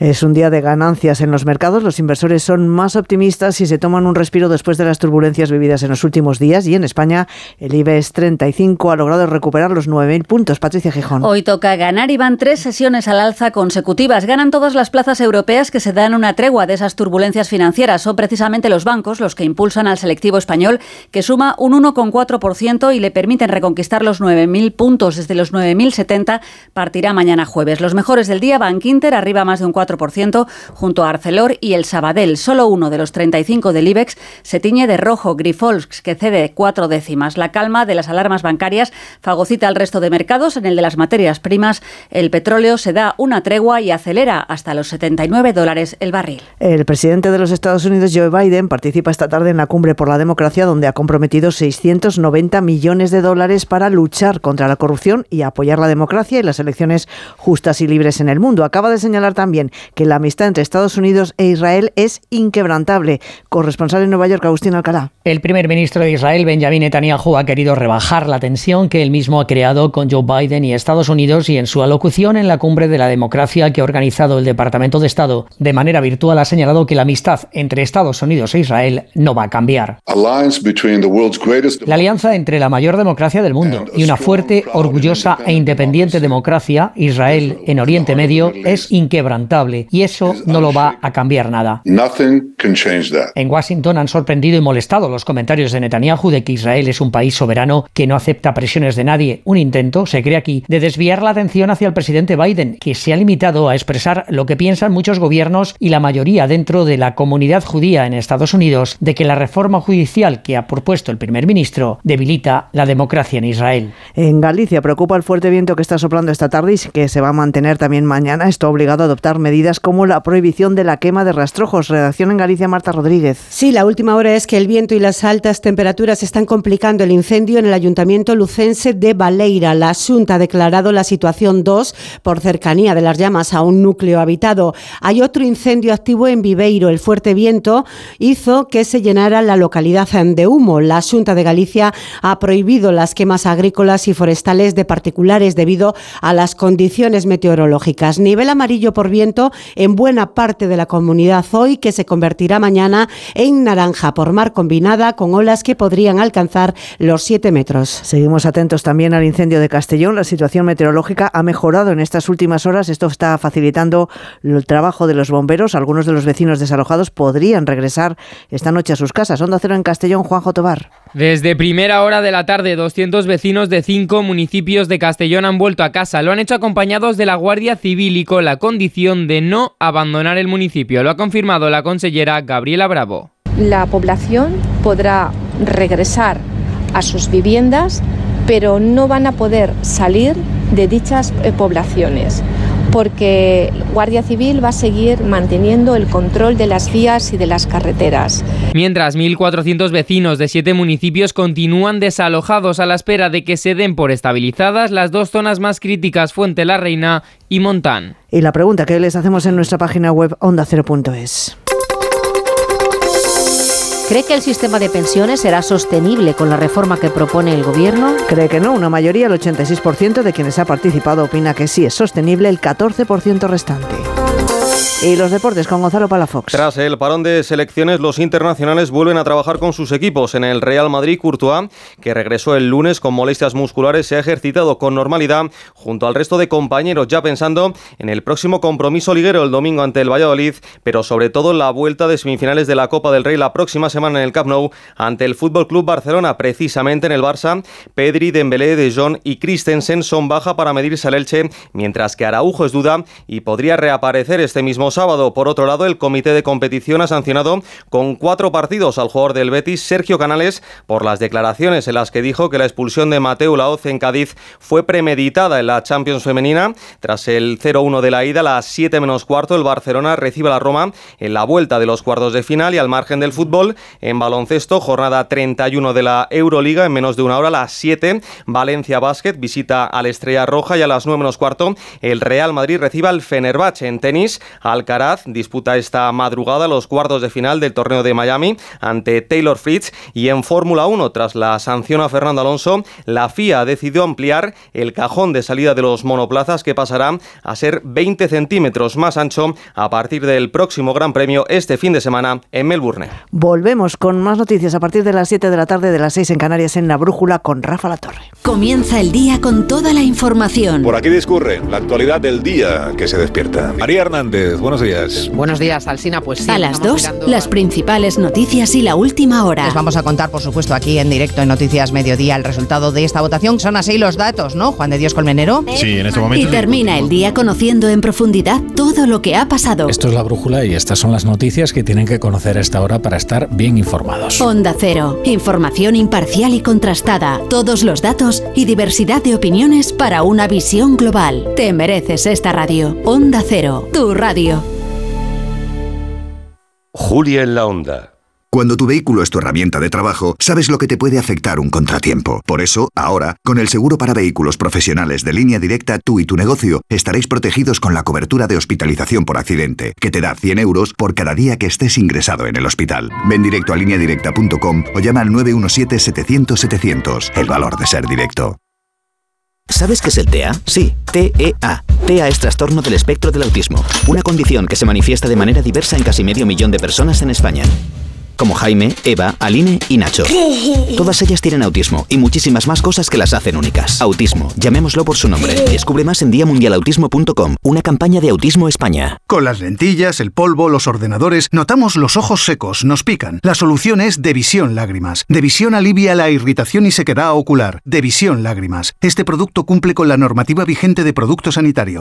Llegan días de vacaciones y muchos cogemos el coche para ir a descansar. El año pasado los siniestros y las víctimas de tráfico aumentaron. Por favor, no te la juegues al volante, no bebas, no uses el móvil, no corras y ponte el cinturón. Ponle Freno y Fundación AXA, unidos por la seguridad vial. A3 Media.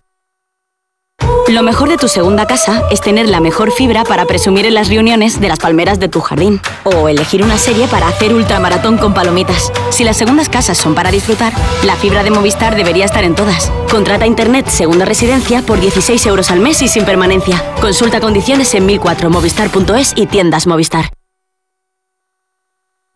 Onda Cero. En Seniors somos más que cuidados, somos confianza. Mejoramos la calidad de vida de personas mayores y dependientes gracias a nuestros cuidadores y cuidados a domicilio. Estamos acreditados por la Comunidad de Madrid para la solicitud del cheque servicio. Contáctanos en seniors.com, seniors con doble N, en el 91 934 1944 o ven a visitarnos a la calle Arapiles 17. Si al escuchar las siglas EGB se te pone una sonrisa, no te pierdas Yo fui a EGB en Madrid. Ven a cantar, bailar y revivir aquellos maravillosos años. Más de 5 horas de rock y pop con los mejores grupos y shows. Yo fui a EGB La Gira, sábado 1 de abril en Withing Center. Entérate de todo en yofuiagblagira.com. Que no te lo cuenten. Clínica Oliver y Alcázar. Especialistas en implantes para pacientes con muy poco hueso. Cirugía mínimamente invasiva con prótesis definitiva en un mes como máximo. Diagnóstico gratuito y financiación. Consulte su caso en el 91 564 6686 o a través de la página web oliverialcázar.com. Más de 30 años de experiencia. Si a ti lo que realmente te gusta es llegar del trabajo y ponerte a revisar portales inmobiliarios, hacer llamadas, mandar mails, organizar el papeleo y tener que enseñar tu casa a desconocidos, hazlo. Si no, confía la venta de tu casa a los mejores profesionales y disfruta de lo que realmente te gusta. Gilmar, de toda la vida, un lujo. Las vacas Angus y Wagyu del Ganadería Organic comen pastos naturales reforzados con una mezcla de higos secos y pasta de aceite de oliva virgen extra. Es una carne increíble. Y como queremos que la pruebes, te llevamos del campo a tu casa dos solomillacos de 300 gramos, un chuletón de un kilo y cuatro hamburguesas de 150 gramos por solo 69 euros. Todo Angus Eco de Organic. Haz tu pedido 910 2010 910 2010 o en carneorganic.com. Organic, la mejor carne del mundo. ¿Quieres estar al día de la actualidad deportiva? Aquí en Radio Estadio Noche os lo contamos. Esto va a ser muy, muy intenso. Entrevistas, tertulia y análisis. Radio Estadio Noche. Aitor Gómez. Todo el deporte a las once y media de la noche y siempre que quieras en la web y en la app. Te mereces esta radio. Onda Cero. Tu radio. Restaurante Asfontes. Auténticos productos gallegos. Carnes, pescados, mariscos, caldo gallego, empanada, lacón y una amplia carta de vinos. Salones ideales para celebraciones y también terraza. Con el excelente trato de siempre. Asfontes. En General Laci 10 cerca de Atocha. Y ahora también en la calle Áncora 32. asfontes.com.es.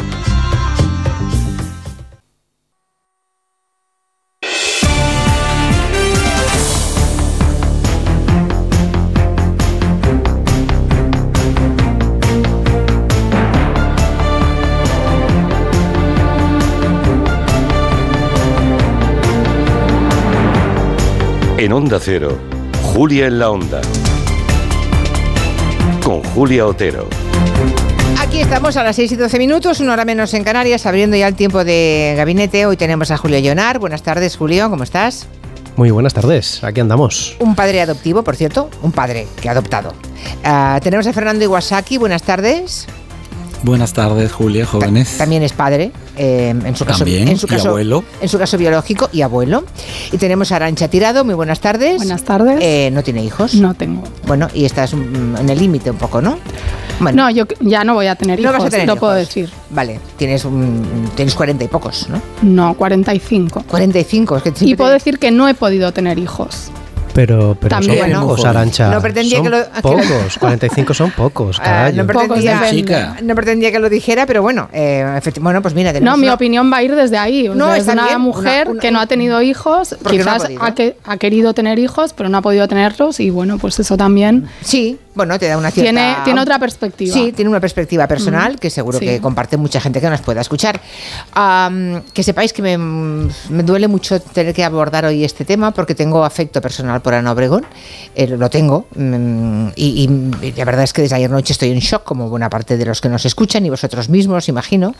Y entonces, eh, como estamos asistiendo a un linchamiento tal hacia ella Mm, será merecido o no merecido, ¿eh? pero hay un linchamiento tal que no me ha parecido encontrar otras veces con otros casos que también han usado de un vientre de alquiler. ¿Vale? Entonces, solamente quería dejar claro eso, que me, parece que hay un ensañamiento que no se ha producido en múltiples, múltiples casos que antes hemos visto. Pero bueno, eh, dicho eso, dejo el tema en vuestras manos. Es un tema de, conversación global hoy en España, es la gran conversación, y el tema de esta maternidad subrogada o vientre de alquiler eh, está en la calle y está en el pasillo del Congreso. Es que todos los políticos hoy se han pronunciado. Yo creo que es un caso bastante excepcional en que una historia particular de una persona mm, pueda em, agitar de tal forma el debate social y político, ¿verdad? Hay multitud de personas conocidas, otras no tanto, que han recurrido al mismo método para tener hijos. eso sí, todos han tenido que ir fuera de nuestro país porque aquí, recordemos, el vientre de alquiler o gestación subrogada es ilegal, se considera violencia reproductiva y cualquier contrato de cesión de la maternidad que se encontrase aquí sería nulo por completo. Asun Salvador, haznos un repaso, por favor, de todo lo que han dicho durante el día de hoy. Buenas tardes. Buenas tardes, Julia. El Gobierno ha recordado además, y empiezo por ahí, que al inicio de esta legislatura se acometieron una serie de cambios administrativos en relación con la inscripción en el registro civil para evitar que se produjeran situaciones de bebés gestados en el exterior que sean inscritos en España, porque en nuestro país, como decías, la gestación subrogada, también llamada por sustitución, es explícitamente ilegal y en eso ha incidido, empezando eh, por, han incidido varios políticos, pero empiezo por lo que ha dicho la ministra de Igualdad, Irene Montero. Está regulado, es una práctica que no es legal en España, también está prohibida su publicidad y, como le digo, la nueva ley de derechos sexuales y derechos reproductivos lo reconoce como una forma de violencia contra las mujeres. Efectivamente, la reforma de la ley de Salud Sexual y Reproductiva contempla en su capítulo 3 las medidas de respuesta frente a formas de violencia contra las mujeres en este ámbito y en el artículo 32 de ese capítulo declara que la gestación por subrogación o sustitución es un contrato nulo de pleno derecho, haya o no compensación de por medio y prohíbe además expresamente la promoción comercial de la gestación por sustitución. Como señalabas también, el asunto ha concitado esta mañana otras reacciones en el Congreso en la línea de Irene Montero, la otra Montero, María Jesús, ministra de Hacienda y vicesecretaria general del PSOE. No estamos a favor de la gestación subrogada, siempre lo hemos dicho. Creemos que es una forma más de explotación del cuerpo de la mujer y por tanto no estamos de acuerdo y así lo hemos expresado en nuestros programas políticos y en las diferentes oportunidades que hemos hecho declaraciones. Por parte del Partido Popular se han mostrado abiertos al debate a regularla siempre y cuando no se mercantilice, es lo que han precisado fuentes de ese partido a los periodistas esta mañana después de que su portavoz en el Congreso, Cuca Gamarra, apuntase esto. Mire, yo lo que creo es que si se quiere abrir este debate debe abrirse con serenidad y debe abrirse en el marco de eh, esta Cámara, pero para abordar con profundidad las distintas posiciones que puede haber. Y abiertamente a favor, Ciudadanos, lo ha recordado hoy Edmundo Val. En el sistema que defiende Ciudadanos y que hemos planteado muchas veces, no se alquila ningún vientre. Es una gestación subrogada que se plantea de una forma altruista, que no es mediante precio. Sabemos, conocemos que hay países en el mundo que este sistema lo establecen eh, contra el pago de precio. La gestación subrogada es legal en Estados Unidos, Canadá, Australia, India, Rusia.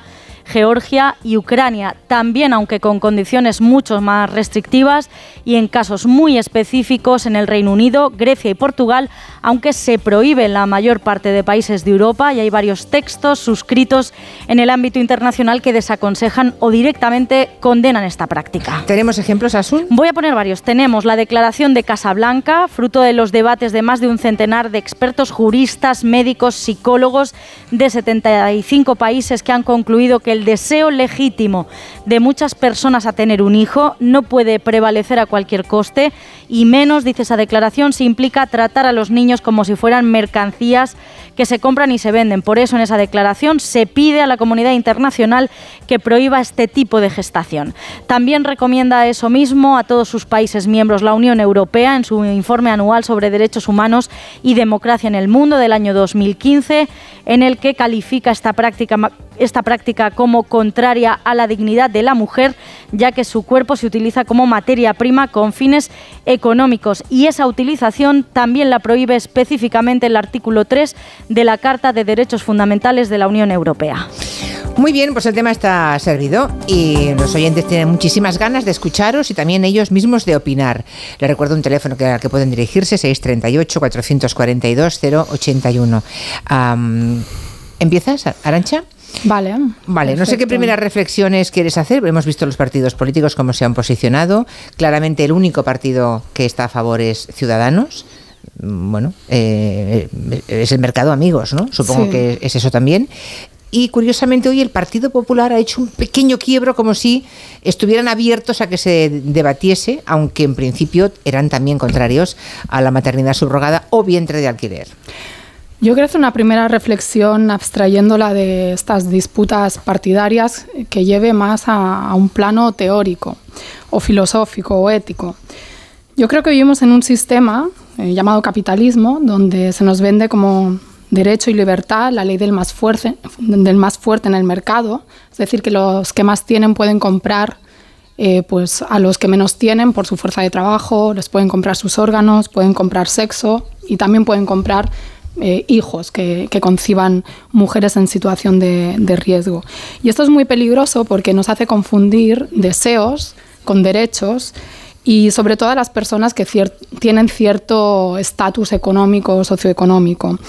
Eh, podemos ver normal, ¿no? Alguien dirá, bueno, pero eh, la ciencia está para eso, ¿no? Por ejemplo, pues si tú naces con una nariz que según la sociedad no es el canon, ¿no? Pues te la puedes operar eh, si estás demasiado gorda, pues te haces una liposucción. Si te ves demasiado vieja, pues te haces un estiramiento, etcétera, etcétera. Y pues si no puedes tener hijos, pues vas y los compras.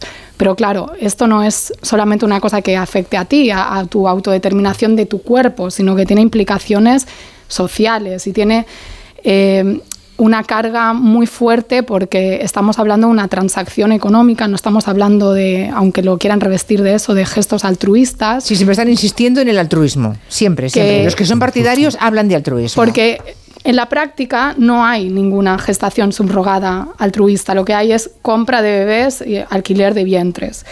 Porque, bueno, es un negocio muy lucrativo y yo creo que nadie en, su sano juicio o nadie que no tenga una necesidad pues se pone a, concebir porque cualquier mujer que se ha quedado embarazada o, bueno sobre todo si se ha quedado embarazada sabe lo que implica ¿no? un embarazo no hablo ya de los riesgos, sino todos los cambios hormonales y lo que puede llegar a sentir una mujer cuando tiene una vida que se está formando en, su seno. Entonces no creo que sea nada fácil para alguien prestarse a eso si no es, em, bueno, en un caso de mucha compensación económica como suele ser.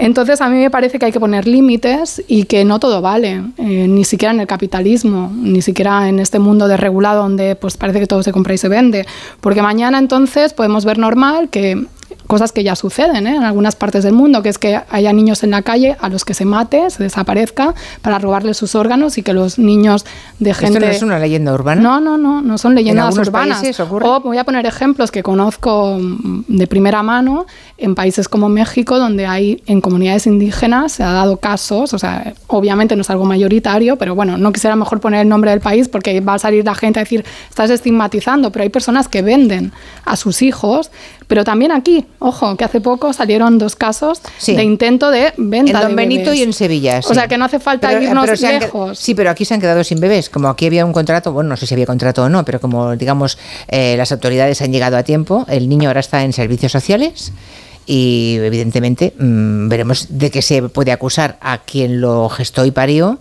y a la pareja que intentó pagar, ¿no? Entonces, en un mundo tan asqueroso, con perdón, donde hay gente capaz de aprovecharse de pues una guerra, que hay niños por ahí que no se sabe dónde están sus padres o mueren y mm, los roban, los secuestran para redes de trata o para supuestamente darlos en adopción, que no creo que sea mucho mejor, a a pesar de que se Ujú. venda con una intencionalidad distinta, pues yo creo que hay que regular estas cosas y sobre todo pensando en el bien a proteger, que es tanto el niño ¿no? como las mujeres pobres o Vale. con necesidades económicas que se prestan a esto, obviamente por necesidad. Muy bien. em, no sé si Fernando Iwasaki o...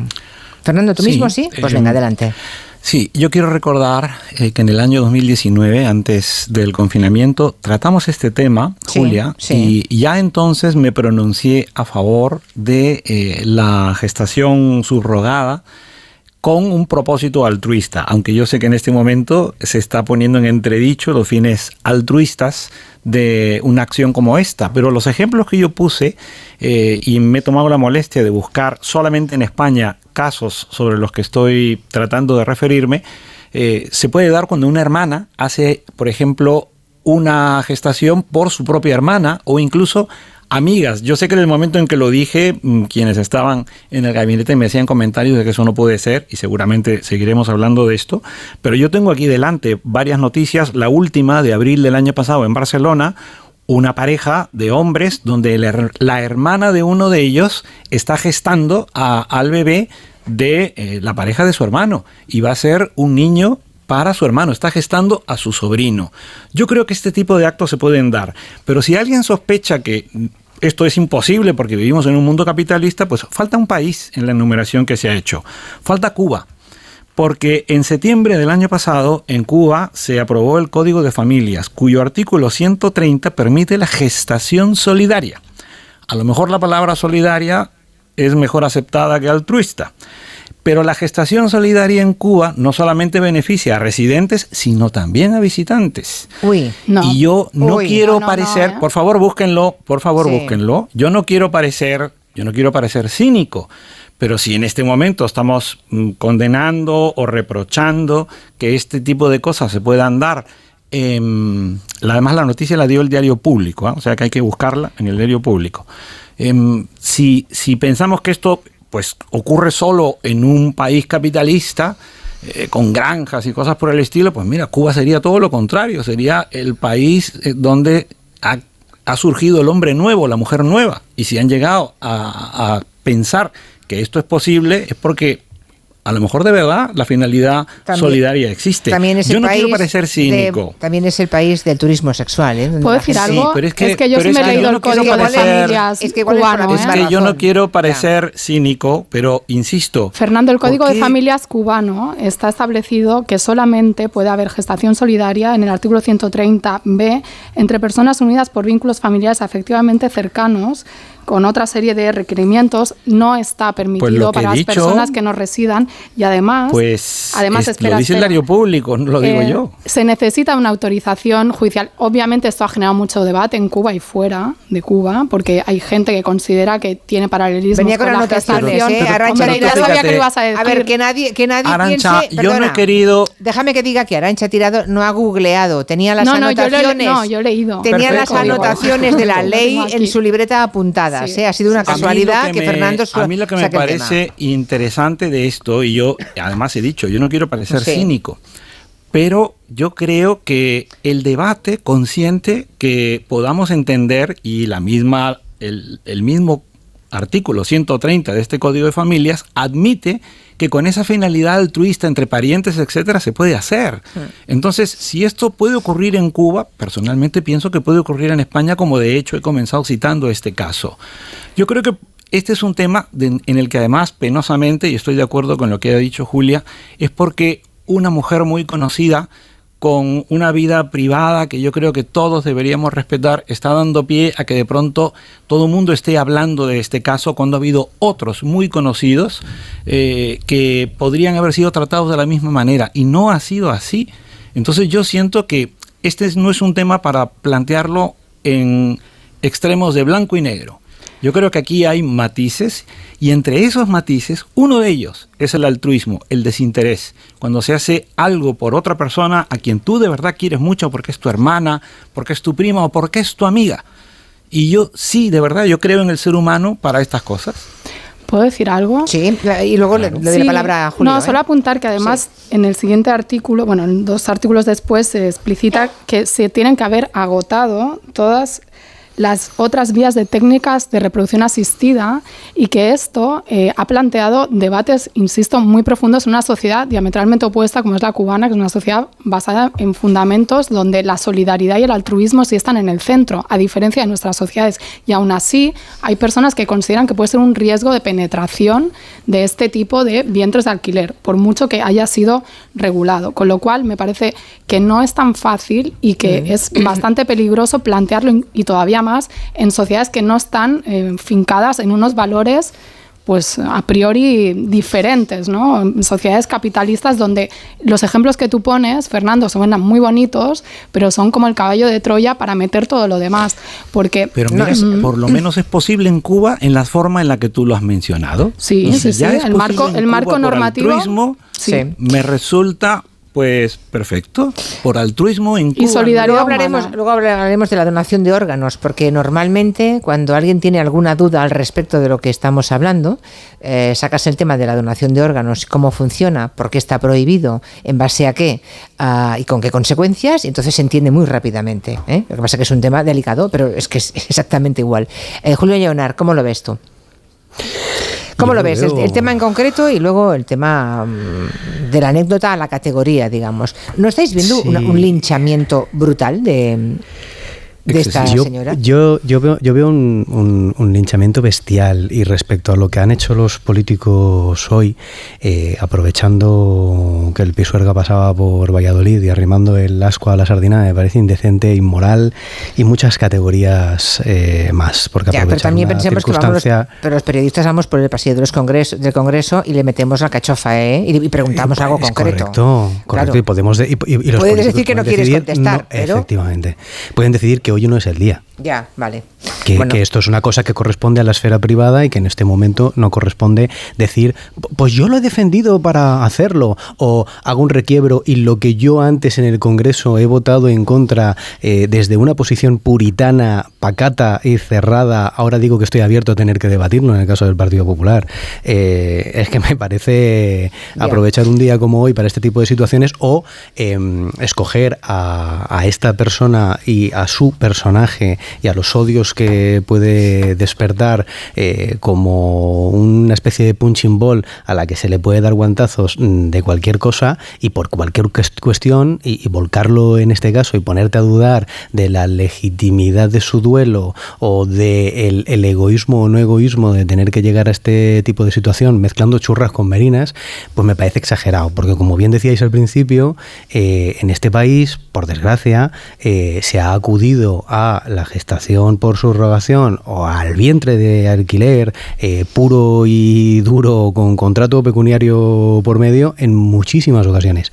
Varones, mujeres, personas más conocidas, menos conocidas. Y sí, en el momento en el que nos hemos enterado, con el nombre correspondiente, que no lo voy a poner yo por aquí, pero que hay actores, hay periodistas, etcétera, hay gente conocida, eh, en, el, en el momento, en- conocida, claro, sí. en el eh, cantantes, en, en el momento en el que esto se ha conocido, pues puede haber levantado un poquito de revuelo, pero es que desde ayer por la noche las borradas que se llevan leídas son muy fuertes. Y creo que se nos olvida que muchas veces eh, cuando opinamos de este tipo de situaciones lo hacemos a veces revestidos de una autoridad moral o de un no sé de una superioridad en, en algunas ocasiones que nos hace olvidarnos de que si lo que realmente nos preocupa es la seguridad de las mujeres que de las que se aprovecha uno a, la hora de tener que hacer este, de este, este contrato, de las que se aprovecha por, estar en una situación de necesito el, dinero, o mm, el interés superior del, del menor, en el debate esto no está apareciendo. Aquí lo que se cargan son muchísimas tintas en contra de la persona y personaje en concreto. ¿Queremos hacer un debate? Lo separamos. Oye, Vamos a esperarnos un poco y vamos a irnos al dato. Y vamos a abrir este melón y vamos a debatir sobre esto como sociedad madura. Pero yo he leído que, es que lo que ella hace es egoísmo. Y, tener un hijo de forma biológica no es egoísta. O es que tú le pides permiso a tu hijo.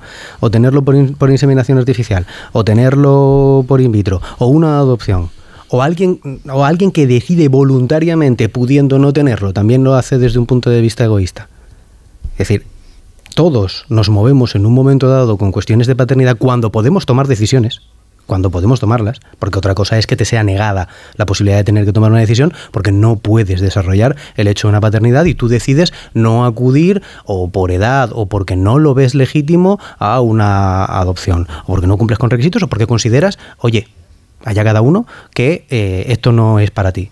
Vale, a mí no me parece perfecto, pero el resto nos hemos movido todos por una decisión egoísta. No vayamos ahora de mm, Teresas de Calcuta todos, como que aquí todos estamos actuando de forma altruista y censurando eh, ciertas, ciertas cuestiones. El debate, si queremos tenerlo sobre los vientres de alquiler, lo tenemos sobre los vientres de alquiler y lo malo que eso es para las mujeres que se ven obligadas en una circunstancia de pobreza, eh, porque cuando no lo regulas en tu país, la gente se va a sitios que económicamente se lo están poniendo a huevo, digámoslo claro, desde mm. aquí agencias que te lo llevan y te explican cómo tienes que hacerlo. 4.000 agencias en eh, Estados Unidos que se ocupan de esto, 4.000 agencias. De, gestionártelo, ¿eh? que, te lo puede, que te lo pueden gestionar. Y cuesta, mirando y, cuesta aproximadamente unos 180.000 dólares de promedio, esa información que tenemos, unos 180.000 dólares toda la operación, de los cuales unos 40.000 eh, como mucho, acaban en manos eh, de la mujer que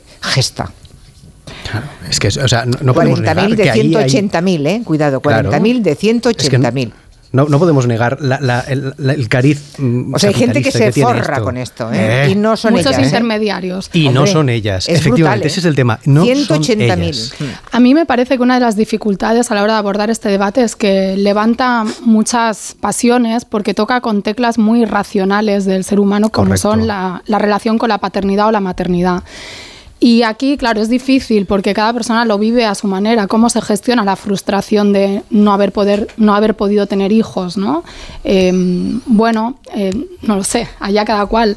Pero sí me parece que, insisto, tienen que existir unas líneas rojas en la vida. Es decir, mm, yo puedo tener una frustración, pero tener claro de que no estoy dispuesta pues, a que otras personas tengan que ser explotadas para solucionar mis problemas psicológicos o mi frustración vital por no haber podido tener hijos. O que a lo mejor em, ese deseo que yo puedo tener totalmente compulsivo de, ser madre o de ser padre, pues no, se antepone a cualquier otro tipo de consideración o legislación o, em, no sé, principios eh, éticos colectivos, porque es que si no, ya vamos a entrar en terrenos sumamente peligrosos, me parece a mí. Y no sé si somos conscientes. Es que, insisto, no es un derecho tener un hijo.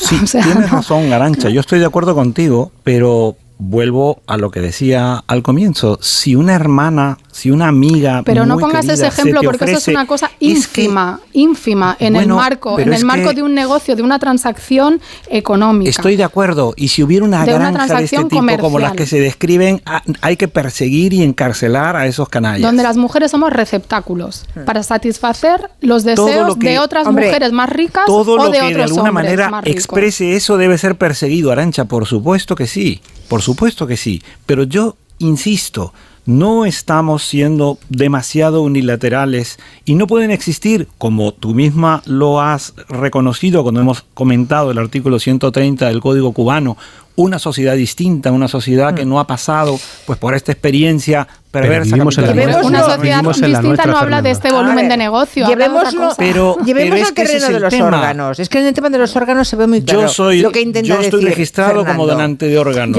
He sido donante de médula. Sí. Y además... Fernando, eh, Pero hay países donde se considera que tú puedes ir y comprar un hueso de un muerto. Yo lo he vivido en conversaciones en países latinoamericanos. horror, horror. Hay gente Yo que dice, ay, ¿por qué no? ¿Cuál es el problema? Y, Ah. y ahí te aseguro ahí es que donde creo que quiero ir Julia si la dejamos. En Sí. un mercado No negro. me deja, no es igual. Bueno, es igual.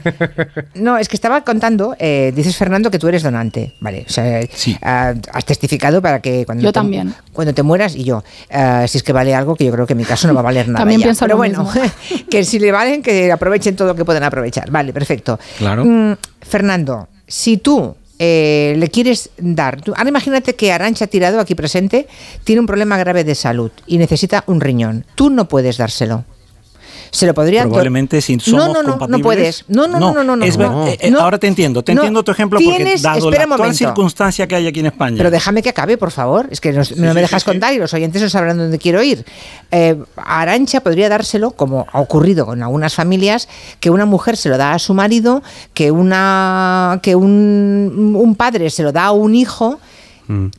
Es decir, está perfectamente delimitado y marcado mm, de forma muy estricta quién puede donarte un riñón. Si no, entras en la bolsa de personas que estás esperando que tengas la suerte de en- encontrar a alguien compatible, Alguien perfectamente anónimo cuyo riñón pueda eh, a ti salvarte la vida. Nadie más. Es decir, que tú, Arancha, aunque la quieras mucho, siendo tu amiga, no puedes darle un riñón. ¿Sabes por qué? Porque la administración considera que tiene que proteger a las aranchas que sin situación en una, en una situación económica em, delicada, bueno, a los Fernandos en este caso, que en una situación económica delicada serían capaces de vender un riñón. Y que lo ¿Por hacen en qué otros las- países. ¿Por qué las donaciones están absolutamente prohibidas, rotundamente prohibidas y perseguidas? Os recuerdo lo que le pasó a Vidal. A Vidal, eh, el exjugador del Barcelona, Sí, el jugador. su her- su- un primo suyo, primo segundo, le facilitó un trozo de hígado para trasplantar su hígado, que estaba mm, con cáncer y muy enfermo. Las vueltas que ha dado la justicia, todavía, no sé si hay algo todavía por verlo, ¿eh? Eh, por, ver, por verse jurídicamente, pero... Y era un primo, porque consideraron que había sido fruto ese, esa donación del, del hígado, pero en persona viva en este caso. Se consideró que había muchas sospechas de que era previo pago importante de Avidal, cuya capacidad económica era evidente, a diferencia de la, la del donante, que era inexistente, ¿no? Y Hombre, era un primo, era un primo con la misma sangre modélico. y ADN. Bueno, lo digo porque El sistema español me parece modélico, maravilloso y... y- el y de no los donantes, claro, pero En- fíjate... En España, tal como está hecho, es maravilloso. Claro, pero entonces los que dicen que cada uno haga lo que quiera con su cuerpo, yo les pregunto a esas personas, ¿por qué una persona no puede vender su riñón? ¿Quién es el, Estado? es que esa frase ¿Quién es el Estado para meterse en el que hay riñón gente que de lo nadie? piensa así. Hay gente que lo piensa. es no el lo creo, liberalismo. no lo creo, nadie se plantea pero- cambiar pero- el tema de los órganos, nadie, por algo será. En, cambio, sí se diga- hay flexibilidad, sin embargo, con las mujeres. Entonces se apela a la libertad diga- de las mujeres, no a la libertad de hombres y mujeres de venderse un trozo de hígado o de venderse un riñón. ¿Por qué no?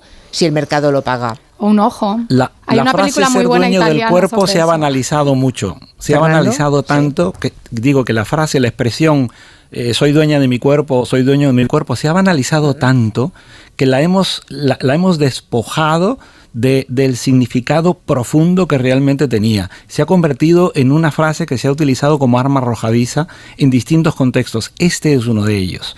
Y creo que es porque hemos caído en, la frivolización de un tema que es un tema muy delicado. A mí me parece tremendo estar hablando de este asunto sabiendo que hay una persona con nombre y apellido que está en el fondo de esta conversación. La tuvimos hace unos años cuando no había un caso tan concreto y yo siempre mantuve esta posición. Y creo que es posible que una hermana haga esto por su hermana, incluso una amiga por otra amiga, sin explotación. Un acto voluntario y soberano. Julio, ¿alguna cosa más? Que si eso fuera a darse, eh, entendiendo el, voluntarismo y el altruismo que plantea Fernando, requeriría de un control por parte del Estado, de unas eh, administraciones que fiscalizaran todo el proceso. eh, es decir, que te pueden salir tantas cosas mal pueden salir tantísimas cosas mal. Pero fíjate eh, que en- eso en- nos en- falta, en- Julio, que, que el Estado fiscalice el cariño y el amor. Hemos llegado a eso. Ya, pero es que si no hacemos, si no hacemos eso, claro, si no, si no hacemos No. eso, el, el- el pro- el problema que tenemos en esto es que se abren unas pendientes resbaladizas muy grandes y los pero es que intercambios económicos trazando- estarán a, a- a la orden del día, por desgracia. Eh, Entre, O sea, es que es entre ese complicado. neoliberalismo y, y la generosidad hay un universo en medio. Lo estamos, lo estamos laminando. Y sociedades distintas, porque tú decías, ¿por qué no podemos ser como la sociedad cubana? Porque no somos la sociedad Claro. cubana.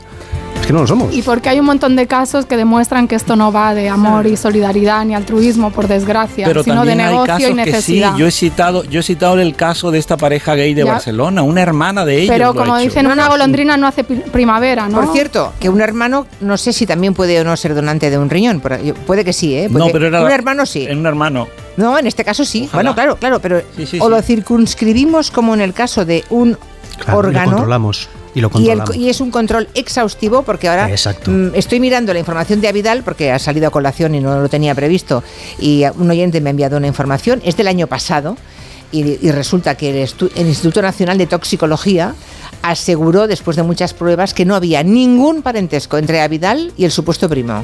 Ningún Nada. parentesco. Pero una Pero cosa que estoy seguro que Arancha, Arancha la conocerá muy bien. Un sociólogo soviético, Sorokin, Es muy tarde, fue sí. el gran autor de un libro sobre el altruismo. Venía del mundo soviético, pero escribió sobre la generosidad, no venía del capitalismo. Ya. Es que la generosidad es antitética del capitalismo. El problema es que vivimos en sociedades capitalistas donde esta práctica es lo que es. Basta. Insisto, los, que tengan, posible. Los que tengan dudas que piensen en órganos, piensen en órganos, piensen en la legislación que rodea toda la donación de, eh, órganos, lo estricto y, lo controlado y que es y piensen por qué es así. Y por qué no es como el de la posibilidad de eh, regularlo mucho para que aquellos que defienden la maternidad subrogada pudiera libremente el que quiera, oye, vender o altruistamente un riñón. ¿Por qué nadie da por sentado que nadie daría altruistamente un riñón? ¿Por qué? Y si creen que uno dona nueve meses de su vida, un embarazo y un parto.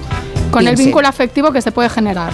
Un mensaje de la mutua. Pues mira, llamas a tu compañía y le dices dos cositas. La primera, estoy cansado de que me subas el precio constantemente. La segunda, creo que yo me voy a la mutua. Y no sabes que descanso. Vete a la mutua con cualquiera de tus seguros y te van a bajar su precio, sea cual sea. Así que lo sabes, llama al 91 555 5555 y cámbiate. Por esta y por muchas cosas más, vente a la mutua. Consulta condiciones en mutua.es. Me dicen que se pueden hacer donaciones de riñón y de hígado en vivo, por descontado que se hacen en vivo, claro. Eh, siempre que sea familiares o conocidos, mm, familiares, y tiene que aprobarse por parte de un comité ético. Claro, lo que decía, el trozo de hígado del primo de Avidal era en vida, claro. Un riñón, yo, yo conozco una pareja que mm, ella le ha donado un riñón a su marido que se quedó sin ninguno. Ah, eh, entre marido y mujer y en, en una- en un círculo familiar absolutamente estrecho y muy próximo. Y a pesar de todo, debe aprobarlo un comité ético. Claro.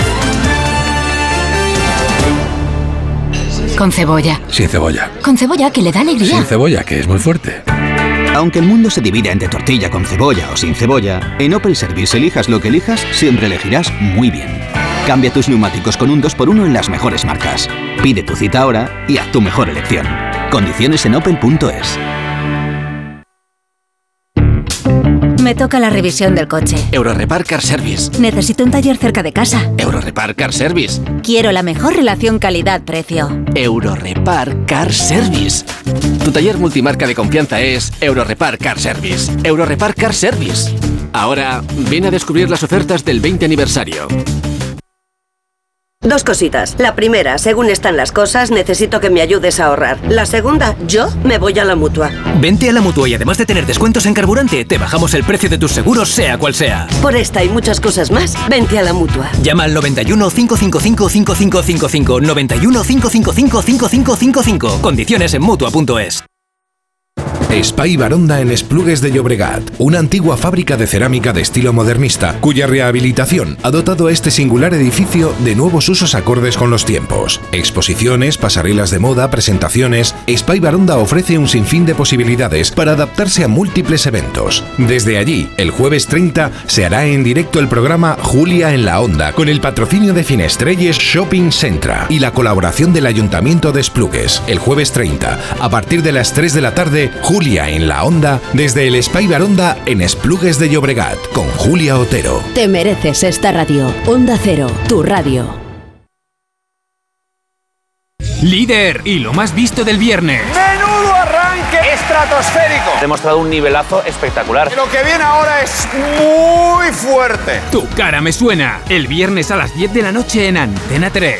La tele abierta. Ya disponible en A3 Player Premium. ¿Hay algo mejor que un viaje? Por supuesto, muchos viajes. En el mes del circuito de viajes El Corte Inglés con Panavisión, reserva con hasta un 12% de descuento y sin gastos de cancelación. Italia, Países Bajos y Noruega. Aprovecha el mes del circuito de viajes El Corte Inglés y Panavisión. Un viaje, muchos destinos. Consulta condiciones. Con las lentillas, el polvo, los ordenadores, notamos los ojos secos, nos pican. La solución es Devisión Lágrimas. Devisión alivia la irritación y sequedad ocular. Devisión Lágrimas. Este producto cumple con la normativa vigente de producto sanitario. Onda Cero Madrid, 98.0 FM. Un día descubres que tienes humedades en techos, paredes, están por todas partes. ¿Qué puedes hacer? Llama a Murprotec. Llama al 930 1130 o entra en murprotec.es. Si con las humedades te las tienes que ver, ¿qué puedes hacer? Llama a Murprotec. 930 1130. Murprotec. Cuidando tu hogar, cuidamos de ti. Que me soltéis, que tengo que irme. Oye, de verdad que no me puedo quedar más. Que hay millones de niños que también quieren verme en otros lugares, hombre. Esta es tu última oportunidad de disfrutar de Charlie y la fábrica de chocolate, el musical. El espectáculo presentado por Reales Seguros se despide de Madrid este 9 de abril en Espacio Ibercaja Delicias. Corre a charlie y la fábrica de chocolate.es y no te quedes sin tu entrada. Compramos tu Rolex de acero de los años 70 y 80. Especialistas en Rolex desde hace 30 años. Compramos tu Rolex de acero de los años 70 y 80. Pagamos el mejor precio. Compramos tu Rolex de acero de los años 70 y 80. 915346706. Plaza San Juan de la Cruz 9. 915346706. No lo olvides. Compramos tu Rolex de acero de los años 70 y 80. Hola, soy Andrés y busco casa para mi hermana y para mí. Una casa que tenga vistas a un futuro mejor. Muchos niños y niñas están buscando una familia que les acoja. Entra en casaconfamilia.com y ayúdales con aldeas infantiles. Campaña financiada por la Unión Europea Next Generation. Plan de recuperación. Gobierno de España. Si al escuchar las siglas EGB se te pone una sonrisa, no te pierdas Yo fui a EGB en Madrid. Ven a cantar, bailar y revivir aquellos maravillosos años. Más de 5 horas de rock y pop con los mejores grupos y shows. Yo fui a EGB La Gira. Sábado 1 de abril en Withing Center. Entérate de todo en yofuiagblagira.com. Que no te lo cuenten. Alquiler, acción de alquilar, negocio por el que se cede una cosa a una persona durante un tiempo a cambio de una rentabilidad. Seguro, objetivo, es cierto, libre y exento de todo peligro o riesgo. Si piensas en alquilar, ya sabes, alquiler seguro. Llama ahora al 910-775-775. Alquiler seguro, protección a propietarios. Este sábado la liga vuelve a Radio Estadio. Con el líder buscando los tres puntos en casa de un colista que no se rinde, Elche Barcelona. Con enfrentamientos entre vecinos con puntos vitales para la permanencia, Cádiz Sevilla y Girona Español. Y la intensidad del choque de San Mamés, Athletic Getafe. Con lo mejor de la segunda división, la Liga ACB, los detalles del Gran Premio de Australia de Fórmula 1 y la carrera sprint de motociclismo desde Argentina. Este sábado desde las 3 y media de la tarde, el mejor deporte te espera en Radio Estadio con Edu García. Te mereces esta radio. Onda Cero, tu radio.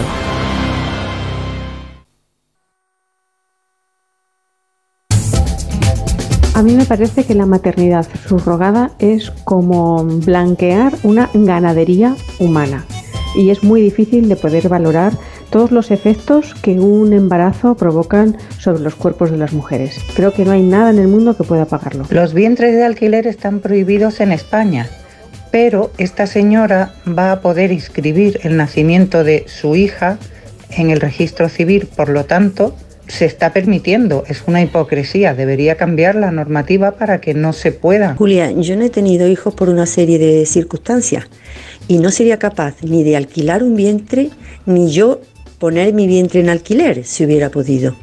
Pero es que la sociedad es muy diversa y yo también siento rechazo hacia el aborto. Para mí el, el rechazo ético es el mismo. Yo después de oírte decir lo de Miguel Poveda, Ricky Marte, Miguel Bosé, cuando ellos han alquilado un vientre no ha habido ningún problema. Ana Obregón es mujer, ¿será por eso? El machismo está en todos sitios, por lo que veo. Os estáis quejando mucho de que otros famosos lo han hecho y no ha habido tanto linchamiento. Creo que en el caso de Ana Obregón mm, lo más fuerte ha sido por la edad que tiene. Ella no hubiese podido adoptar en ningún país del mundo precisamente por esa diferencia de edad que habría con, con la niña o el niño. Cierto, la edad es un factor. Eh, la misma edad a que Elton John tuvo a su segundo hijo, 67, Pero te puedes 68 hipotecar. años. Sí. Pero, pero te puedes hipotecar. Los bancos ahí sí te aceptan. Y que, y que se pague la deuda a tu familia por los siglos de los siglos. Pero no te hacen un seguro médico o te cobran un montón de dinero, ¿no? Claro, las hipotecas se heredan, ¿no? se dejan Sí, en sí. herencia. ¿Alguna última reflexión? Yo creo que hay que Es dar tema tan respuestas delicado, globales, complicado, porque es muy complejo que haya subterfugios legales, como ha apuntado un oyente, que teóricamente es ilegal, pero luego pueden venir y registrar por esta norma que hay en el registro civil que pretende proteger al menor, mm, pero bueno, al fin y al cabo acaba legalizando de facto una cosa que es ilegal en España. Entonces, hasta que no tengamos una normativa global enmarcada en la defensa de los derechos humanos, la igualdad y demás, pues mm, esto es como poner con puertas a- al océano, por decirlo así. Yo estoy de acuerdo y lo comparo con la despenalización del consumo de drogas. En los Estados Unidos eh, son los que más protegen a, a- sus consumidores y luego los ejércitos y la policía y la DEA en América Latina. ¿no? Entonces se necesitan soluciones globales estoy de acuerdo.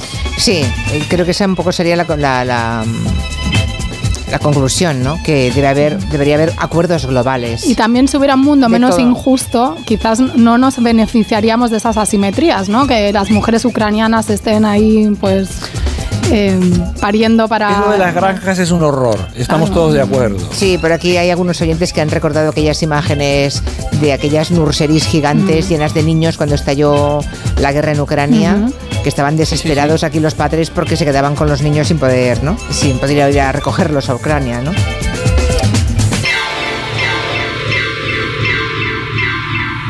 Riesgo que se corre con Sí, este ya está. Eso es que me acaba de llegar un mensaje, pero es que no tengo tiempo de leerlo ahora y metabolizarlo, de manera que lo dejamos. ya- habrá- seguiremos otros días hablando de, de estas cuestiones. No puedo hablar y no, no puedo leer directamente la antena porque no sé lo que me están diciendo. Gracias a los tres, a todos y esta mañana a, las- a esa hora desde Esplugas. Adiós. Adiós. Adiós. Adiós, adiós.